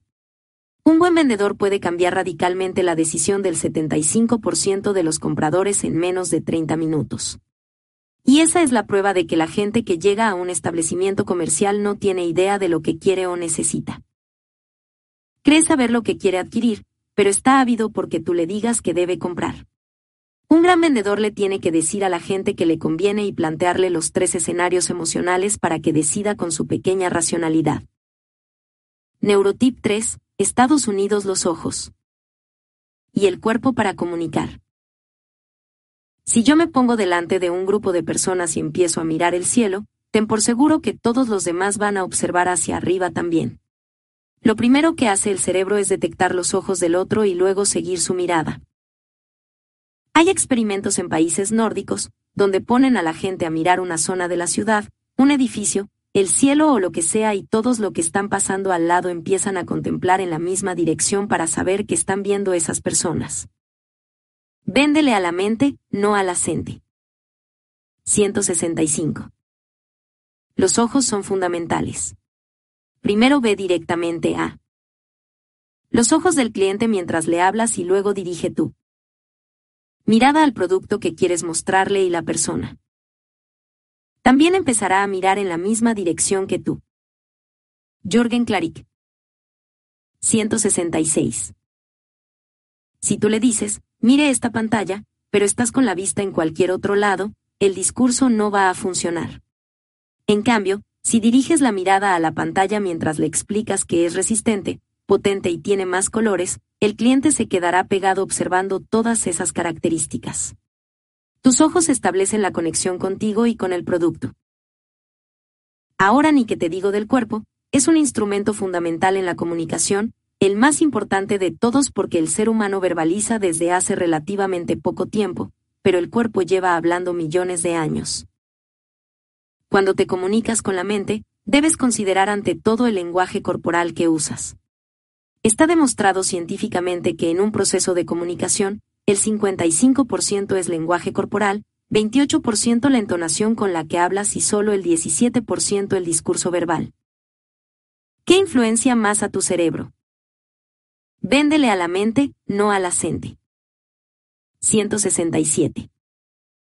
Tu entonación verbal. Tu lenguaje verbal este es un dato que la programación neurolingüística supo de manera empírica hace muchos años y nosotros lo hemos validado científicamente hasta saber con exactitud su proporción.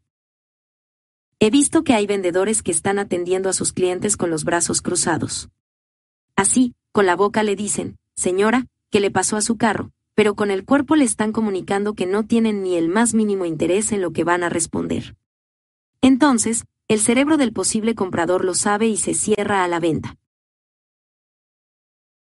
Luego está tu entonación, verbalmente yo te puedo decir, eres brillante, pero dependiendo del tono con el que lo diga, puede que tú quieras agradecerme o golpearme. Entonces, realmente el tono que usas hace. Jorgen Klarik. 168. Que tu cerebro se conecte o no a las palabras y a los mensajes. Recuerda siempre que tus palabras solo significan el 17% de la venta. Los vendedores tradicionales creen que su discurso representa el 80% de las ventas, por eso hablan y hablan, descuidando todos los demás elementos, hasta que el cerebro del cliente se desconecta. Por otro lado, la conducta de la imitación es una herramienta de adaptación del cerebro y una oportunidad para llegar a tus clientes. Usa el mismo lenguaje verbal y no verbal de tu interlocutor para que se sienta más cercano, conectado contigo y tu mensaje, después de todo, somos parte de la misma tribu. Recuerda que así activas las neuronas espejo, que te conectan fuertemente con el otro. Apoya las opiniones de tu cliente, comparte su forma de pensar y él se abrirá a imitarte cuando le expongas tus propios argumentos. Busca modelos que resulten relevantes para él y muéstrale cómo consumen o elige un producto. Neurotip 4, estudia. Detecta, adapta y arranca, EDA. Con las neurociencias hemos confirmado que tú y yo podemos tener la misma edad, vivir en el mismo edificio, tener hijos entre 7 y 8 años, ganar 4 mil dólares cada uno, pero tú y yo no pensamos ni decidimos igual porque mi cerebro y el tuyo han sido expuestos a experiencias totalmente distintas, así de elemental. Véndele a la mente, no a la. 169. Hoy la nueva tendencia va hacia la neurosegmentación. Esto es fascinante.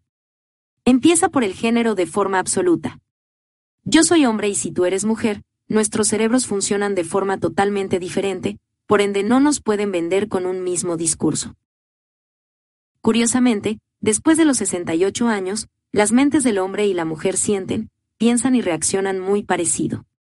El hombre se percibe inseguro y temeroso y, por primera vez, a ninguno de los dos les interesa el sexo. Luego están las edades, cronológicas y mentales, en donde cada una tiene sus propias formas y motivaciones para comprar. El cerebro se estimula de manera diferente y empieza a exigir cosas distintas. De los 4 a los 17 años no sabemos por qué no los estudiamos, no nos interesa conectar esos aparatos a sus cabecitas, el cerebro está inmaduro antes de los 18 años y nuestra tecnología no está calibrada para ellos. Aparte, hay cuestiones éticas y morales, entonces mejor no lo hacemos. Además de las segmentaciones básicas, en neuroventa se han creado subsegmentaciones, veamos cómo funciona en el caso del consumidor número uno del mundo, que es la mujer. Bajo la neurosegmentación no hay una mujer sino dos, la supermujer y la supermamá. Desde el momento en que una mujer tiene un bebé en el vientre, toma decisiones totalmente distintas con respecto a las compras. La supermujer y la supermamá son totalmente diferentes, independientemente de Jorgen Clarick. 170. Que tengan la misma edad, vivan en el mismo barrio y pertenezcan al mismo nivel socioeconómico mientras que una compra para su propia satisfacción, la otra se olvida de sí misma y quiere gastar todo su dinero en cosas para su hijo. Como un eurovendedor, cuando una persona cruza la puerta de tu tienda, primero tienes que estudiarla, muy rápidamente analiza quién es, mirándole el reloj que usa, con quién viene, cómo habla, cómo se viste, de qué carro se bajó. Ahí ya tienes el 60-070% de la referencia. Con cuatro preguntas inteligentes que le hagas, ya tienes el 90% de la información relevante que te interesa conocer sobre tu potencial cliente. Después pregúntate si este personaje es introvertido o extrovertido, dependiendo de eso tu discurso debe cambiar. Ahora, si es introvertido, tú no debes ser igual. Al principio debes empezar tranquilo y poco a poco volverte sociable y afable porque la gente introvertida ama a los extrovertidos, pero hay que saberles llegar. Neurotip 5. Actívale las emociones. El ser humano tiene cinco sentidos, todos ellos ávidos de estimulación efectiva. Si tú eres un neurovendedor, lo mejor que te puede pasar es que tu cliente sea pura emoción en el proceso de compra. Te va a desgastar menos y tu discurso será mucho más efectivo. Recientemente, hemos podido probar. Véndele a la mente, no a la 171 que regalando chocolate y agua dentro de un centro comercial, las ventas suben drásticamente. No sabes cuántos vendedores conozco que siempre tienen chocolates deliciosos en su maletín y les invitan a sus posibles clientes. Cuando tú estás comprando, tu cuerpo segrega dopamina y el consumo de chocolate aumenta la feniletilamina, entonces tenemos una doble fuente de placer para el cerebro, haciendo sentir al individuo indulgencia, facilidad y recompensa. Una persona con sed no compra, entonces invítale agua a la gente. Más aún, una persona cansada tampoco compra, entonces ofrécele donde sentarse y ofrécele algo de tomar. Una persona adquiere más cuando escucha música y sonidos relacionados con lo que estás vendiendo. Si en la categoría todo el mundo está vendiendo con ruido y estridencia, pon música clásica y tranquila dentro de tu tienda y vas a vender más. Hemos podido probar que una buena melodía en una tienda de ropa puede aumentar las ventas hasta en un 18%. Por ejemplo, no es casualidad que la música que se escucha en una tienda de Abercrombie y Fitch tenga dos objetivos, que los chicos empiecen a entusiasmar, que sientan que ya van a salir a una fiesta, que el papá se vaya y que lo deje comprar en paz. Jorgen Clarick 172. Los olores son mágicos. Hay empresas de neurociencias que te venden aromas y te dicen a qué debe oler tu tienda para que vendas más. El olor a auto nuevo es uno de los mejores que existen y el que más te emociona cuando quieres comprar un carro. Pero, ¿cuántos concesionarios has visto que aprovechen esto? Nunca he conocido ninguno en mi vida. Por lo menos deberían mantener el ambiente casi sellado para que el olor se concentre adentro, pero ni eso hacen. Cuando uno va a una tienda Juan Valdés huele muy poco a café, casi nada, porque no les interesa estimular el cerebro con ese olor. Por el contrario, en Starbucks aman el olor a café y fíjate que hay cartelitos que prohíben fumar para no perder el aroma y brillante. Debes tratar de tener siempre presente que la mente usa los cinco sentidos para tomar cualquier decisión, es por eso que hay que tener una estrategia para el tacto, el oído, la vista, el gusto y el olfato. Debes dejar que el cliente toque el producto. Señora, toque este colchón, sienta que suave es la tela y que resistente, mire cómo son las costuras, acuéstese para apreciar su comodidad. Eso hace que el cerebro se enamore de las cosas. No sé si lo sabes, pero los hombres nos enamoramos con la. Véndele a la mente, no a la 173. Vista y el tacto. Los varones pueden ver pasar a una mujer a 50 metros y casi quieren salir corriendo detrás de ella. Eso es lo que sienten los varones constantemente cuando ven pasar una hermosa mujer o un Ferrari. En cambio, las mujeres se enamoran por el olfato y el oído, por eso nunca vas a conquistar a una mujer si no tienes un código de olor que le hace recordar a una persona que ella quiere y admira, aunque te eches Giorgio Armani todo el día. Esto va más allá de las colonias, es el pH de la piel, la sudoración y la acidez. A una mujer, para conquistarla, necesitas decirle muchas cosas previamente, a un hombre nada más tienes que tocarlo. Un dato curioso, las casas que tuvieron mascotas se venden 26% más lento por el olor, si la persona es de los que no quiere a los animales. Si te gustan, ni siquiera te das cuenta. Es lo mismo que el cigarrillo, los vendedores que fuman tienen un 24% menos de efectividad de ventas cuando atienden a un cliente que no lo hace. Además, hay muchos que, como saben que no van a poder fumar dentro de la tienda, entonces se echan el cigarro rápido y regresan sin lavarse la boca o masticar un chicle. Entonces, cuando atienden a un posible. Jorgen Claric. 174. Comprador, cada vez que abre la boca apesta a cigarro y ya no provoca comprar, el olor causa rechazo. Ahora, si el cliente es fumador, invítalo a fumar afuera y vas a vender más. Las ventas se reducen un 12% cuando el vendedor usa lentes que hacen que sus ojos se vean menos. Quítate los anteojos cuando vas a vender. Incluso es poderoso hacerlo en medio del proceso de compra, cuando quieres enfatizar algo. Siempre muestra los ojos. El cerebro odia a una persona que te habla sin mirarte a los ojos. Yo conozco a una empresa que promovió operaciones de la vista entre sus empleados, financiando el pago del 50% del costo, y las ventas subieron para todos los que antes tenían lentes. Es increíble, pero esas cosas pueden transformar la vida de un vendedor. Neurotip 6. Suspira leal. Reptil. Encuentra la venta reptil. Anarquía, felicidad, control, dominación, reproducción, placer, seguridad, protección, trascendencia, unión de la tribu, exploración, movimiento. No importa quién eres ni de qué cultura vienes, todo esto vive en tu cerebro y si tu producto puede cubrir una de estas cosas, vas a vender más rápido. ¿A quién no le gusta sentir que tiene las cosas bajo control? ¿A quién no le gusta estar explorando, viajando, conociendo? De repente a las personas muy. Véndele a la mente, no a la gente. 175. Mayores y suele ser una señal de que el cerebro ya está cerca de la muerte. Los jóvenes pueden cruzar todo el mundo con 1.500 dólares porque ellos sí quieren explorar. Bueno, todos estos son reptiles que hay que activar. Pregúntate si tu producto o servicio activa el control, la exploración, el placer, la dominación, el reconocimiento, la trascendencia, la protección o cualquier otro y cuando descubras cuál es, úsalo. Por eso, las mujeres se enamoran profundamente de dos tipos de hombres, los graciosos, que las hacen reír, o los que son protectores, como los bomberos. Las mujeres se estresan tanto que no encuentran nada más mágico que un hombre que las divierta y las entretenga.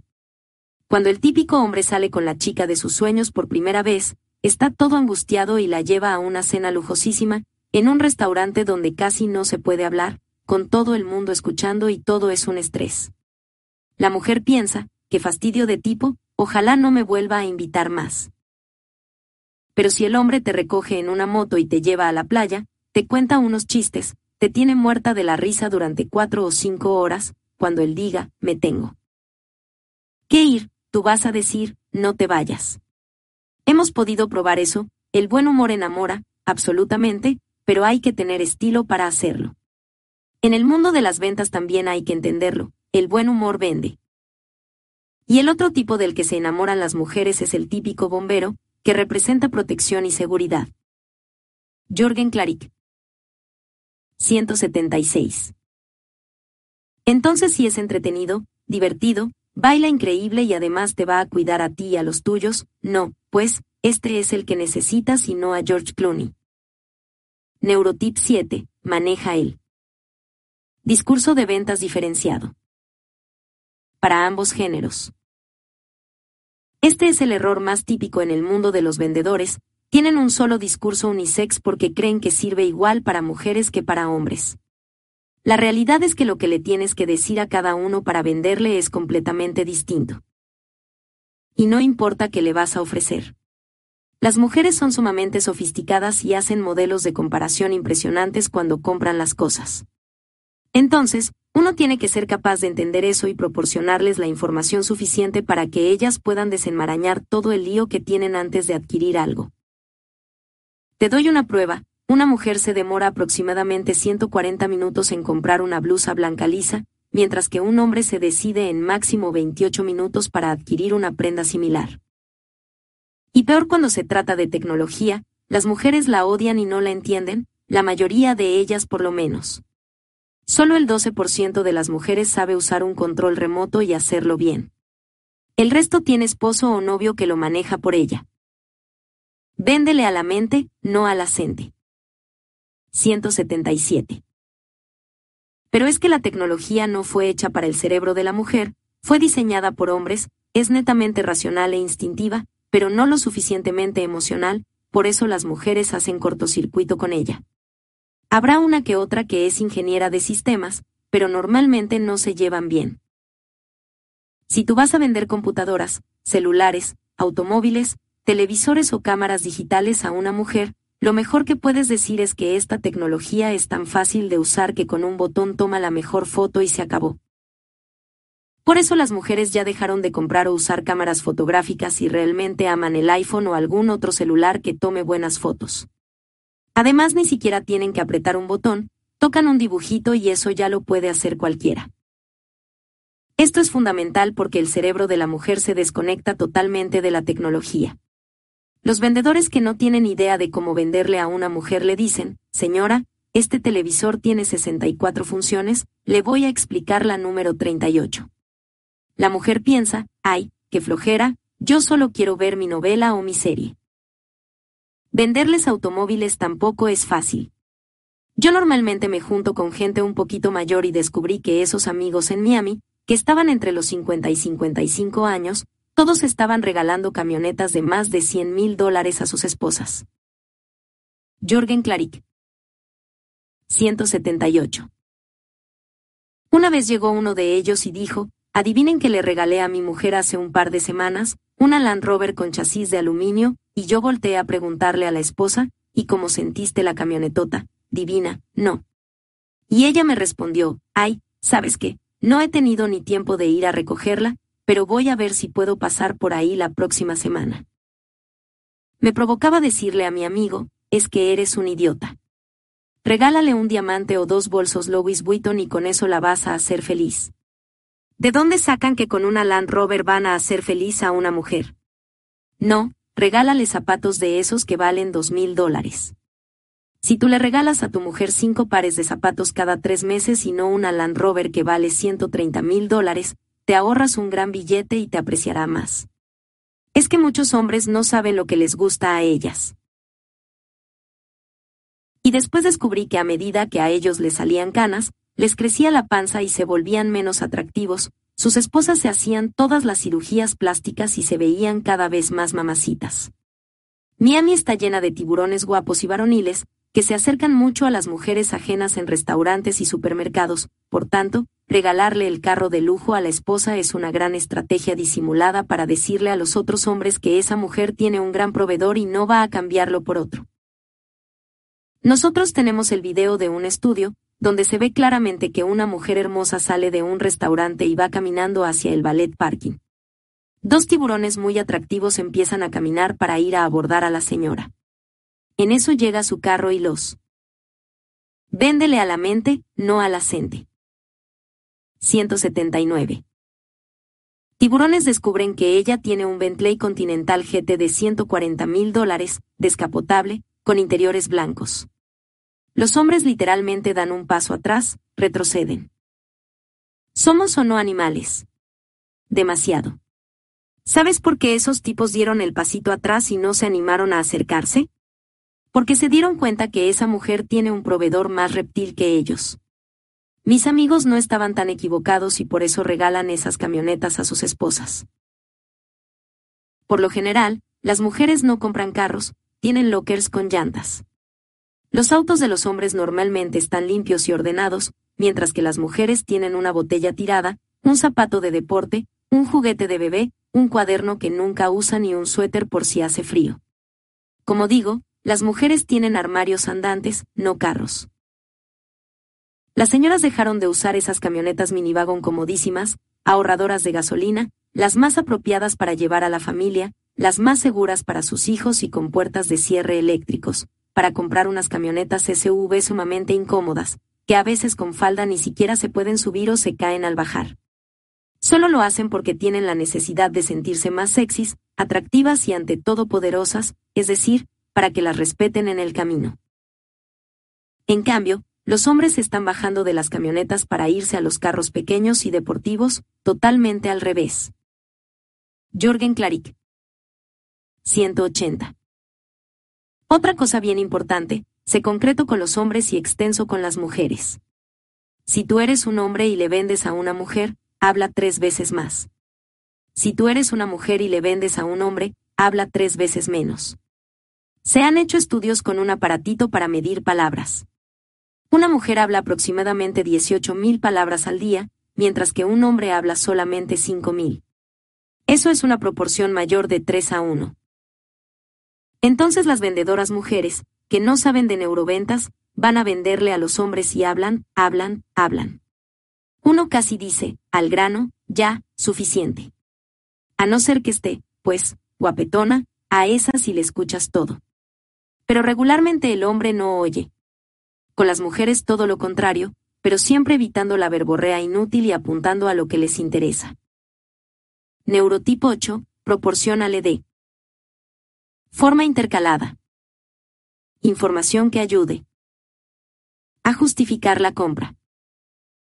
Nadie quiere sentirse bruto cuando compra, entonces el cliente no puede irse por la emocionalidad absoluta.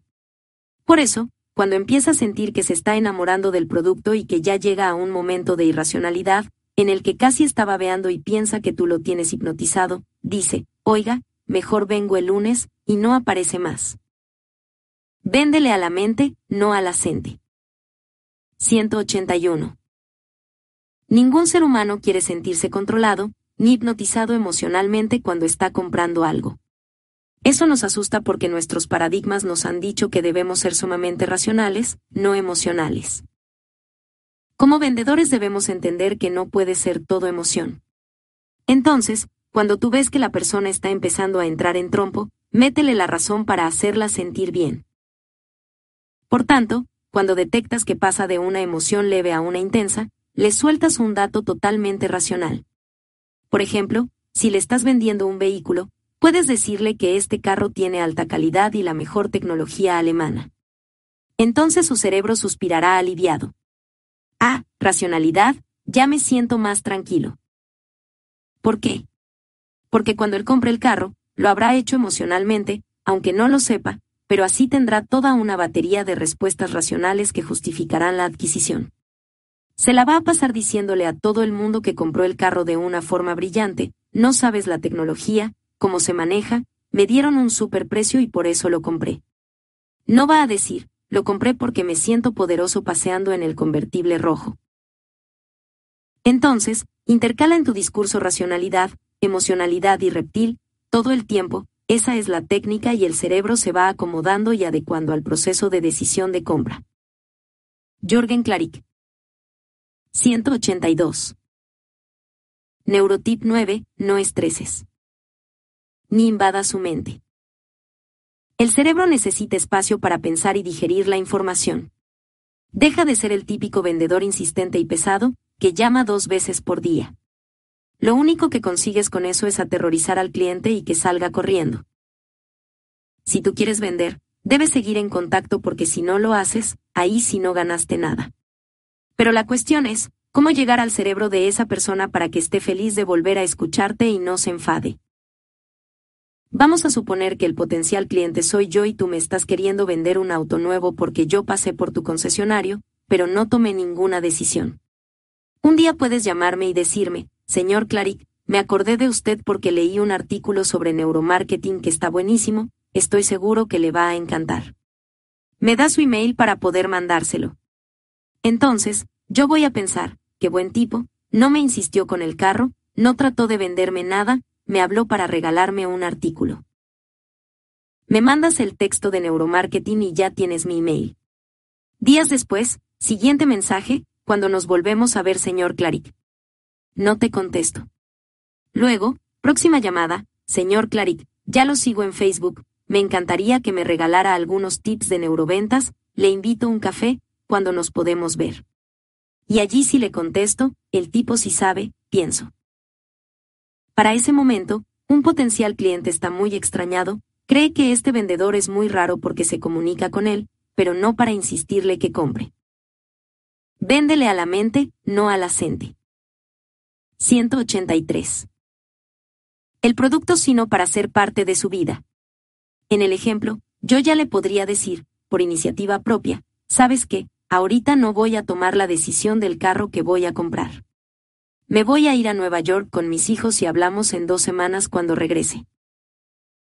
Pero al día siguiente me envías un email, señor Claric, acabo de descubrir una web sobre entretenimientos interesantes y poco conocidos en Nueva York, donde puede llevar a sus hijos para que se lo pasen increíble. Aquí le paso el link, y no dices nada de la venta.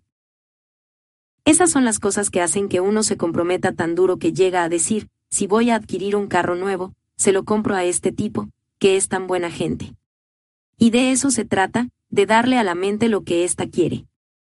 El cerebro no quiere un vendedor que está diciendo, señor Claric, ya tomó la decisión, señor Claric, cuando viene a probar otra vez el auto, señor Claric, no se olvide de no, la mente definitivamente se cierra a eso. ¿Y cuándo te quieres aproximar a un posible cliente? Pues mira, la pregunta típica que le encanta a la gente es, ¿y tú a qué te dedicas? ¿De dónde eres y dónde vives? Yo te reto que a la próxima reunión, cóctel o fiesta que vayas no preguntes eso y vas a ver qué aburrida noche que vas a tener. A nosotros nos encanta decir a qué nos dedicamos, a no ser que sean de esos vendedores acomplejados que se avergüenzan de serlo. Entonces, si ves a un potencial cliente, inicia una conversación sobre su trabajo, que te cuente qué hace, escúchalo, sin. Jorgen Claric. 184. Venderle nada, aunque déjale saber cuál es tu rubro y tu negocio. Como no lo vas a invadir, ni lo vas a enfadar, todo el tiempo hostigándolo para venderle algo, él va a querer hablar contigo. Neurotip 10, C. Visual. Hazlo visualizar. Esto es bien importante. El ser humano es visual, se enamora por las imágenes. Si tienes frente a ti el reto de vender algo muy complicado de explicar, donde necesitas una hora de discurso para que te entiendan y sabes que pocos te la van a dar, haz una infografía, una de esas ilustraciones que tienen la información más relevante mostrada de manera sencilla y muy gráfica. Yo te expliqué cómo funciona nuestra tecnología de neuromarketing gracias a una infografía en el segundo capítulo de este libro. Tendría que usar aproximadamente 20 minutos o varias páginas de palabras para explicar la mitad. El cerebro ama los gráficos, adora lo visual. Si no dispones de un infográfico, tienes que usar un discurso que permita a la persona visualizar lo que quieres explicarle. Por ejemplo, un vendedor de sensores de retroceso para vehículos tiene que decirle al cliente, mire, este es un. Véndele a la mente, no a la gente. 185. Aparato que ayuda a que usted no atropelle a nadie cuando está dando marcha atrás en su carro. Protege sobre todo a niños y mascotas, que debido a su bajo tamaño, pueden estar ocultos a la vista detrás de las llantas traseras. Aquí tiene una cámara, ahora yo me voy atrás de su carro y me va a ver en esta pantalla, ya ve qué fácil. Ya sea de manera real o a través de una infografía, lo importante es que interactúes, que te involucres y de paso al cliente, para que él comprenda perfectamente las ventajas y el uso de cualquier cosa, aparentemente compleja. En el caso anterior se está usando una mezcla de visualización y reducción del miedo que tenemos todos de atropellar a un hijo. Por cierto, tengo un artículo que dice que en Estados Unidos mueren 18 niños al año porque están ocultos detrás del auto y las personas que salen en reversa no los ven. Y este aparato sirve para evitarlo. Neurotipo 11, pídele que toque, sienta e interactúe. Señorita, toque este zapato, mire lo que es el cuero de verdad, ya pocas empresas hacen zapatos de cuero, pruébelos, siéntalos. Es fascinante hacer que la gente interactúe con los productos y ver cómo van enamorándose de ellos. Me encanta esta frase célebre de Benjamin Franklin, dime y lo olvido, enséñame y lo recuerdo, involúcrame y lo aprendo. Y la verdad es que en neuroventas podríamos decir, involúcrame y me quedo contigo y con el producto. Jorgen Klarik. 186. ¿Cuántas tiendas hay todavía en Latinoamérica que tienen los productos detrás de un cristal? No los puedes tocar, ni oler. La gente tiene que manipular el carro, la bicicleta, el bolso o lo que sea que quiera comprar. Neurotip 12 genera comparativos y contrastes. Para la mente. Recuerda que el cerebro necesita comparar y escoger una de tres opciones. Curiosamente, a la mente humana le gusta el contraste. El cerebro no puede tomar una decisión con una sola opción. ¿Vendes carros? Tú dale al posible cliente tres opciones de marca o tres modelos o tres colores o tres precios o tres especificaciones, el cerebro necesita tres para decidir. Él no sabe qué es bueno o malo, necesita otras opciones, entonces si no se las das, va a buscarlas en otras tiendas por su cuenta y quizás pierdas la venta. Por eso, una estrategia muy eficaz es poner a la vista esas típicas listas de top 10, los 10 mejores postres, los 10 mejores vinos, los 10 libros más vendidos, y la gente se muere de ganas de comprarlos y probarlos. Pero siempre los tres primeros serán el 80% de las ventas. Neurotip 13. Comunica. De forma simple y básica. El cerebro ama lo simple y lo básico. En inglés, la regla es KISS, keep it simple, stupid, que en español sería. Véndele a la mente, no a la gente. 187. Manténlo sencillo, estúpido. El vendedor que es complicado y que echa unos cuentos enormes, termina cansando al cerebro hasta hacer que la persona lo ignore.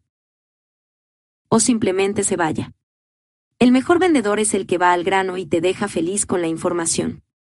También amamos los productos simples, por eso nadie podrá innovar un juguete más poderoso que la pelota porque es simple. El iPod nos volvió locos porque era sencillo, tenía un botón y una rueda y con eso hacías todo, Cualquier persona podía usarlo, hasta una mujer que odia la tecnología. Neurotip 14. ¿Coincide con el comprador? ¿Recuerdas que antes hablamos de las neuronas espejo? Entonces, por el principio de identificación, si tú te muestras de acuerdo con lo que dice el posible comprador, después puedes darle información adicional que apoye tu venta y será bien recibida. Te explico cómo funciona. Si el cliente te dice, oye, me han contado que los Kia no son tan buenos. Entonces, tú le respondes, tiene usted razón, presentaron varios problemas en el pasado, pero cambiaron el diseño, actualizaron estas cosas en el motor y hoy Kia es tan bueno que es el único carro que se le puede garantizar cinco años. ¿Te diste cuenta, no? Primero le das la razón y luego le adicionas nueva información clave. Jorgen Klarik. 188. El vendedor típico te hubiera respondido, Señor, eso no es cierto, son los mejores carros del mundo. E inmediatamente pierde la venta porque eso no funciona, el hombre se siente tonto o ignorante, además de engañado y a nadie le gusta eso. Hay que coincidir con la gente, no hacerla dudar de nuestra honestidad. La mejor forma de identificarnos y volvernos amigos es darle la razón al otro, no enfrentarnos. Hay que coincidir con la gente, pero también hay que ser sinceros y honestos, eso es muy importante. Existen muchas teorías de por qué bostezamos, pero la que yo más creo, aunque todavía no se ha podido comprobar, es que se trata de un sistema de solidaridad con otra persona. Tu cerebro cree que ella bosteza porque tiene hambre, está cansada o le falta oxígeno, entonces bosteza de forma solidaria, en espejo. Tenemos que hacer lo mismo en una venta. Neurotip 15, llévala. Relación a lo personal. En neuroventas, las relaciones empiezan siendo de negocios, pero debes llevarlas al plano personal y volverte amigo del posible cliente, te compre o no en ese momento. Por eso pregúntale sutilmente a la gente a qué se dedica, dónde estudió, qué especialización tiene, de tal manera que puedes empezar a construir tus criterios y más adelante ofrecerle algo que le interese. Véndele a la mente, no a la gente. 189. Por ejemplo, la estrategia del portarretratos. Si tú vas a ir a venderle a una mujer y ves el retrato de su familia sobre su escritorio, le dices, ah, esos son tus hijitos, qué lindos. ¿Y esa foto es nueva o es antigua? ¿Y cuántos años tienen? Ah, parecidos a los míos. ¿Y cómo se llaman? Ya, listo, pueden intercambiar las historias de sus hijos y al final ya es tu amiga. Pero si tú vas con un hombre y le haces ese mismo comentario, él te va a mirar mal y te va a preguntar qué te pasa. Déjate de preguntar por mis hijos y hablemos de negocios. No funciona con los hombres, pero sí con mujeres, independientemente del género del vendedor. Eso sí, hazlo con autenticidad y estilo. Neurotip 16. Ten. Siempre una sonrisa. En tu rostro. Reírse y hacer reír de forma natural vende. ¿Cuál ha sido el mejor activo del presidente norteamericano Barack Obama? Es un político que lleva ocho años sin dar resultados y la gente lo ama. Pues tiene una cosa buena, la sonrisa más increíble y la usa mucho, además de contar chistes al Congreso. La gente ama la sonrisa, el cerebro adora ver dientes. ¿Por qué? Porque nos puede dar rápidamente información de su actitud en el momento y también qué tan vieja o joven es esa persona. Así como los caballos, los dientes delatan brutalmente la edad de la. Jorgen Claric. 190. Gente. ¿Y por qué al cerebro le interesa la edad? Es una cuestión básica, instintiva, reptil, que nos sirve para identificar fortalezas y debilidades en la tribu. Los dientes sanos y fuertes nos dicen que se trata de una persona saludable. Los dientes chiquitos, viejos y maltratados nos dicen tácitamente que no es afortunado. La dentadura es poderosa y el cerebro disfruta viéndola, así que sonríe todo el tiempo. La sonrisa y el buen humor generan un nivel de oxigenación superior y hacen que la gente se relaje, se conecte contigo y, como consecuencia, compre más. Si tú sonríes, el cliente lo hará y cuando los dos se rían, probablemente van a hacer grandes negocios juntos. Neurotip 17. Cuida a su tribu. Siempre me ha impactado la efectividad de este neurotip. Imagínate que tú eres una mamá que va a comprar un sofá y el vendedor cae en cuenta que tus hijos están molestos, fastidiados, aburridos, quizás con hambre. Entonces se pone una nariz de payaso y un sombrero, regresa y dice, muchachones, les tengo una sorpresa, yo soy el mejor chef de galletas con chispas de chocolate, síganme y les voy a regalar unas deliciosas. Tus niños se van felices y tú no puedes creer que el tipo haya hecho algo tan lindo por tus hijos. Ahí sí ya estás comprometida porque las mamás tienen una regla de oro, si tú quieres a mis hijos, yo te quiero a ti. El que se preocupa por sus hijos es su amigo. Véndele a la mente, no a la gente. 191. Entonces si el vendedor los divierte y les da galletas, le querrá comprar a él. Con los papás no funciona así, entra un asunto de celos o desconfianza. Ellos piensan, si yo no les horneo galletas a mis hijos, ¿por qué vienes tú a hacerlo y me haces quedar mal? Neurotip 18, los primeros y los últimos minutos. Según no es, no importa caules el odren de las lertas de una palabra, minertas que la prierma y la utlima tenen el lugar correcto.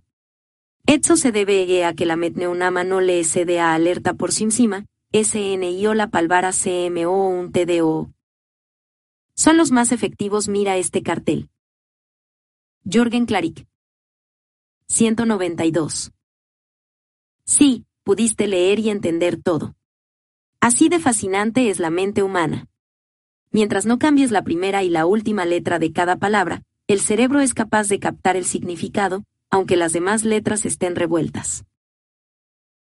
Lo mismo ocurre en los discursos de ventas. Si te van a dar 20 0 30 minutos para que les presentes tu propuesta, los primeros y últimos 5 minutos son el 80% de la venta. Pregúntate qué vas a decir estratégicamente en esos minutos claves y vas a lograr cerrar el negocio. Neurotip 19. Comunícate de forma indirecta. Con metáforas y cuentos.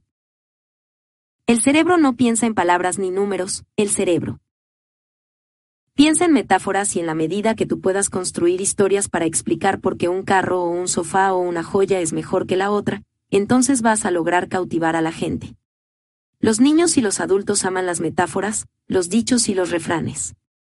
Si yo te digo, hay que despertarse todos los días antes de las 8 de la mañana porque la gente que se levanta temprano tiene más posibilidades de ir a trabajar fresco y dispone de más tiempo para hacer negocios y ser exitoso, tu cerebro termina perdiendo la atención. Pero si te digo, el que madruga Dios lo ayuda, listo, el cerebro está feliz y entendió. Qué lástima que ya no se cuenten fácilmente las fábulas de Esopo, esas sí que enseñaban y eran. Véndele a la mente, no a la gente.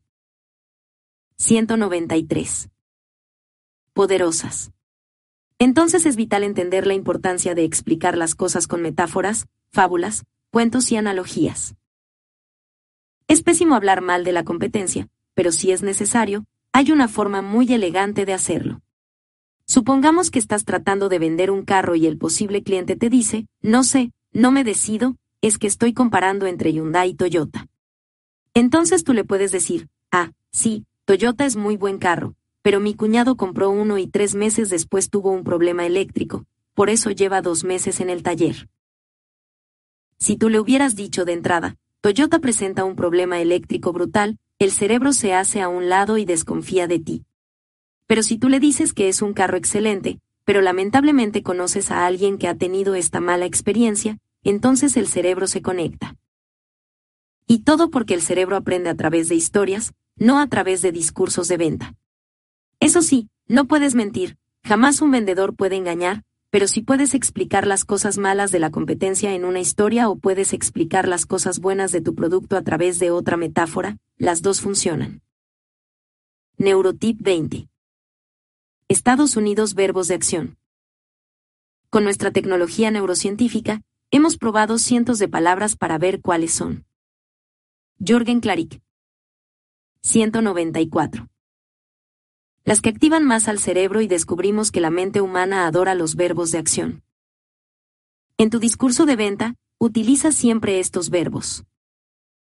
Poder, lograr, proteger, entretener, dominar, transformar, recordar, disfrutar, conquistar, controlar, alcanzar. Compra este carro porque transformará la relación con tu familia y tus hijos cuando hagas paseos al campo. La palabra mágica es transformar.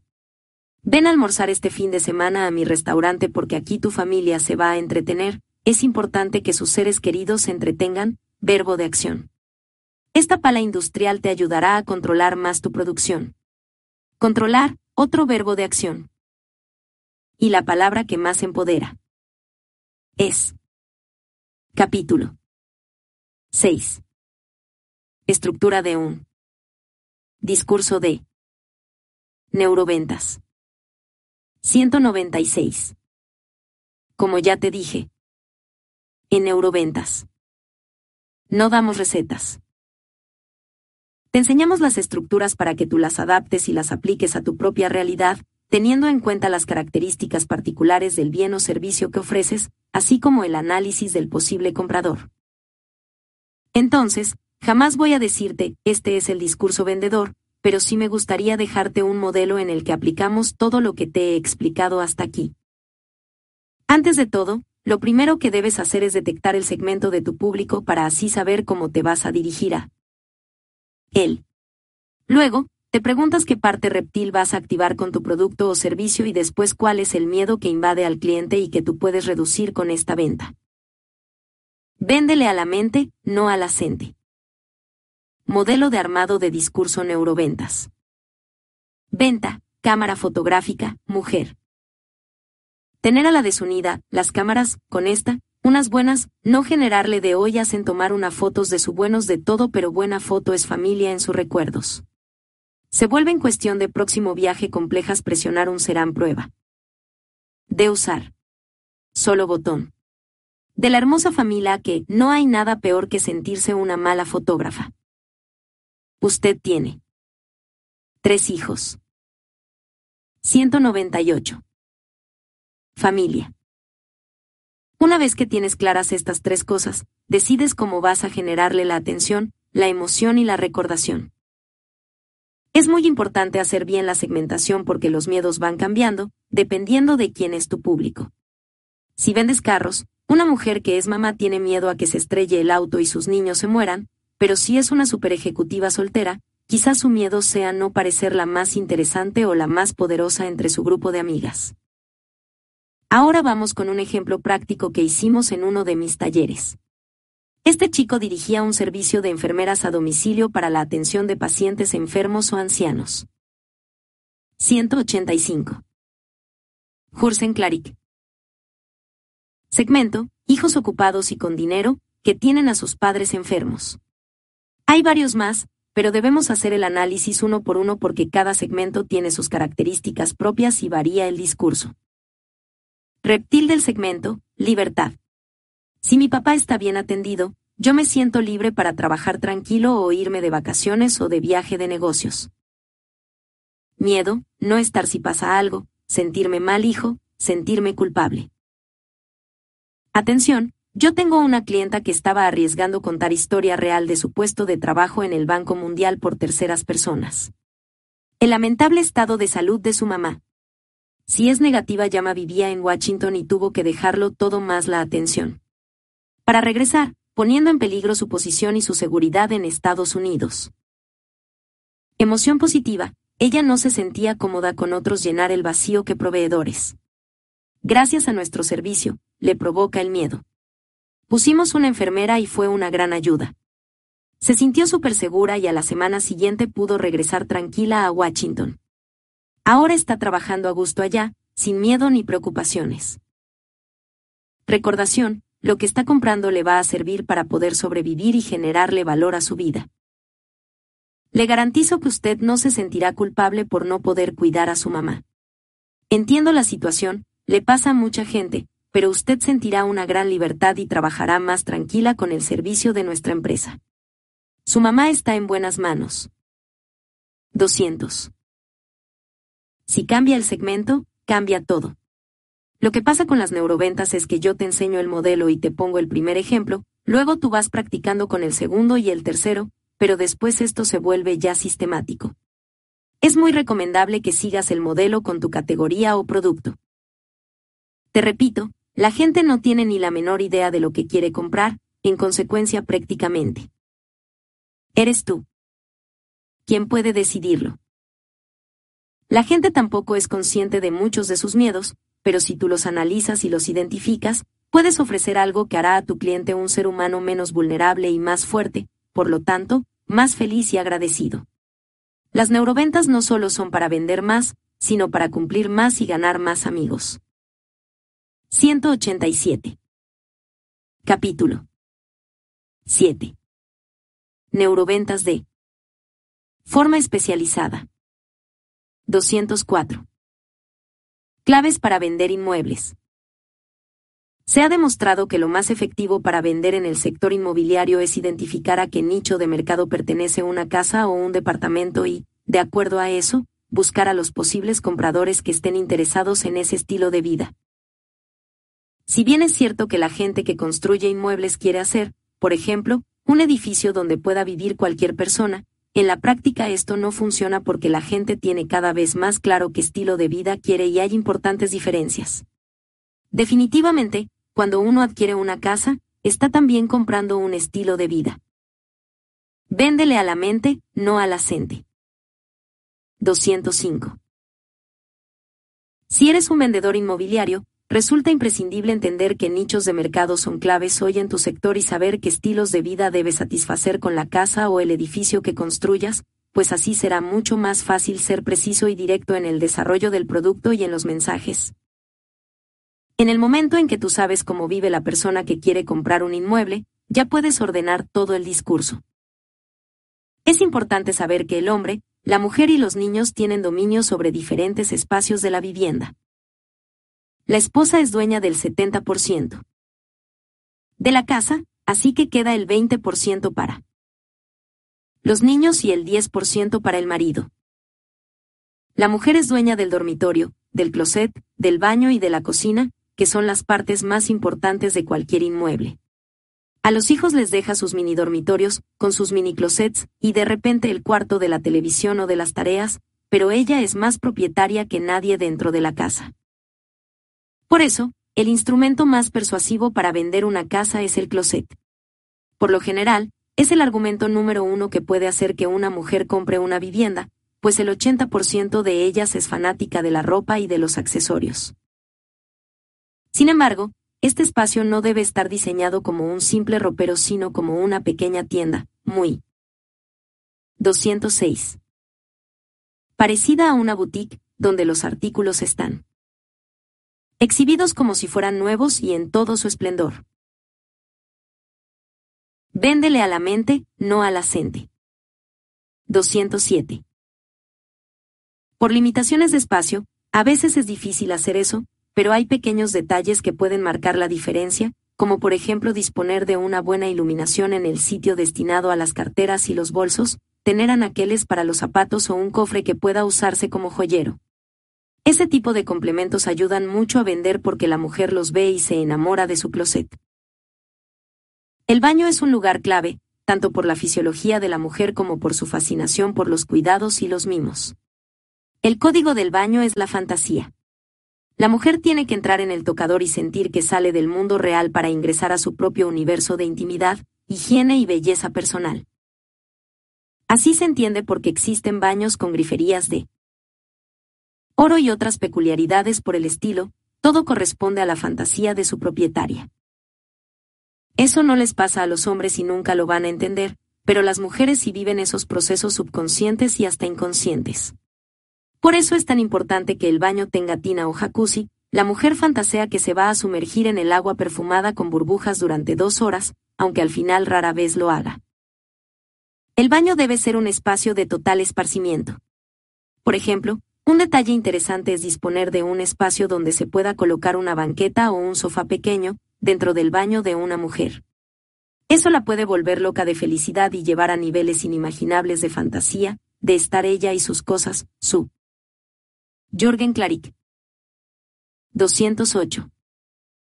Limpieza y su cuerpo dentro del baño por mucho tiempo. Esa es una idea muy importante para vender el inmueble a una mujer. Por el contrario, con el hombre no funciona porque él entra al baño, hace lo que tiene que hacer y se acabó. Otro espacio fundamental para la mujer es la cocina. Hoy en día, cuando hay muchas que ya no guisan, ese espacio se vuelve netamente un instrumento de mensaje social. El inconsciente de la mujer dice, si yo tengo una cocina chiquita, fea y mal equipada, soy una mala mamá, una mala proveedora. Por el contrario, si tiene una espectacular sus amigas la elogian. Luego, cuando un visitante le pregunta si ella prepara los alimentos, responde, muy de vez en cuando. La realidad es que esa cocina de lujo, con tecnología alemana y todos esos artefactos divinos, son argumentos sociales y sirven para decirle al mundo, a mí me preocupa la alimentación de mi familia. Sin embargo, las que en realidad los utilizan son las empleadas domésticas. Pero tienes que entender que está buscando la mujer en una cocina para que puedas darle un lugar totalmente relevante dentro del proceso de diseño y venta de un inmueble. Algo muy importante es que las cocinas hoy deben volverse espacios que sirvan para algo más que Véndele a la mente, no a la gente. 209. Preparar los alimentos. Así la mujer, mientras despacha sus pendientes, está hablando con sus amigas y los niños pueden estar al lado haciendo las tareas. Por ello, la cocina debe estar diseñada de tal manera que se pueda convertir en un mini salón, donde las familias se juntan. Puede tener una pantallita de plasma, por ejemplo, para complementar el tema del entretenimiento y la educación. los buenos amigos no se sientan en la sala, se instalan en la cocina. No sé si te has fijado en las grandes reuniones, la gente que es meramente conocida está conversando en la sala, mientras que los amigos de verdad están en la cocina. Por lo tanto, la cocina debe tener esos significados y cumplir esos roles para poder seducir absolutamente en el proceso de venta. Claves para vender. Tecnología. Como ya te dije antes, en ventas siempre es esencial saber si la persona que va a comprar es hombre o mujer, pero en el caso de la tecnología es más que fundamental porque hay diferencias radicales. Como sabes por los principios de los tres cerebros que te expliqué, la mujer tiene una mente mucho más emocional y menos racional que el hombre. S. Jorgen Clarick. 210. Principio hace que la mujer compre la tecnología de una manera totalmente diferente. Por lo general, la mujer no conecta con la tecnología porque ésta fue creada por hombres para la mente racional, en la mayoría de los casos. Es muy poca la tecnología creada para el sistema límbico típico de la mujer y el mejor ejemplo es el iPhone. Nosotros hemos probado científicamente que la mujer se conecta mucho más con el iPhone que el hombre. Obviamente les puede gustar a los dos, pero la mujer no percibe este móvil como un aparato tecnológico indescifrable sino como una plantilla de dibujitos que va moviendo, como si estuviera jugando. Obviamente el Android ha subido también a ese nivel, pero sus estructuras son un poco más técnicas, el software está diseñado para una mente más racional.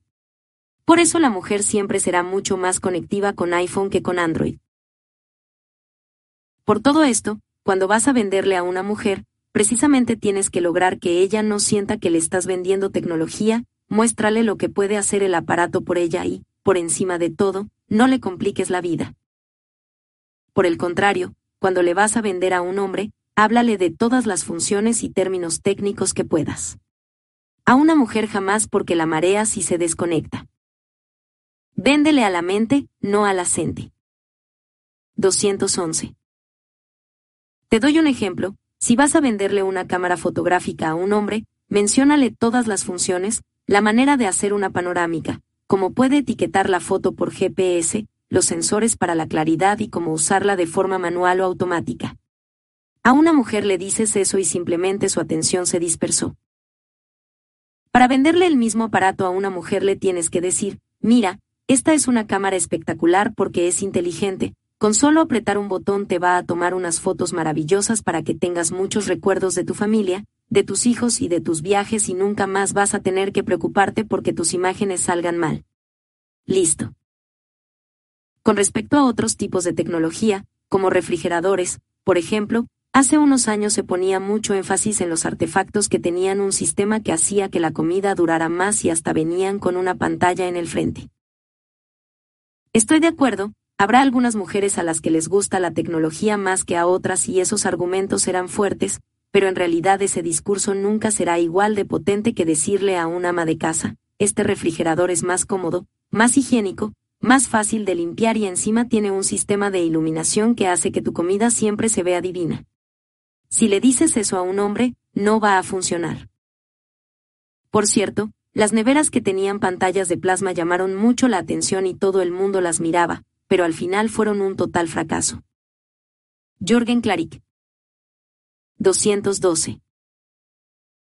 En el mercado de televisores es lo mismo, no hay que hablarle a una mujer en siglas y funciones técnicas, cifras o datos.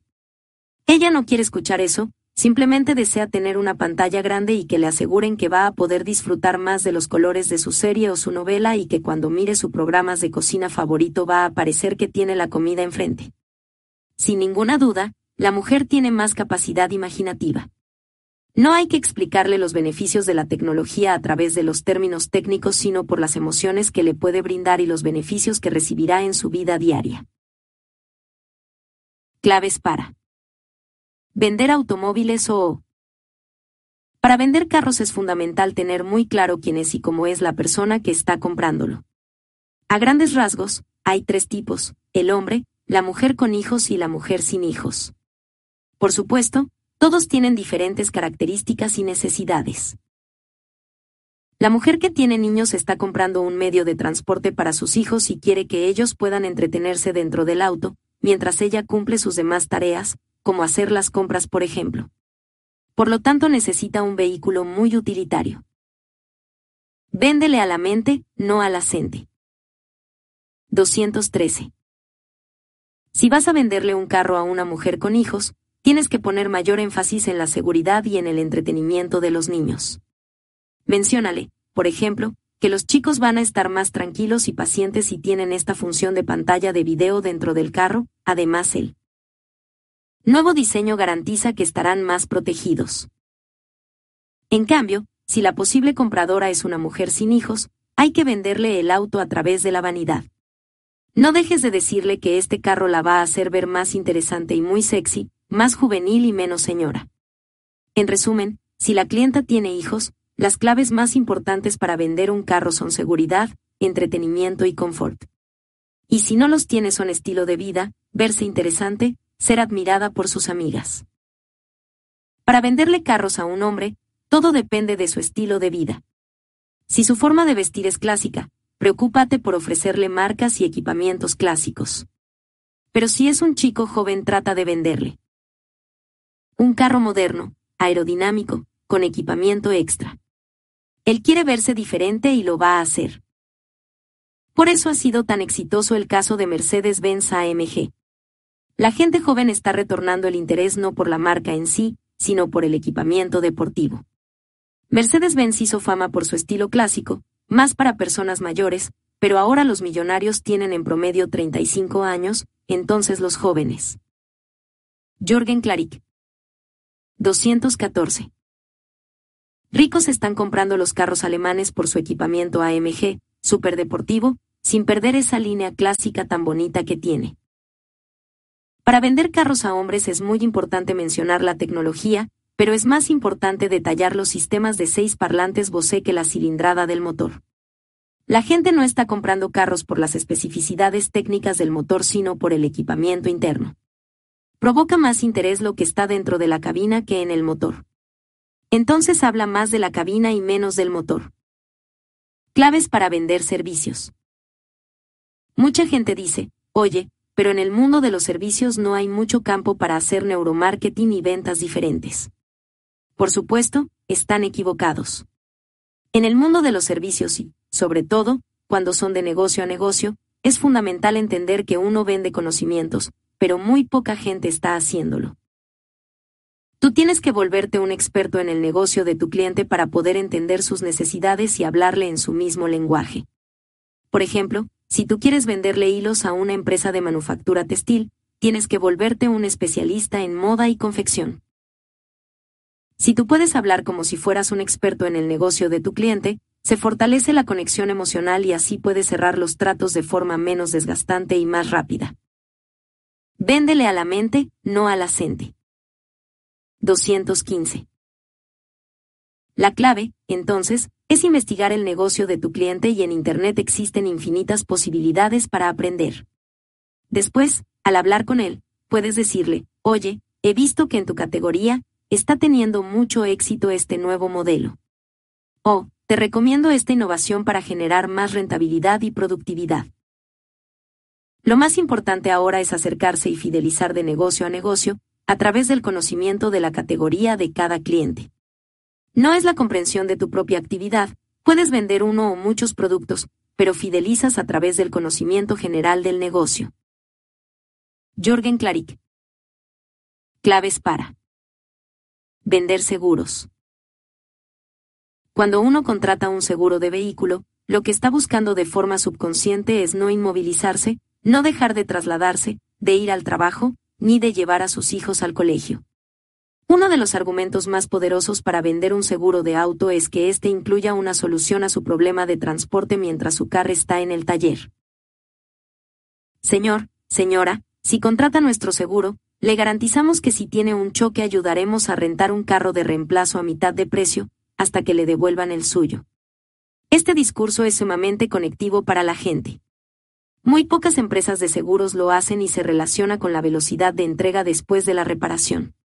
Aquí es fundamental entender que la gente no quiere quedarse sin carro porque eso es dejar de vivir. El cliente no quiere comprar un seguro de auto, sino una garantía que no va a dejarle su vida de lado simplemente porque tuvo un choque. Por tanto, hay que empezar a vender pólizas que le permitan seguir su rutina normal y que le eviten entrar en conmoción porque su coche estará tres o cuatro semanas en el taller. Otro asunto clave en esta categoría es entender que los carros siguen siendo el patrimonio y el activo de las familias latinoamericanas. De esta manera, si sufres un choque con tu Mercedes-Benz y te das cuenta que le están poniendo un repuesto coreano a tu auto alemán, sin duda te va a generar mucha angustia y molestia. Lee. Véndele a la mente, no a la. Por tanto, se venden muchas más pólizas y el seguro puede brindarle al cliente la garantía que, en caso de cualquier colisión, todas las piezas dañadas serán reemplazadas por repuestos originales. De lo contrario, la mayoría de compañías aseguradoras le dirán al usuario que ya solucionó su problema, pero él siempre pensará que no es así porque su carro ya no es alemán, sino medio coreano. De otro lado, en Latinoamérica la gente no compra seguros de vida porque vivimos el presente y no el futuro. Debes tener concepción de futuro para adquirir una póliza de ese tipo. Al vivir en el presente solamente, la situación se vuelve dramática porque no se está cuidando el futuro de la familia. Dentro de la mentalidad hispana, el seguro de vida significa pelea y desgaste familiar. El padre siente que si compra un seguro de vida de un millón de dólares, cuando muera, sus parientes se pelearán por ese dinero y para evitar problemas decide no hacerlo. Lo que hay que vender, en vez de seguros de vida, es herencia y trascendencia. Para eso hay que hacerles entender que si están aquí, bienvenidos, pero cuando mueran, pueden dejar a su familia en una situación mejor. Lo importante es que el cliente comprenda que la falta de una persona siempre será dolorosa, pero puede ser menos problemática si se han tomado las previsiones. Jorgen Claric. Y la familia no queda desamparada. Finalmente, los hijos dirán, papá ya no está, pero nosotros quedamos resguardados, con casa propia por primera vez y con los estudios pagados gracias al seguro. Por eso, es muy diferente vender seguros de vida que vender herencia, trascendencia y seguridad a futuro, gracias al seguro de vida. Capítulo 8. La mente del vendedor. Los miedos del vendedor. El principal temor de un vendedor es quedar mal con su familia. Si le preguntas a alguno, te va a decir que es no cumplir sus metas, pero en realidad no es por las metas en sí, sino porque no llegar a la cuota establecida implica no tener el dinero suficiente para mantener a su familia. Si pudiera asegurar ese dinero para su hogar lo haría y es por eso que hay tanta gente trabajando por sueldos fijos. Pero otra cosa que nos da mucho miedo es ser el peor vendedor del equipo de ventas. Normalmente, el que termina último de la lista, acaba abandonando la empresa. Y no necesariamente se va porque es malo o porque no necesita el dinero. Prefiere irse y no ganar nada, a quedarse en el grupo y sentirse inferior. Véndele a la mente, no a la gente hay muchísimas compañías que tienen el premio al mejor vendedor del mes o del trimestre y, generalmente. Los tres primeros son siempre los mismos. Yo les recomiendo que no hagan eso porque el resto de vendedores piensa, ya para qué hago el esfuerzo, si sé que alguno de esos tres va a ganar, entonces los demás tiran la toalla. Es mucho mejor seguir lo que llamo el principio del Candy Crush. ¿Has jugado alguna vez Candy Crush? Seguro que sí. ¿Sabes por qué fue tan exitoso? Porque ellos descubrieron que cuando te estancas, abandonas el juego para siempre. Entonces diseñaron un sistema que detecta cuando estás fallando mucho para echarte una mano y ayudarte a pasar de nivel. Según el creador del juego, te van dando más alternativas para que no te estanques y dejes de jugar. Entonces, llevando este principio al equipo de ventas, tú no te puedes permitir que alguien se quede fuera en el proceso.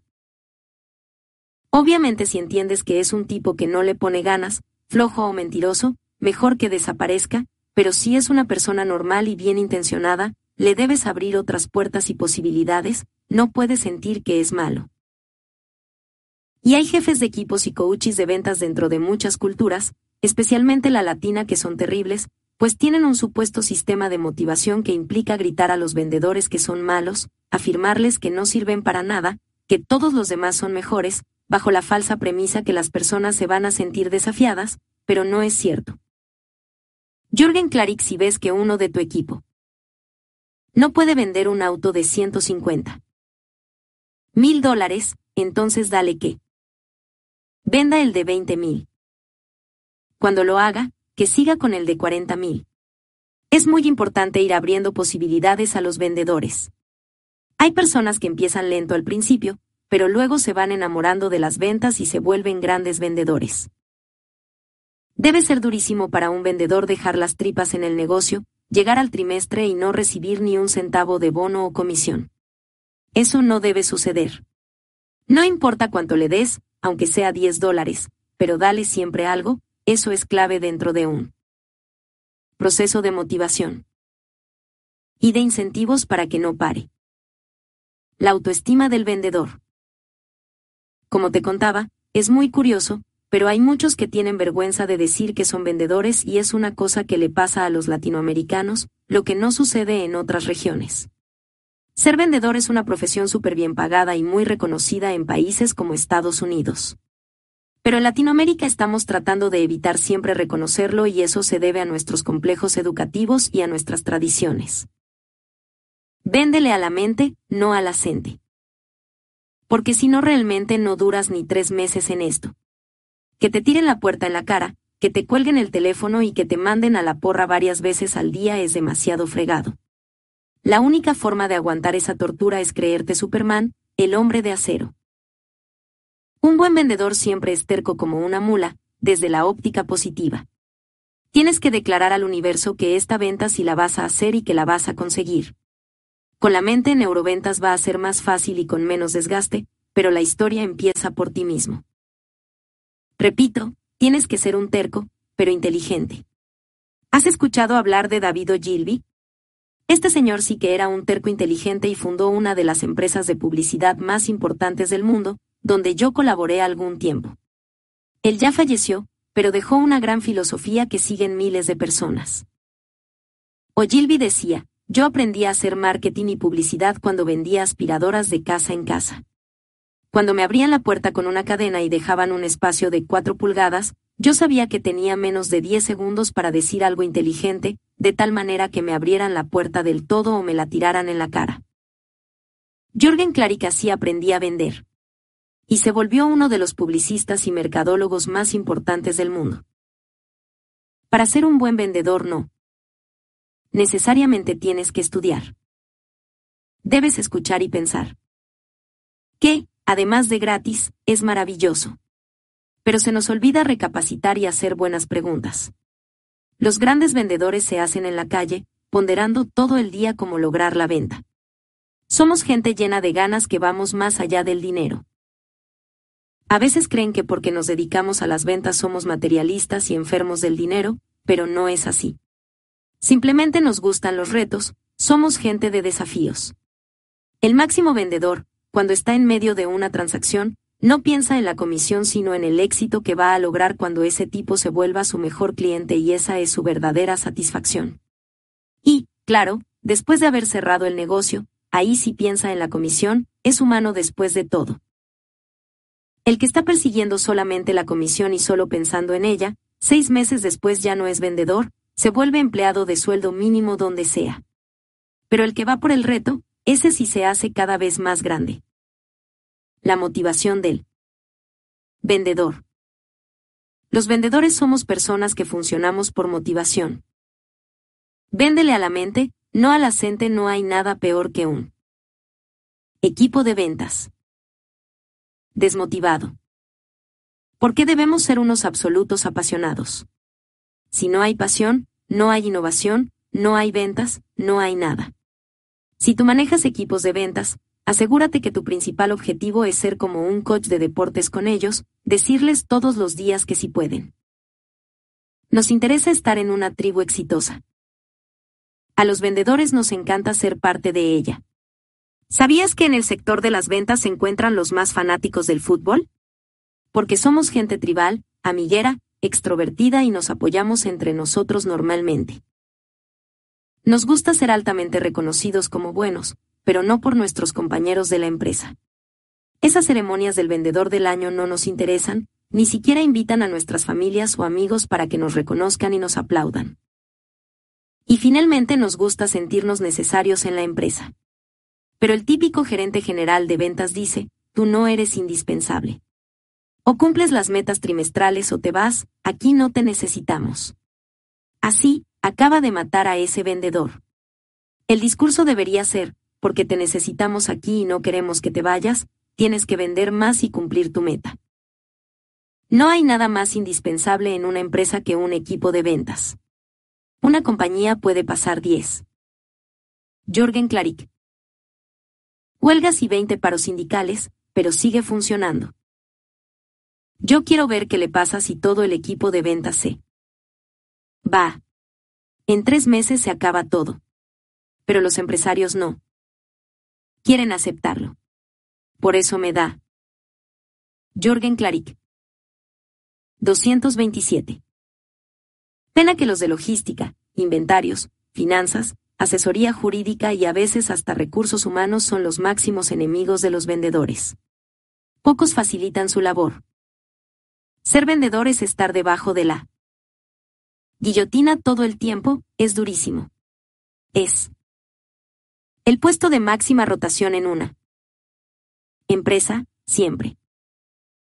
Los mejores vendedores son los que se sienten parte de algo, saben que están ayudando a la gente y al mismo tiempo están ganando dinero. El que trabaja por pasión se siente a gusto vendiendo un carro que le va a cambiar la vida a una persona o un viaje que hará feliz a una familia y está más que satisfecho cuando las personas le traen de regalo un llaverito porque fueron las mejores vacaciones de su existencia. Esa es la persona que tiene el éxito asegurado. Hace poco me escribió al Facebook un chico que trabaja en una librería. Él leyó uno de mis libros, le encantó, le impactó y ahora, cada vez que una persona le pide que le recomiende un libro, él muestra, estamos ciegos. Entonces, dice que toda la gente regresa, le agradece y le pide otra recomendación. Aunque el jefe lo regaña por ser tan fanático de mi libro, pueden darse cuenta que un vendedor que ofrece un producto en el que cree compasión y soluciona una necesidad, puede lograr disparar sus ventas y cumplir sus metas. Capítulo 228. 9. Contratación y motivación de los equipos de venta. ¿Cómo contratar? ¿A los vendedores? Te voy a dar algunas preguntas claves para saber si una persona tiene madera de vendedor. Úsalas cada vez que entrevistes a algún candidato para cubrir un puesto de ventas. Y si no eres un seleccionador, utilízalas para mejorar tu perfil. Número 1. ¿Qué tan amiguero eres? ¿Cuántos amigos tienes en Facebook? 200. Una persona que tiene 20 amigos en Facebook no es un tipo de tribu y no sabe hacer amigos, entonces nunca va a ser un buen vendedor. Y si tú tienes 300 amigos en tu Facebook también. 230. Vas mal porque no hay una herramienta más poderosa hoy para hacer ventas que las redes sociales. No, yo solo lo uso para poner las fotos de mis hijos. No, esa es tu página personal, yo hablo de tu cuenta de negocios. En mis talleres siempre pido que levanten la mano los que véndele a la mente, no a la gente. 231. Tienen un Facebook de negocios. Siempre son menos del 5%. Y despabilate, es gratis. Ojo, si crees que te estoy proponiendo vender dentro del Facebook, no entiendes para qué sirve esta gran herramienta en realidad. Es para hacer amigos, muy buenos, que todo el tiempo te estén leyendo y te quieren por eso. Ya luego, hay otras plataformas y otras formas de hacer negocios, pero el momento de hacer amigos no se mezcla con el de hacer negocios, es un principio básico, antropológico. Otra cosa es, como te comentaba anteriormente, que surja una gran amistad cuando haces un negocio, pero mira que el principio era diferente. Una cosa llevó de manera natural a la otra, pero no se hicieron simultáneamente.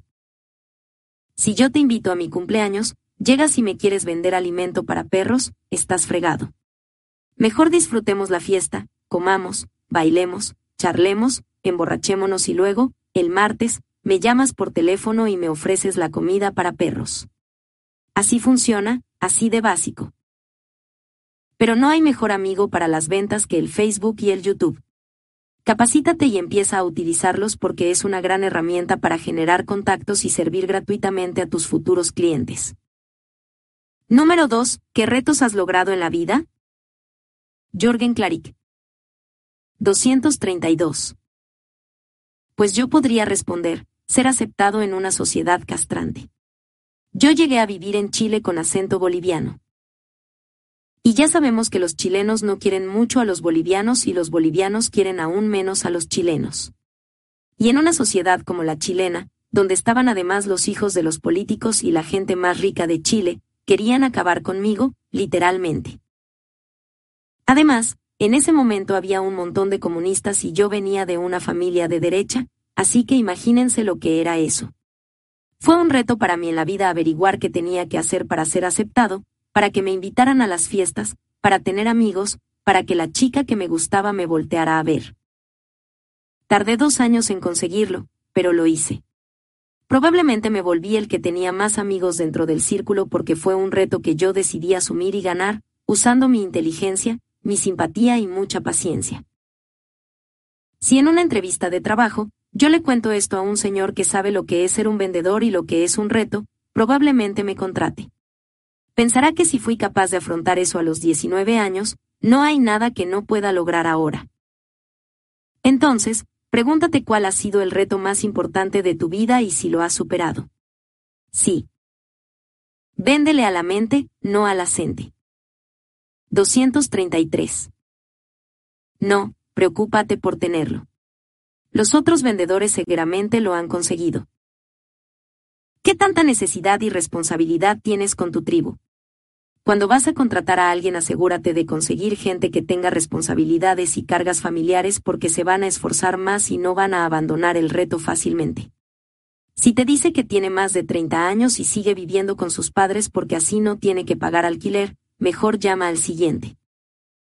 Pregúntale qué créditos tiene pendientes. El que nada debe, nada teme y nada vende.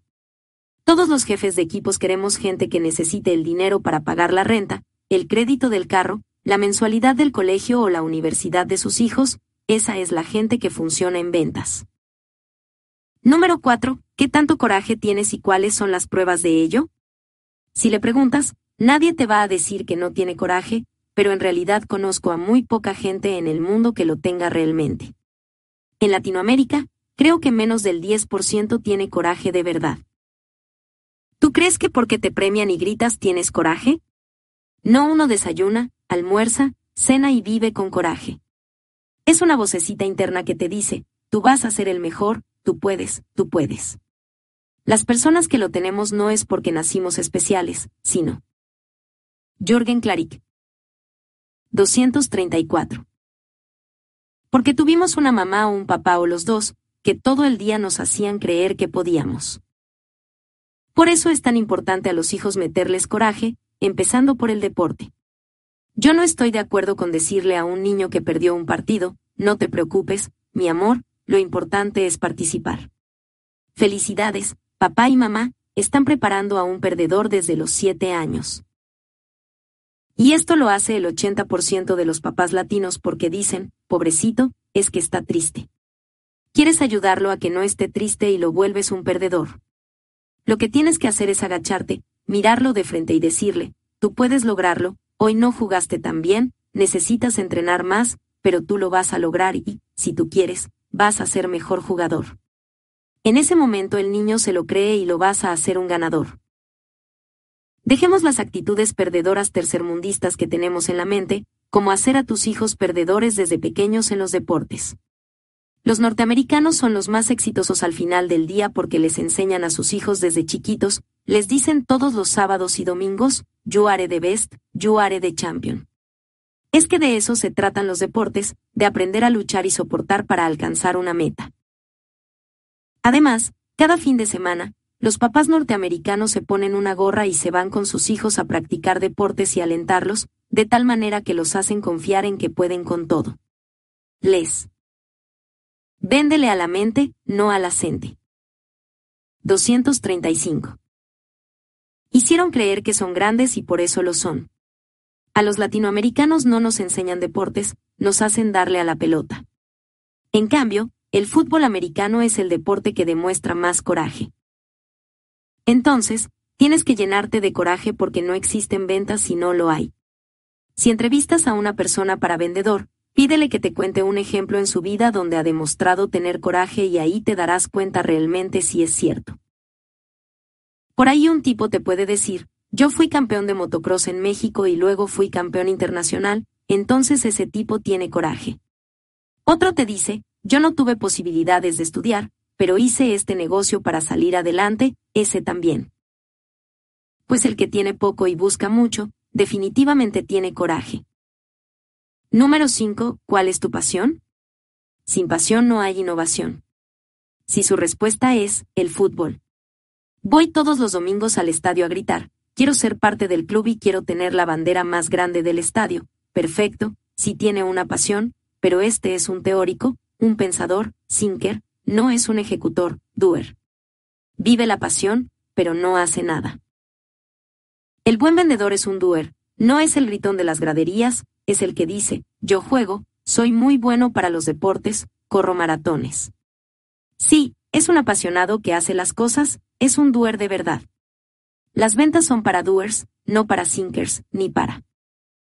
Jorgen Klarik. 236. Habladores. Son para tipos que dicen, lo voy a hacer, y lo cumplen. Pregúntale a alguien cuáles son sus pasiones y vas a ver. ¿Coleccionar monedas de varios países? ¿Y qué pase el siguiente? Hay pasiones sorprendentes que puedes encontrar, como entrenar todos los fines de semana a su hijo porque es muy malo para el fútbol pero quiere lograr que sea bueno. O la pasión de seguir casado después de 20 años de matrimonio y hacer que cada día su esposa se enamore más de él. Eso sí cuenta. ¿Qué tal tu nivel de ambición y reto? Típica pregunta de sistema de selección. El principio de un equipo de ventas que triunfa es que sean varios vendedores exitosos trabajando juntos. Si tú le preguntas a un latinoamericano si es ambicioso, el 80% responderá que no. Mientras que en Estados Unidos la ambición es una virtud, en Latinoamérica es considerada un defecto. No sé por qué tenemos miedo de ser ambiciosos, quien dice que es malo. El que no ambiciona tener un carro o una casa familiar, no la va a tener, y el que no ambiciona ser líder, pues no lo va a hacer. Una persona que tiene miedo de decir que es ambiciosa no va a ser una buena vendedora. ¿Te das cuenta de la cantidad de traumas que tenemos en nuestra cultura? Por eso no somos exitosos, dichosos y millonarios. Nuestra mente no está. Véndele a la mente, no a la gente. 237 preparada para recibir prosperidad, felicidad y riqueza. Y ese es uno de los principios más importantes de las neuroventas, no tengas miedo, a esto hay que entrarle sin temor. Hace seis años fui a una terapia porque no me animaba a subirme a un escenario. Cuando hace 15 años descubrimos cómo funciona la mente humana, mucha gente quería que les diera entrevistas, conferencias y talleres. Pero yo siempre me negaba y les decía que no me interesaba. Hasta que un día me pregunté qué demonios tenía en la cabeza, porque negarme a enseñar lo que sabía cuando es algo súper lindo en mi vida. Entonces me fui con una cochontológica y en cuatro terapias me dijo que, además del pánico escénico, tenía un problema más serio, a ti te da miedo el dinero. ¿Cómo va a ser? Le dije, si lo que quiero es tener billete. Yo no te voy a dar coaching para eso, cómprate este libro, que te va a costar 29 dólares, léetelo y yo sé que tú vas a cambiar. Leí el libro de T. Harvey que, que te recomendé antes y después de tres meses, la prosperidad llegó a mi vida de una manera impresionante y desde entonces está conmigo. Pero el miedo a subir a un escenario me costó un tiempo de terapia. Finalmente, ella me dijo, Jürgen, ¿estás listo? Busca una conferencia para dar y, al día siguiente, la Asociación de Agentes Inmobiliarios de la Florida me invitaba a enseñarles a los norteamericanos cómo vender propiedades a los latinos. Jorgen Klarik. 238. Era una conferencia de 600 personas y en inglés, cuando me gusta más hablar en español, doble problema. Pero les dije, señores, con mucho gusto. Me llevaron en primera clase a Miami, me alojaron en el hotel más lindo, hubo un récord de ventas y era un salón enorme lleno de personas. Yo vi el escenario y era como un toro, me quería subir de inmediato. Desde entonces amo hacer presentaciones y talleres. Los miedos me tuvieron atado hasta los 35 años, pero nunca es tarde para hacer que tu mente trabaje a favor tuyo y supere un reto. Véndele a la mente, no a la. Número 7. ¿Qué tanto te frustras y qué? ¿Haces para solucionarlo? La verdad es que sí, yo me frustro por todo y me encierro en mi cuarto a escuchar música. Eso responde a veces una persona que se postula a un puesto de vendedor. Dime lo último que te frustró. No, pues que llegué a París, quería ver a un amigo y se había ido de viaje, así que me regresé unos días antes. Ah, muy bien, que pase el siguiente. Yo no digo que eso no sea frustrante, pero vamos, es una tontería. Esta es una historia real, yo tenía un compañero en la universidad que soñaba con ir a Europa e hizo de todo para que nos fuéramos de viaje en grupo. Pero los demás no pudimos y como él tenía dinero dijo, a la porra con ustedes, me voy solo por cuatro semanas. Nos parecía increíble que este tipo se hubiera ido solo a Europa, era nuestro ídolo. Pero transcurrió una semana y ya estaba de regreso. ¿Qué pasó? Es que eso de viajar solo es demasiado duro. Llegué a ver la Torre Eiffel y me impactó tanto que quería comentarlo con alguien y no tenía a nadie a quien contarle lo que estaba sintiendo. Me asusté tanto que me regresé. Ah, pues. Si hubiera tenido otra personalidad, podría haber conocido a otros latinos, unirse a un grupo, comentar con ellos y viajar por toda Europa acompañado. Ese es el tipo que se desengaña y sabe salir adelante porque sabe cómo manejar el nivel de frustración. Jorgen Klarik. Todos nos frustramos, yo soy un experto en hacerlo, pero para mí es la mejor gasolina, es la que me impulsa a ir más allá y a resolver las situaciones que la ocasionan. ¿Ustedes no creen que era frustrante para mí que me invitaran a dar conferencias y yo tuviera que decir que no? Me enfrenté a mí mismo y esa es mi realidad hoy. Cada año doy entre 70 y 80 conferencias, en 20 países y en 3 continentes. Casi, casi vivo en un avión. COM0 motivar a un vendedor de hoy. Primero, hay que entender que el dinero no es lo más importante en la mente de un vendedor. Los que trabajan en la gerencia comercial creen que la mejor forma de aumentar las ventas es haciendo. Véndele a la mente, no a la. Concursos, dando premios monetarios y subiendo las comisiones. No es cierto. A un vendedor es más fácil motivarlo haciéndole sentir parte de una familia y de un equipo, que hablándole de sus comisiones. Ojo, no es que las comisiones no sean importantes, pero el dinero es menos trascendente que lo antropológico.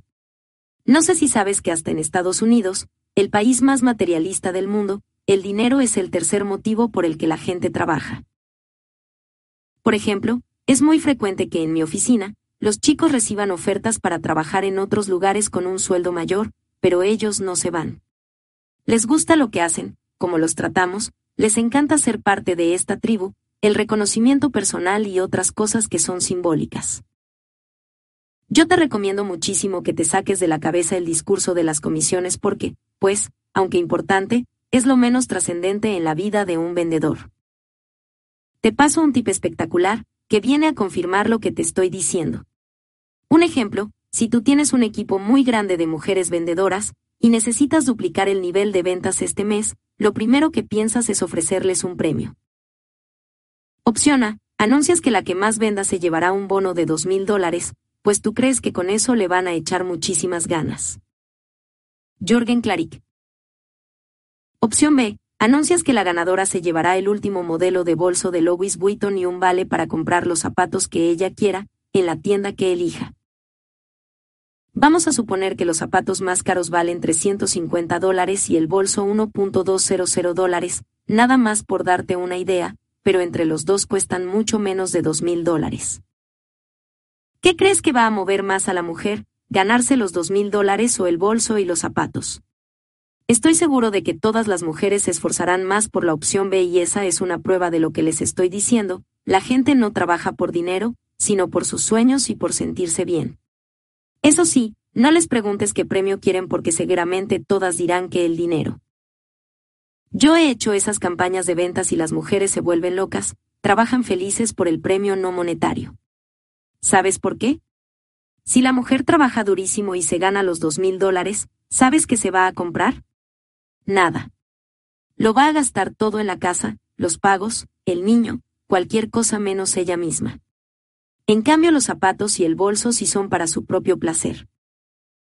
Aquí te doy otro tip. El código para el regalo perfecto es el mismo que para el incentivo ideal de tu equipo de ventas. Regálale a la gente algo que sueña tener, pero que no está dispuesta a comprar con su propio dinero.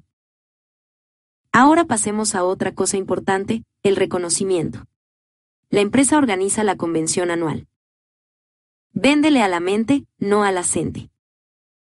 De vendedores y los únicos que te miran recibir un premio son tus compañeros. Te dan un simple diploma de papel, llegas a la casa y le dices a tu esposa, mira, me nombraron mejor vendedor, y ella te responde, qué bueno, felicidades. No es que sea mala, solamente no entiende qué está sucediendo, si es importante, cuántos vendedores competían, qué tipo de gente era, ni lo que tuviste que hacer para ganar. Entonces, yo les aconsejo a todos los gerentes que, cuando hagan una convención de premiación de vendedores, ocúpense porque la familia del ganador esté en el salón pues son las únicas personas que le importan al que recibe el premio.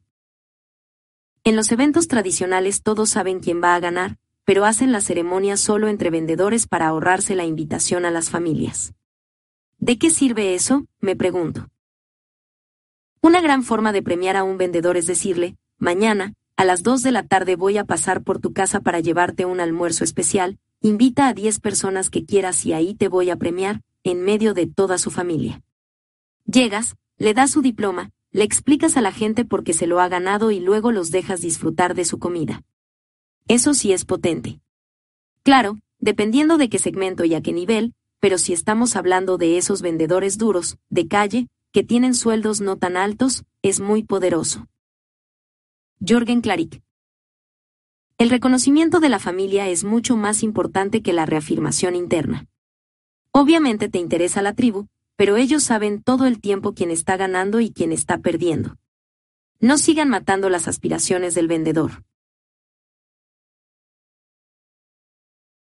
Es importante que la autoestima de los equipos de venta esté cuidada y resguardada. Los rechazos y los fracasos siempre están ahí, quien no ha tenido alguna vez una venta no realizada, pero hay que cuidar que esa experiencia no baje la autoestima del vendedor. Capítulo 10. Tarea para la casa. 10. ¿Sabes por qué fracasamos tanto? En un estudio hecho por el catedrático John Cater, profesor emérito de Harvard Business School, se demostró científicamente que el cerebro no quiere cambiar, es tan instintivo, tan animal y tan flojo que no quiere hacer las cosas diferentes porque si lo hiciera gastaría tres veces más energía. Por eso hay tanta gente mediocre en el mundo. Sería genial poderle decir a tu cerebro, de ahora en adelante, en este cuerpo y en este cerebro se va a hacer lo que yo ordeno y no lo que tú mandas. El problema es que tú eres tu cerebro. Normalmente los procesos cerebrales que buscan la estabilidad dominan la mente del ser humano, por eso quedarte en la zona de confort hace que gastes poco. Mientras que elaborar las cosas de diferente manera, produce que consumas tres veces más energía. Pero, véndele a la mente, no a la. Solo si impones tu voluntad de seguir adelante y trazarte nuevas metas, tu cerebro podrá ganarle a su propio conformismo. El cerebro dice, mejor no hay que gastar energía porque la necesitamos para algo tan básico como comer, cazar, reproducirnos y sobrevivir. Es muy instintivo, no te está diciendo todos los días, sé mejor, aprende, muévete, cambia. Eso tienes que imponértelo con pura fuerza de voluntad. La gente que quiere transformarse, lograr un cambio absoluto y obtener un beneficio de las horas que dedicó a la lectura de este libro, tiene que hacer lo siguiente y esto sí es una receta. L, tienes 48 horas para hacer algo de neuroventas, es una oportunidad única. Piensa en una estrategia de neuroventas aplicando todo lo que has aprendido en este libro. La cuenta atrás ya empezó. Si pasan las 48 horas y no has hecho nada, ya no lo vas a hacer nunca en tu vida. 2. Haz todos los días un ejercicio de neuroventas que dure 15 minutos. No sé qué, tú escoge, leer, preparar un discurso, capacitarte, escuchar, ver un video, lo que quieras. Solo 15 minutos diarios de temas de la mente, transformación, innovación o consejos para vender más. Y te voy a pedir que lo hagas durante 66 días seguidos. Ese es el tiempo en el que se genera un hábito de este estilo. El día número 67 tu cerebro lo va a hacer de forma natural y no va a gastar tanta energía porque ya se acostumbró, se le hizo costumbre. Jursen Claric. Ya sabes, la pelota está en tu cancha. Solo te pido por favor que hagas de esto una forma de ayudar a vender cosas que, ante todo, mejoren la vida de las personas. Si ahora comercias algo que no cumple ese objetivo, no utilices la estrategia de neuroventas porque esto fue creado para generarle valor al ser humano, para que se sienta más feliz y realizado. Te dejo esta frase de Henry Souro. El éxito llega. Para todos aquellos que están ocupados buscándolo.